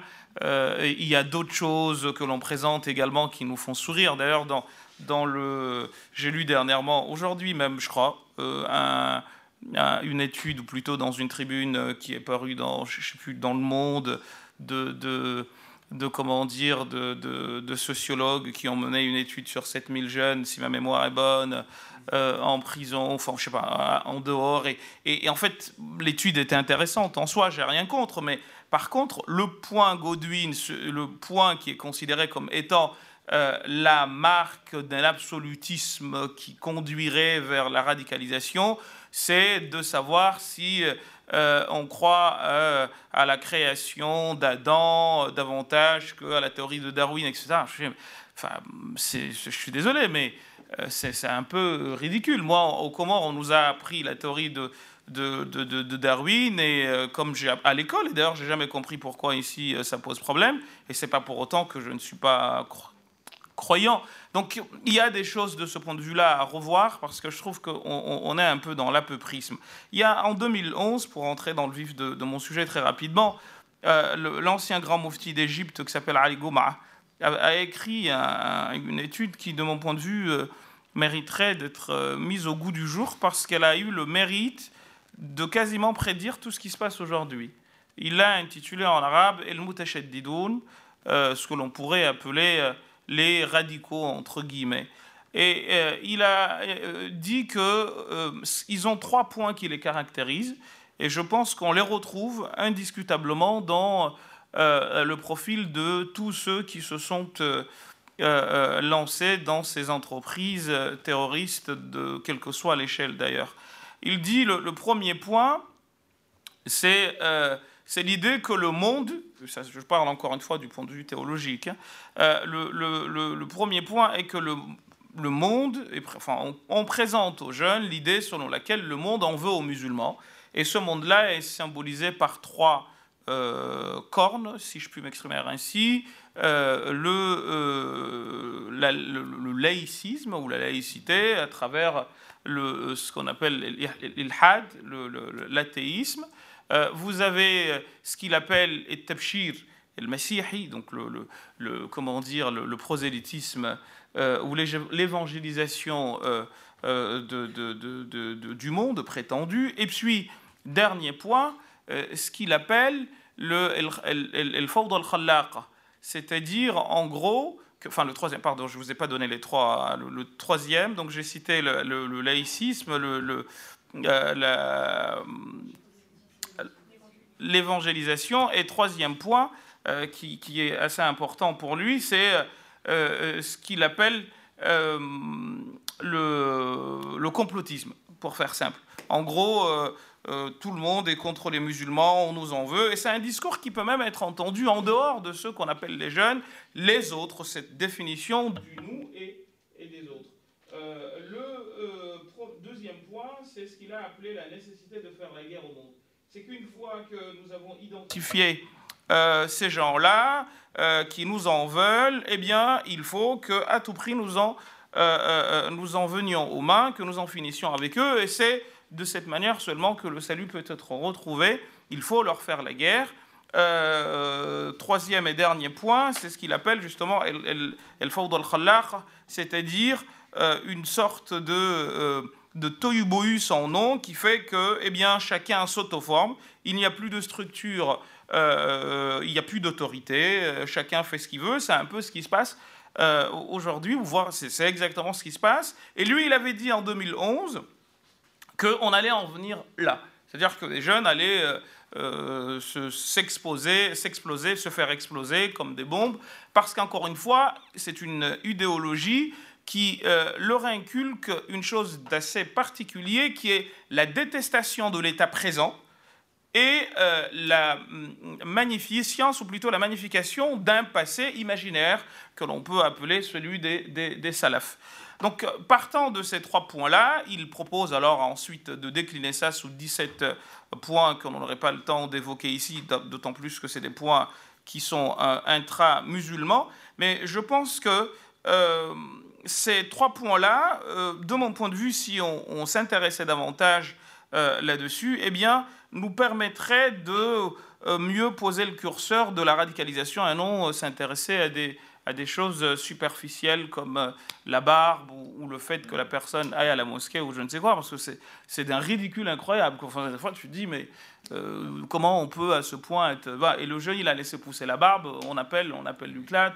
Enfin, je pense que là, c'est renvoie les gens en disant qu'on a le droit d'avoir la barbe. Oui, voilà. Mais, mais, mais, en fait, ce qui est dangereux, c'est que ça peut euh, avoir comme revers le fait que le jeune musulman eh bien, puisse être attentif aux thèses de ceux qui lui disent finalement on nous en veut, vois-tu, même notre manière, notre manière d'être, j'ai pas le droit d'avoir la barbe, j'ai pas le droit de porter un camis ou je ne sais quoi, enfin la, la fameuse tenue, etc. Même si bien entendu euh, c'est autre chose. Je veux dire, c'est vraiment euh, cela qui est très dangereux. Je peux vous donner un exemple tout bête. Quand la loi sur le, niqab, le, fameux euh, niqab, a été votée en 2010, si ma mémoire est bonne, en fait, on s'est dit, mais pourquoi faire tout un tintamarre autour de cette question alors que sur le plan théologique, dans les mosquées, personnellement, j'ai jamais vu une fille en niqab dans, toutes les mosquées de France et de Navarre. Dieu sait que j'en ai euh, euh, euh, traversé pas mal. J'ai jamais vu une fille en niqab. Et finalement, les renseignements généraux, d'après ce qu'on lisait à gauche et à droite, disaient qu'en tout et pour tout, il y en aurait entre 400 et 2000. Donc je trouve que en, gonflant les, les, enfin, en, on, sur, on, surdimensionne des choses qui sont minables et on passe à côté de ce qui est très important. très rapidement, je pense qu'il faut, euh, toujours en restant dans euh, euh, la, prévoyance, aller. enfin, prévoyance. la prévoyance, c'est un lapsus révélateur. Parce qu'on est en effet dans quelque chose de, qui relève de, l'avenir. Je, je, voudrais axer sur, enfin mon propos également sur le fait qu'il faut rappeler que euh, euh, très rapidement, il y a une idéologie que l'on a laissé euh, se répandre un peu partout ici et là, qui est une idéologie qu'on appelle le matralisme. Alors très rapidement, qu'est-ce que c'est? Le matralisme, c'est une forme de, du salafisme qui a été, et c'est le moins qu'on puisse dire, encouragé par les autorités ou les services de renseignement de certaines monarchies du Golfe, afin de faire en sorte que la population ne se mêle jamais de, des affaires, euh, euh, comment dire, politiques, et s'on concentre sur plutôt des broutilles du style, et ça nous a gagné d'ailleurs en France, hein, la taille de, des poils du menton ou, du pubis, etc. Enfin, vraiment des choses qui n'ont aucun sens, euh, et, et, ça a beaucoup marché en Arabie saoudite. et ce matralisme-là, l'ennemi principal, c'est le musulman, euh, parce qu'encore une fois, on est dans une quête de vérité, finalement, qui est le vrai musulman. Et, c'est quoi le lien avec ce que nous sommes en train de dire? C'est que euh, quand on rejette le musulman, parce que c'est les premières victimes de, ce courant, eh bien, on finit en s'introduisant et en se parant d'un principe qu'ils ont développé qu'on appelle le wala wal bara, alliance et désaveu. Peut-être qu'à travers vos questions, nous aurons l'occasion de développer toutes ces notions. Eh bien, le jeune, passant du musulman, va justement, en passant sur le musulman, déborde dans euh, le monde non musulman, et c'est là où justement les églises peuvent être menacées, les synagogues menacées. Bref, il y a, et, ça, ça s'est implanté par exemple en France, il y a une, région dont je tairai le nom, mais pas très loin de, régions qui ont été citées ici, qui est connue pour être une espèce de bastion de de, ce courant matraliste qui est justement dans ce qu'on appelle le takfirisme, c'est-à-dire que en gros, tout musulman qui ne pense pas comme eux est euh, tout simplement un, renégat ou un mécréant dont la vie, euh, euh, si on est gentil, peut être considérée comme ne valant rien du tout et demander à ce que parfois on en vienne à la supprimer purement et simplement sur le plan physique. Euh, et, cela, les livres, sont, euh, livres de ce courant sont disponibles sur Internet. J'ai eu à le dire dans une autre réunion à laquelle le CIPDR nous avait invités. Euh, il y a le livre de référence de Daesh qui s'appelle Masail al-Fiqh al-Jihad. C'est un pamphlet, de, enfin un pavé de 500-600 pages qui est facile d'accès. On va sur Internet, si on lit en arabe, et on appelle ça el fiqh la jurisprudence sanguinaire. Donc vous rentrez dedans, vous l'avez sans aucun problème. Au premier truc, au premier clic, vous l'avez. Euh, et puis, pour rester dans ce sens, on sait très bien qu'aujourd'hui, quand vous tapez islam, les 20 premiers liens au minimum qui vont parler d'islam sont euh, euh, des, liens qui parleront d'un islam qui n'est pas du tout un islam compatible avec les vérités qui sont celles dans lesquelles nous vivons aujourd'hui très rapidement euh, l'organisation, ce que j'appelle l'axe 2, l'organisation à la désorganisation de l'islam de France, son rôle ou son non-rôle dans la prévention contre la radicalisation. je n'ai pas vu euh, dans, les 60 mesures quelque chose euh, en parlant, mais bon, c'est peut-être parce qu'on ne peut pas non plus tout dire. il y a des allusions directes ou indirectes.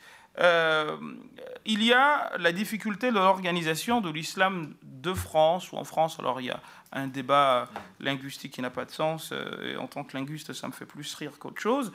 Euh, cette difficulté-là est là aussi, on peut considérer qu'elle a une part de, euh, pas de responsabilité, mais en tout cas, la désorganisation, ou plutôt l'absence d'organisation de l'islam en France ou de France, peut avoir comme conséquence eh bien, de laisser ces jeunes euh, sans autorité aucune et bien entendu se retrouver dans le troisième point dont parlait tout à l'heure euh, Ali Gouma, l'ancien grand mufti d'Égypte. Euh, et cela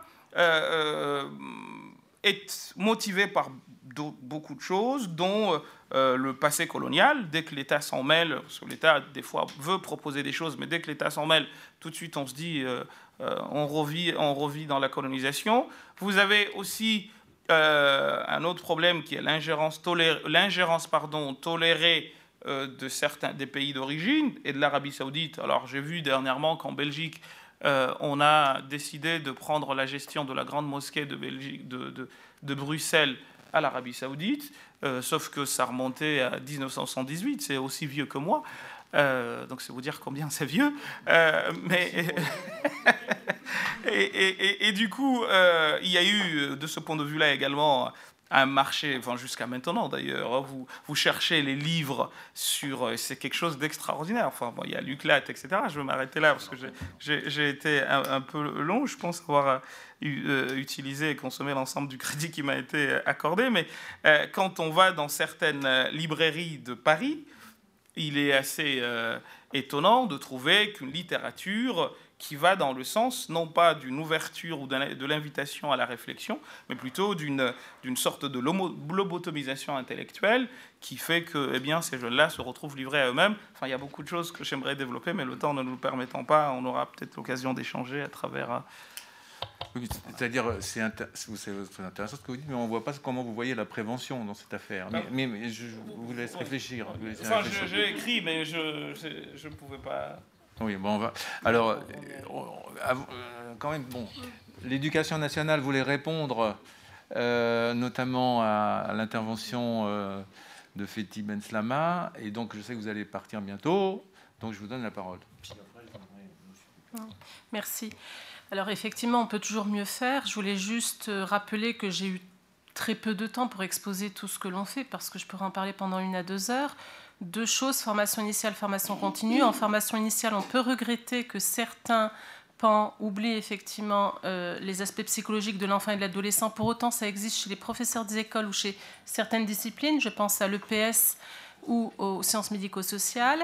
Et je voulais rappeler que nous avons des psychologues au sein de l'éducation nationale, des assistants de services sociaux, des infirmiers et des médecins qui ont des missions complémentaires à ceux à celle des enseignants, chacun dans son rôle spécifique, et c'est vraiment un travail d'équipe autour de l'enfant. Et ce travail d'équipe ne s'arrête pas là, puisque nous sommes souvent en maillage avec les services médico-sociaux ou sanitaires ou médicaux, euh, même si parfois euh, il y a une offre insuffisante en pédopsychiatrie, on le sait bien. Pour autant, on travaille vraiment en partenariat avec nos, collègues quand on a des euh, situations de mal-être.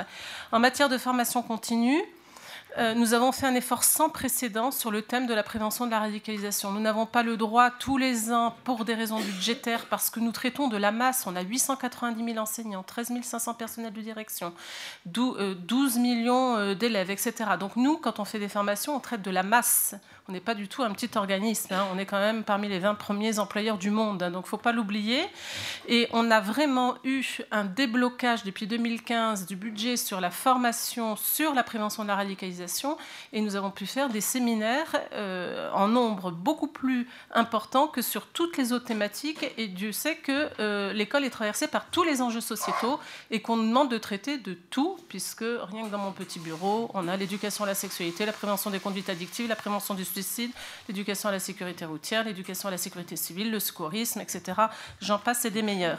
Donc on voit bien, en plus des enseignements fondamentaux qui sont le français, les mathématiques, l'anglais et tutti quanti.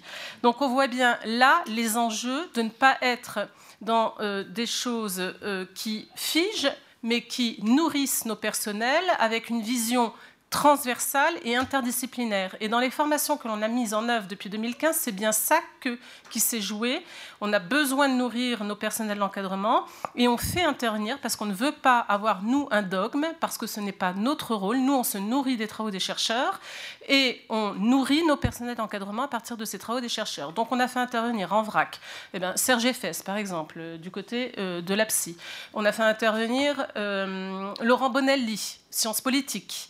Euh, qui d'ailleurs a rendu à Madame Belloubet un rapport très intéressant le 28 mars. Là, c'est pareil. On fait des fiches de lecture, on nourrit nos personnels là-dessus puisque 140, 144, je ne sais plus, euh, dossiers de jeunes ont été suivis par Laurent Bonelli et M.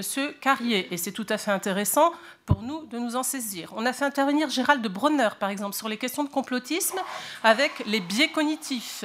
On a fait intervenir à Angers, il y a dix jours, dans notre séminaire à Angers, deux de vos collègues, professeurs de psychopathologie, donc Michel Grelier et Romuald Damon, qui ont posé la question de la subjectivité de l'individu. Donc vous voyez qu'on nourrit sans avoir une doxa euh, prédéfinie. Euh, voilà. Et sur l'étude dont vous faisiez état, on a aussi fait intervenir Olivier Galland. C'est lui qui a fait l'étude sur les 7000 jeunes, qui nous, nous a intéressés, qui n'était pas sur la radicalisation, mais sur ce qui construisait éventuellement une pensée radicale dans certains quartiers, dans certains contextes. Là aussi, l'étude faite l'an passé par Romain XVI et Xavier Crétiez nous a fortement intéressés. On s'en est saisi dans nos séminaires de formation parce qu'on est bien sur les niveaux méso, micro et macro et pas qu'au niveau individuel. Et ceci, nous l'exposons à nos personnels d'encadrement pour bien situer les choses d'un point de vue enjeu géopolitique, interaction avec l'environnement, contexte sociopolitique, mais également la radicalisation comme un processus relationnel avec le rôle de la fratrie, des pères, etc. Et enfin, les professeurs, et là c'est Laurent Bonelli qui l'a rappelé en juin 2016 lors d'un congrès à l'UNESCO, ont des compétences sur lesquelles s'appuyer parce que cela fait quand même 20 ou 30 ans qu'on a des professeurs qui savent repérer des signes de mal-être en cas de toxicomanie, d'anorexie ou autres comportements à risque. Et il faut s'appuyer là-dessus. Donc on va bien au-delà de la simple grille des indices. Évidemment, on ne s'arrête pas à la question de la barbe ou de l'aspect vestimentaire, bien heureusement. Ok, merci pour ces précisions. Vous vouliez intervenir aussi euh, tout à l'heure Oui, pour, euh, pour, faire un peu la synthèse entre les trois interventions de, de Fethi Ben Slama, euh, Éducation nationale, et de mon voisin euh, imam. Euh, moi, je constate, j'ai je, commencé ce métier, euh, mon voisin avait un an. Donc, merci pour dire que vous êtes vieux, mais voilà. Tout petit. simplement pour, vous signaler que depuis 40 ans que je fais ce travail, j'ai constaté beaucoup de choses. Concernant l'éducation nationale, Concernant l'éducation nationale, l'éducation nationale a fait d'énormes progrès. Moi, je me félicite tous les jours de travailler avec l'éducation nationale, qui est un partenaire remarquable. Non, mais je le dis parce que c'est vrai, parce que ça n'a pas toujours été le cas. On a souvent opposé les policiers et les enseignants, parce que c'était une vieille, une vieille ancienne qui consistait à dire que les enseignants et les policiers ne s'entendaient pas. C'est totalement faux aujourd'hui, notamment face à ces problématiques de violence et en l'occurrence, dans le sujet qui nous concerne, de radicalisation. Euh, par rapport aux 60 mesures euh, que M. Benslama a évoquées par rapport au pilotage, oui, il y a eu un pilotage du CIPDR, dont deux cadres euh, importants sont dans la salle. Euh, nous avons, nous, participé aux travaux avec non seulement le CIPDR pilote de, ce projet, mais aussi avec l'ensemble des services concernés. Le Premier ministre est en charge de piloter ce dossier et il le pilote avec l'ensemble des, partenaires concernés dont nous faisons partie. Et euh, il y a un truc qui s'appelle, vous ne le savez peut-être pas, mais qui s'appelle les RIM, les réunions interministérielles, et nous en mangeons très régulièrement euh, semaine après semaine.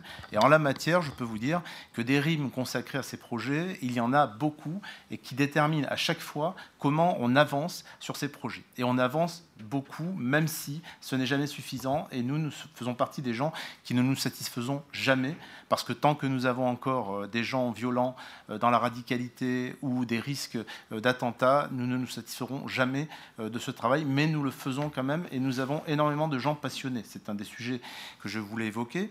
Et pour rejoindre également notre ami Mohamed Barjafil, moi je, note que le contre-discours qui est évoqué. Alors le contre-discours religieux n'a pas été évoqué parce que effectivement vous avez évoqué l'islam de France, l'islam en France. Les mots ont un sens, sont des, des, des, sujets. J'ai appartenu au Haut Conseil à l'intégration de 1999 à 2002 et c'est un sujet euh, d'importance. L'islam de France, ça ne veut rien dire, parce que pourquoi l'islam de France, pourquoi l'islam d'Allemagne? L'islam en France, ça a un peu plus de sens, parce que c'est l'islam qu'on vit en France, mais il y a aussi une autre euh, connotation importante, c'est l'islam dans la République, puisque nous sommes dans une République, et qu'il convient effectivement d'avancer là-dessus. Et, pour, pour en terminer, c'est très important, la notion de contre-discours. Euh, il s'agit de répondre euh, à la propagande qui est utilisée par les plus radicaux, par les plus violents. Alors comment y répondre? Est-ce qu'il s'agit de se mettre à leur niveau? C'est peut-être pas la solution. On ne va pas répondre pied à pied à ce que disent ces personnes. Est-ce qu'il s'agit d'un contre-discours religieux qui est toujours possible? Mais euh, M. Barjafil l'a évoqué, euh, la représentation de l'islam en France est malade. Elle est malade parce qu'elle a été construite sur des bases erronées. C'est-à-dire qu'à partir du moment où on a dit qu'on ferait un conseil de, français des musulmans de France, un CFCM, euh, ou, des, CRCM en région, on a décidé qu'on faisait, euh, on organisait une sorte de clergé de l'islam en France. Or, il n'y a pas de clergé dans la religion musulmane, à l'exception d'une forme d'organisation chez les chiites, mais il n'y a pas d'organisation de l'islam en France. On l'a créé. Euh, et euh, personnellement, lorsque j'étais au Haut Conseil d'intégration, je me suis opposé à la à l'organisation telle qu'elle existait. Pourquoi? Parce qu'on a dit on va faire ça sous forme d'élections. Ces élections vont être organisées à partir de la superficie des lieux de culte, ce qui était totalement euh, stupéfiant. Et euh, il y a des gens qui, du jour au lendemain, ont, ajouté un hangar de 700 mètres carrés à un lieu de culte de 150 mètres carrés pour avoir plus de voix. Mais euh, au-delà de, de, ce qui peut prêter à sourire, la question, ça a été est-ce qu'on a bien conscience que si on organise un vote pour représenter l'islam de France, on en fait une opération politique et que ce faisant, ceux qui vont voter sont les gens qui sont les plus investis, et les plus investis sont souvent les plus radicaux. Et euh, forcément, ce sont les fondamentalistes qui l'ont emporté. Euh, le ministre de l'Intérieur de l'époque, en 2002-2003, Nicolas Sarkozy, a jugé utile pour euh, anticiper ce risque de dire on va nommer le recteur de la Grande Mosquée de Paris parce que c'est le plus mesuré et on va le nommer président. Et en ce faisant, on a nommé président quelqu'un qui représentait la Grande Mosquée de Paris, Dalil Boubaker, qui a représenté 16 à 17% des voix et qui, au final, vu ce qui a été annoncé avant l'élection, en a fait 9. Il s'est retrouvé président avec 9% des voix. Forcément, ça a été mal engagé, ça ne pouvait pas marcher. Et aujourd'hui, on, est encore en train de réfléchir, 15 euh, ans après, à la façon d'organiser cet islam en France, cet islam dans la République. Et euh, il y a une réflexion qui est à nouveau entamée, puisqu'il y a des débats actuels pour essayer d'avancer bien au-delà du, PNPR qui est sorti le 23 février, ou euh, et c'est parallèle au plan d'action contre le terrorisme qui est en cours de travail également. D'accord. Merci, merci beaucoup, puisqu'on est sur les rapports entre l'islam et la, et la République. Euh, je voulais vous donner deux minutes hein, la parole euh, par rapport à vos idées sur la prévention. Je suis désolé, ça sent en style télégraphique, mais vous n'avez pas trop développé. On aimerait bien savoir. Et puis après, je donne la parole à, à Féti. Alors très rapidement, j'ai 4 à 5 points. Bon, je les lis comme ça. Hein. Proposer des formations théologiques, parce qu'en fait c'était le dernier point, mais comme j'ai pas eu le temps de développer, tant pis, je le lis comme ça. Proposer des formations. Euh, bah, justement, c'est que peut apporter l'islam de France à la lutte contre la radicalisation et à sa prévention. Euh, c'était le, troisième axe. Donc, alors, proposer des formations théologiques contre la radicalisation aux imams et différents acteurs formateurs. Donc ce serait une structure euh, type CFCM ou je ne sais quoi qui le ferait.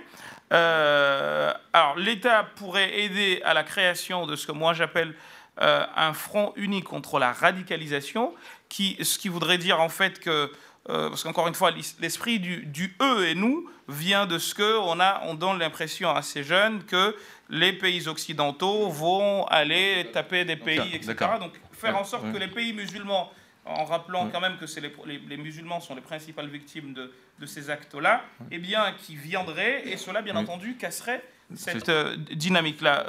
deux, troisième point, enlever l'idée que l'Occident est en guerre contre le monde musulman. Alors, ce serait bien entendu à voir euh, à travers des travaux de recherche, etc. Euh, quatrième point, c'est une légitimité que les États occidentaux n'ont pas c'est-à-dire que cette structure-là aurait la légitimité justement d'être une, structure qui prépare ou qui présente, sous forme d'un conseil théologique ou je ne sais quoi, euh, un contre-discours. Et là, on tomberait bien entendu sur le contre-discours dont on parlait tout à l'heure. Et dernier point, encourager à travers la recherche une relecture de textes, des textes qui cadrent avec les réalités de notre temps. Enfin, ça pourrait chacun faire l'objet de plusieurs... D'accord. Féti, Féti Ben Sama. Non, mais moi, je ne vais pas entrer dans les je remarque une chose. Quand on se réunit avec les gens qui travaillent sur la prévention civile, encore une fois, je le dis, je la distingue, de la prévention policière, militaire, etc., eh ben, euh, quand on travaille avec les Anglais, les Danois, enfin, ils vous disent qu'ils ne marchent pas. Ils ont une position critique vis-à-vis de ce qu'ils font. Il n'y a qu'en France, où dès qu'on vous dit, bah il y a un truc là qui ne va pas, mais non, tout va bien, mais on fait ce qu'il faut. Il n'y a qu'en France que ça se passe. Vraiment. Mais si, ah, si ah, vous venez de me dire que, que l'éducation nationale fait tout ce qu'elle faut. Mais il ne faut pas prendre ça pour une critique. Pour, il, faut, vraiment voir tous les chercheurs, y compris moi-même, tous les chercheurs qui travaillent sur la radicalisation, véritablement, n'ont pas une idée très précise et pratique et concrète de ce que ça représente. Il y a peu de cas. Nous touchons un peu des points par là, par-ci, par-là. Et souvent, ce qui nous arrive, c'est que lorsque nous on touche, on généralise tout de suite sur l'ensemble d'un phénomène qui est multiforme, qui s'adapte chaque fois, à chaque endroit. C'est ça que je dis. Et que pour le moment, aujourd'hui, il faut avoir l'honnêteté de dire que nos savoirs pratiques est extrêmement limité. Voilà. Oui, mais alors Après, on peut faire venir des, chercheurs très bien, qui font des, études, mais qui n'ont aucune idée de ce peut faire. Savoir, savoir pratique, ça serait l'évaluation de l'efficacité des mesures de prévention. C'est ça. Entre autres, entre autres que les gens qui font euh, la, la, la, prévention viennent nous parler exactement de ce qu'ils font et qu'on puisse avoir un peu la possibilité d'évaluer ce qui se passe. Parce que c'est ce que disait notre collègue allemand. Notre collègue allemand nous disait qu'on ne pouvait pas évaluer le rapport des sénatrices, c'était la même chose. La, bonne volonté existe, elle est bien sûr. Donc tout le monde fait. Gigantesque, c'est pas ça le problème. Et on fait des choses, mais quel est vraiment le rapport de ce qu'on fait avec la réalité de la chose? Mais vous n'étiez vous étiez pas d'accord, vous disiez qu'il y avait des évaluations. Comment vous l'évaluez, cette, cette, politique de prévention? Ben, les parlementaires, alors il faut savoir que nous sommes, euh, nous sommes évalués en permanence. Nous sommes évalués. Mais vous, la police, c'est plus facile peut-être. Non, mais pas, non, mais pas que la police. L'ensemble des, l'ensemble des personnes qui interviennent dans le, dans le processus de, de, lutte contre la radicalisation. Il y a un terme qui me plaît dans le plan. Euh, on arrête de parler de déradicalisation parce que c'est un concept qui, euh, qui, qui, à mon avis, n'est pas viable. on parle de désengagement. Et le désengagement me paraît beaucoup plus approprié. En revanche, euh, moi, je suis encore passé devant une commission sénatoriale il y a, il y a 15 jours. Euh, j'ai été soumis à deux inspections. Ça fait un mois et quelques que je suis à la tête de l'UCLAT. Ça fait déjà trois inspections et auditions que je subis, euh, sans compter les réunions interministérielles à l'occasion desquelles, croyez-moi, les gens qui ont des choses à dire et des critiques à émettre ne s'en privent pas. et c'est même et c'est une forme d'auto-évaluation. Après, après excusez-moi, une évaluation extérieure. Moi, je ne suis pas contre. Euh, être évalué à la fois par des parlementaires. micro, micro. Ce sont les représentants du peuple euh, qui nous évaluent. Euh, on a un certain nombre d'inspections qui nous évaluent. Qu'on soit évalué à l'occasion, on passe notre temps souvent en dehors de nos heures en conférence à l'extérieur, on intervient, on participe à des débats. être évalué par qui? Par quelles personnes qui vont dire qu'ils font, parce que je reprends votre expression. non, non, non, non, non, non, mais je, je, mais je, je, je mais oui, c'est ça. Alors, on va passer. Surtout qu'on a des représentants du CIPDR qui est dans la salle. Alors, euh, voilà, on va s'arrêter là. Et qui veut parler maintenant? CIPDR, je voudrais revenir quand même sur quelques points parce que j'ai plus de train après. Merci, merci. Merci. Pour monsieur Amin Boutagan l'a déjà dit, effectivement, le CIPDR est sous l'autorité. D'ailleurs, vous pouvez le voir quand le plan a été annoncé, c'est Yves qui l'a annoncé, et non pas Gérard Collomb. Donc, euh, effectivement, le CPDR du Premier ministre. Il y a 60 mesures, 60 mesures qui sont aujourd'hui pleinement financées. C'est-à-dire que, effectivement, quand euh, le travail, tout le travail que vous avez évoqué, le travail, la difficulté du pilotage interministériel, ben, c'est toute la difficulté de notre travail. C'est à ce travail qu'on s'attelle chaque jour. Et j'ai envie de dire, c'est pas un travail facile, mais c'est pas non plus un travail lequel vous avez des solutions toutes faites. C'est-à-dire que vous nous faites un petit peu penser aux, questions que nous on pose, euh, les spécialistes de la politique publique, aux psychologues comme vous. C'est-à-dire que parfois on arrive et on vous dit, bon, donnez-nous une réponse précise. Est-ce que cette personne est malade? Est-ce qu'elle est radicalisée? Etc. Et vous nous dites, bon, ça c'est beaucoup plus compliqué. Et j'ai envie de vous dire de mon côté, politicien de la politique publique, eh bien, c'est pas aussi simple, si vous voulez. On n'a pas à mettre un, gros pilotage et puis tout le monde qui va... Euh, en quelque sorte euh, répondre euh, de façon hiérarchique à ce grand pilote. Le travail d'interministérialité, c'est un travail qui est compliqué, qui se met en œuvre à travers des RIM, réunions interministérielles, comme l'a dit M. Amin mais c'est aussi euh, en, en, aval des RIM. J'ai envie de dire, la semaine dernière, on était avec mon collègue de l'UCAT, on était au ministère des Sports pour déterminer des feuilles de route qui vont être faites avec chacun des parties prenantes du plan. C'est ça un travail interministériel. Alors évidemment, j'ai envie de dire, c'est peut-être pas euh, sexy à, vous expliquer comme ça, mais c'est du travail qu'on fait tous les jours, du tricotage avec nos collègues des différents ministères. Moi-même, je suis mise à disposition d'un autre ministère, et c'est un travail qui se fait comme ça. Alors évidemment, on peut toujours questionner, mais moi, je, reconnais bien dans la politique qu'on fait au jour le jour ce que disait Benjamin Dupol tout à l'heure, c'est-à-dire qu'il disait en fait, c'est des politiques qui sont faites effectivement de bricolage constant. Bah, on bricole, c'est vrai, on bricole, mais au, sens noble du terme, j'ai envie de dire que, contrairement à ce que vous avez l'air de dire, on se remet systématiquement en cause et on, discute. mais je crois que, je crois que euh, on a, on n'a pas, il n'a pas compris. Pas dit que vous ne faites pas ce qu'il faut. J'ai dit simplement. Mais on n'a pas de solution toute faite. Non, non. Vous, vous m'apprenez alors que moi jusqu'à là, vraiment jusqu'à là, ce que j'ai vu, la place du CPDR, elle est sous l'autorité du ministre de l'Intérieur. Alors, alors ça, vraiment, je vais... Du Premier ministre et par délégation du ministre. Ah, par délégation, donc c'est... Ah, bah, oui, donc, pas la même chose. Alors... Bon, alors, ça, il y a déjà un point de clarification qui a été apporté. Je propose qu'il y ait les personnes qui souhaitent prendre la parole ben, le font. Non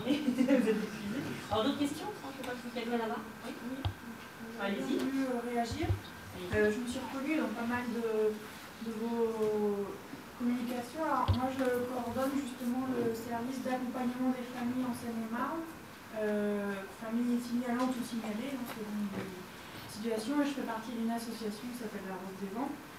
Je voulais juste euh, dire qu'on est souvent confronté à, quand on prend connaissance des, familles, qu'on peut les recontacter suite au CEPRAF au niveau de la préfecture, on a parfois une difficulté à prendre contact. Normalement, on fonctionne sur euh, libre adhésion, donc elles ont été normalement d'accord après le numéro vert pour être contactées. Donc je voulais savoir quel était le lien entre euh, cet échange téléphonique avec le numéro vert et peut-être euh, un, je ne sais pas trop comment ça se passe, mais un lien sur euh, est-ce que vous acceptez d'être contacté par un service d'accompagnement? Je, crois qu'il y a quelque chose qui se fait, je voulais en savoir un petit peu plus là-dessus. Euh, et ensuite, je voulais revenir sur euh, les, les, familles euh, qui ont une personne incarcérée. Est-ce qu'elles elles sont accompagnées? Parce que sur notre territoire, il semblerait que non, incarcérées pour les questions de radicalisation. Et euh, on développe aussi pas mal d'actions dites de prévention euh, en euh, insistant sur l'esprit critique, sur la remise en question, sur l'ouverture d'esprit, que ce soit auprès des élus, des professionnels, des collégiens. Alors tantôt avec l'affichage, quel est le processus de radicalisation, mais qu'est-ce qu'on observe derrière, avec les vulnérabilités, ce genre de choses. Et, un, un axe plus le vivre ensemble également.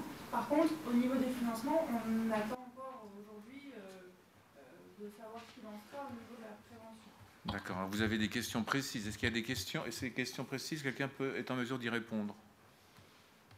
Je peux répondre en partie, effectivement, sur euh, le, le, processus de descente euh, suite à un signalement. Il est très clair, hein, la préfecture euh, du signalant est saisie, et si la préfecture du signalé n'est pas la même, euh, évidemment, la préfecture du signalé est saisie dans, dans la foulée. Il y a dès lors une évaluation qui est faite par les services de renseignement et qui, en vous expliquant ce que je vous dis tout à l'heure, à savoir que déjà sur la plateforme téléphonique, il y a un appel sur 10 qui est conservé. C'est-à-dire qu'il y a beaucoup de gens qui appellent euh, pour euh, s'étendre, parler de leurs problèmes personnels, pour dénoncer euh, quelqu'un de la famille, pour des fois recopier intégralement tous les critères de radicalisation et les attribuer à quelqu'un qu'ils ont envie de dénoncer. Des fois, il s'agit d'un divorce qui se passe mal et, on a un certain nombre de gens qui sont formés pour d'entrée évacuer ça. Première évacuation, c'est pas rien. 9 sur 10 des appels sont évacués. Le dixième qui reste, il est traité. Et il est traité par des services de renseignement qui vont enquêter sur la personne. Et qui, dans euh, à peu près euh, deux cas euh, sur cinq, vont conclure à une absence de radicalisation. Ce qui prouve que le travail, il va, il va au fond des choses. Et le risque, c'est que les services acceptent le principe de dire qu'une personne n'est pas radicalisée au risque que cette personne se dissimule, euh, commette un attentat et qu'on vienne dire au service de renseignement vous êtes planté. Donc c'est un travail qui est quand même extrêmement délicat. Et à côté de ça, bien évidemment, ça c'est la partie évaluation euh, qui est traitée par les groupes d'évaluation euh, départementaux en préfecture. Et à côté et parallèlement, vous avez les cellules de prévention de la radicalisation et d'accompagnement des familles qui sont effectivement immédiatement enclenchées dans le même processus sur la base des mêmes dossiers pour savoir ce qu'il est possible de faire en termes de prévention et surtout d'accompagnement des familles, et même des familles de personnes incarcérées euh, qui sont totalement déstabilisées sont susceptibles d'être suivies. Hein, c'est le cas, elles sont auditionnées, elles sont suivies. Euh, et, et, pour le financement, je préfère éventuellement laisser répondre le CIPDR qui est beaucoup plus euh, introduit. Nous ne pas, nous, des questions de, de, financement. Vous avez une réponse? Le CIPDR On s'est endormi non, mais c'était assez global, mais euh, qu'on nous invitait à développer des actions de prévention et qu'aujourd'hui, on est dans des appels à projets pour justement avoir les moyens. Et bon, c'était une manière aussi de rebondir sur euh, les actions en général, d'avoir les moyens de, de, mettre en place ces actions-là, mais parce qu'on est, financé par la préfecture, en fait. Il faudrait essayer à la préfecture. Oui, mais c'est le même, euh, c'est le même canal. Hein. D'autres questions Il nous reste encore une petite dizaine de minutes. Profitez-en. Oui. Euh, plus, s'il vous plaît, sur le centre euh, qui est en cours sur euh, le désengagement des jeunes et leur prise en charge. Est-ce qu'on peut en savoir plus sur ce projet euh, dont M. Fethi Benzema Non. C'est la, manière dont vous avez été présenté, je pense qu'il y a, ah, qui a un lien. Ah non, non, non. Nous, c'est un centre qui est. C'est un centre de recherche, oui, d'articulation entre la pratique et, la recherche et ça porte très précisément sur la dimension euh, clinique et euh, psychologique, psychopathologique, etc. C'est ça notre euh, spécificité. Donc on ne traite pas directement les personnes qui sont euh, radicalisés. notre travail consiste à essayer, avec ceux qui, justement, ont en charge ou prennent en charge des jeunes qui sont radicalisés, d'essayer de comprendre avec eux ce qui se passe, ce qu'ils font et quels sont les résultats de ce qu'ils font. Et, et, on organise des états généraux en septembre dans lesquels euh, les psychiatres et les psychologues qui ont connaissance de ce phénomène-là directement puissent venir dire euh, de ce qu'ils comprennent et de ce qu'ils ont compris de, de, ce problème. Voilà. Très bien. Vous souhaitiez... lieux où il y a la pratique vraiment la prise en charge. Vous souhaitiez intervenir brièvement sur cette question? Euh, surtout réagir à la fois à ce que disait la dame et ce que disait mon co-orateur de, de droite sur la nécessité d'un contre-discours religieux euh, ou théologique, pour faire simple. Euh, je pense que on ne peut pas, euh, sous peine de, de parler dans, dans, dans, le vent, faire abstraction du côté théologique de la chose, même si, et ça a été très bien dit ici, c'est un monstre à plusieurs têtes. Euh, et, là, je pense que notre collègue va avoir euh, de nouveaux cas euh, cliniques parce que l'Arabie saoudite a été pendant très longtemps la tête de pont de cette manière de voir les choses. On sait très bien qu'aujourd'hui, elle est passée, mais du tout, tout, tout, vraiment. et les jeunes qui idéalisaient l'Arabie saoudite comme étant la terre de l'islam par excellence se rendent compte que finalement l'Arabie saoudite eh bien, n'est pas différente de Paris et, ça va avoir des. Je pense qu'on va en avoir qui vont être complètement déstabilisés davantage qu'ils ne l'étaient déjà. Alors je ne sais pas comment sur le plan clinique ça peut être réglé, mais c'est déjà un gros souci. Pour rester sur ce que je voulais dire, la nécessité du contre-discours, euh, mon co-orateur disait que peut-être que chercher à répondre terme à terme euh, à, leur discours peut prendre du temps. Je pense qu'au contraire, moi, dans mon nouveau bouquin, j'ai essayé d'aller puiser euh, dans les mêmes références qu'eux, leur démontrer qu'en fait, on peut y trouver des choses qui nous permettent de vivre en 2018 sans être euh, en, guerre contre tout le monde. Et ça, ça a le mérite de les prendre à contre-pied. Parce qu'on s'aperçoit en réalité qu'ils ne lisent pas, qu'ils sont très mal formés, c'est vraiment du bricolage, c'est du, du bric-à-brac, mais vraiment c'est d'une nullité incroyable. Euh, j'en ai trouvé pas mal sur les réseaux sociaux qui étaient peut-être même dans des théâtres de guerre, parce qu'avec euh, Internet, on ne sait pas d'où on nous parle. Et ça va très vite. Donc tout de suite, ça passe, tu es un mécréant. Mais autrement, en termes de contenu, c'est zéro. Donc je pense que former déjà les imams de manière à ce qu'ils soient en mesure de leur opposer un discours, c'est aussi ça le problème, c'est qu'être imam en France, c'est un peu comme euh, autrefois chercher à ouvrir une boucherie, il suffisait d'avoir l'envie d'eux, les moyens et les sous pour le faire. Donc c'est un peu ce qui se passe aujourd'hui, mais si on arrive vraiment, alors je ne sais pas par quel biais, le CIPDR ou je ne sais qui, on peut aider à ce qu'il y ait des formations, notamment à travers les DU euh, dans lesquels on introduirait cela, je pense qu'on aurait résolu euh, une partie du problème. Les, imams et les, les, aumôniers, musulmans euh, en prison, je vous disais que c'est une bombe à retardement, la prison. Ça, poserait peut-être aussi. Mais oui. est-ce qu'ils oui, les, aumôniers, c'est fondamental, sauf qu'il faut en trouver. les aumôniers qui sont formés, on n'en a pas tant que ça. Les aumôniers qui ont le courage d'affronter, parce que le public de prison, c'est pas un public facile et c'est pas évident. Tout le monde n'a pas les épaules pour le faire. Euh, accessoirement, euh, tenir un discours, moi je ne suis pas imam, hein, je suis simplement un policier euh, avec 40 ans de carrière derrière, mais moi je connais parfaitement le Coran, je l'ai étudié, et, je discute avec un certain nombre d'imams salafistes qui vous expliquent qu'ils sont contre le terrorisme, mais lorsque vous écoutez un certain discours, notamment les matralistes, pour reprendre ce qui a été dit, tout va dans le sens vis-à-vis d'un esprit faible de l'emmener vers euh, une radicalisation forte, voire vers le terrorisme.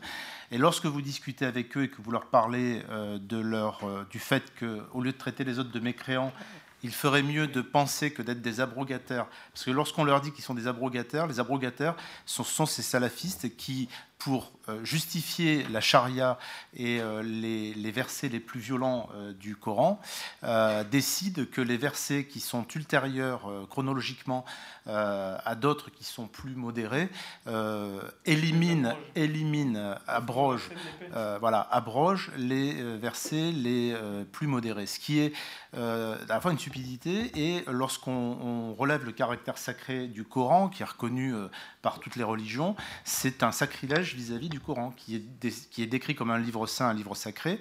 Et des gens décident aujourd'hui, au XXIe siècle, que certains versets qui ont été reconnus, qui ont été écrits dans le Coran bien après la mort du prophète, euh, que ces gens-là, avec les savants, les califes de l'époque, ont, ont, procédé à l'écriture de ces versets. Aujourd'hui, vous avez des gens qui viennent vous dire très simplement Ah, mais il y a des versets qui n'ont pas le droit d'exister dans le Coran. Et quand on leur explique ça et qu'on leur dit qu'ils sont totalement hors la loi du point de vue coranique, et là, ils sont très surpris que quelqu'un puisse leur tenir tête sur, sur ce sujet. Alors, euh, la parole est revenue aux intervenants de la table ronde. Donc, il reste plus que Féti, et puis après, on, on, arrête. La, la religion qu'elle croient les gens, ce n'est pas la religion des théologiens.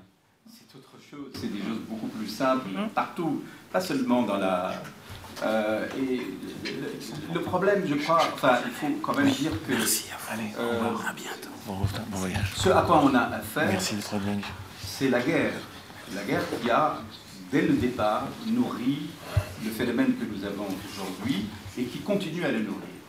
Et tant qu'il y a la guerre, la guerre autour, la guerre à laquelle nous participons, euh, nous aussi, eh bien, ce phénomène-là continuera à se produire une guerre civile à l'intérieur du monde musulman une guerre civile. Si vous regardez les pays, pays par pays, vous allez voir qu'il y a des guerres civiles autour de la question de qu'est-ce que aujourd'hui être musulman et qu'est-ce que l'islam. Et ça, c'est un phénomène qui a été en effet nourri, financé par l'Arabie saoudite, une bulle qui a explosé, qu'elle ne contrôle plus aujourd'hui, qui se retourne en même temps contre elle. C'est pour ça que maintenant ils organisent des séminaires presque de laïcité à l'ambassade de, tu me l'assures, moi j'étais invité, j'ai pas été parce que je trouve quand même que c'est un peu fort. Et donc nous avons quelque chose aujourd'hui qui est en fait pas attrapable par la théologie. C'est pas, c'est pas juste. La théologie ne peut rien par. Ce sont des idées, c'est des raisonnements, la théologie, c'est des.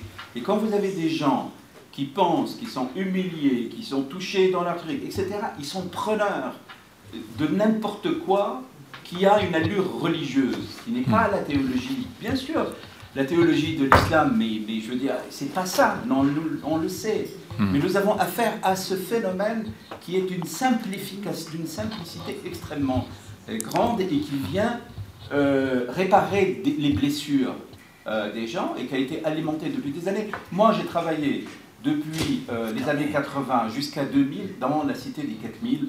J'avais une consultation à l'aide sociale à l'enfance pendant 15 ans. Et le phénomène de la radicalisation, je l'ai vu apparaître à partir de la première guerre du Golfe. Ce qu'on appelle radicalisation aujourd'hui, c'est une enveloppe de quelque chose qui existe depuis des années, qui s'est répandu, et qu'aujourd'hui on ne pourra pas l'arrêter avant des dizaines et des dizaines d'années. C'est comme un train, vous n'arrêtez pas un train euh, facilement. C'est une enveloppe d'un phénomène, on l'appelle aujourd'hui radicalisation, parce qu'à partir des attentats de 2001, on s'est aperçu qu'il fallait regarder un peu avant ce qui se produit. Et que si on étudie uniquement le terrorisme en tant que tel, c'est déjà trop tard.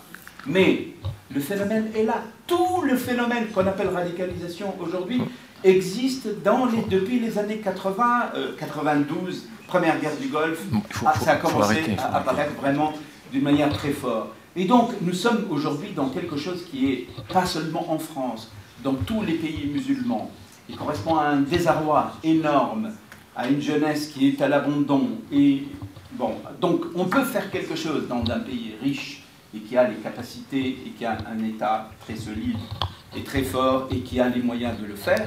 Mais euh, voilà, on va avoir à faire dans des dizaines d'années encore. Mais écoutez, c'est sur, sur, ces paroles particulièrement optimistes que nous allons euh, conclure cette journée. Euh, merci d'être venu. Et peut-être nous aurons l'occasion de nous revoir. Et merci aux deux intervenants qui sont là.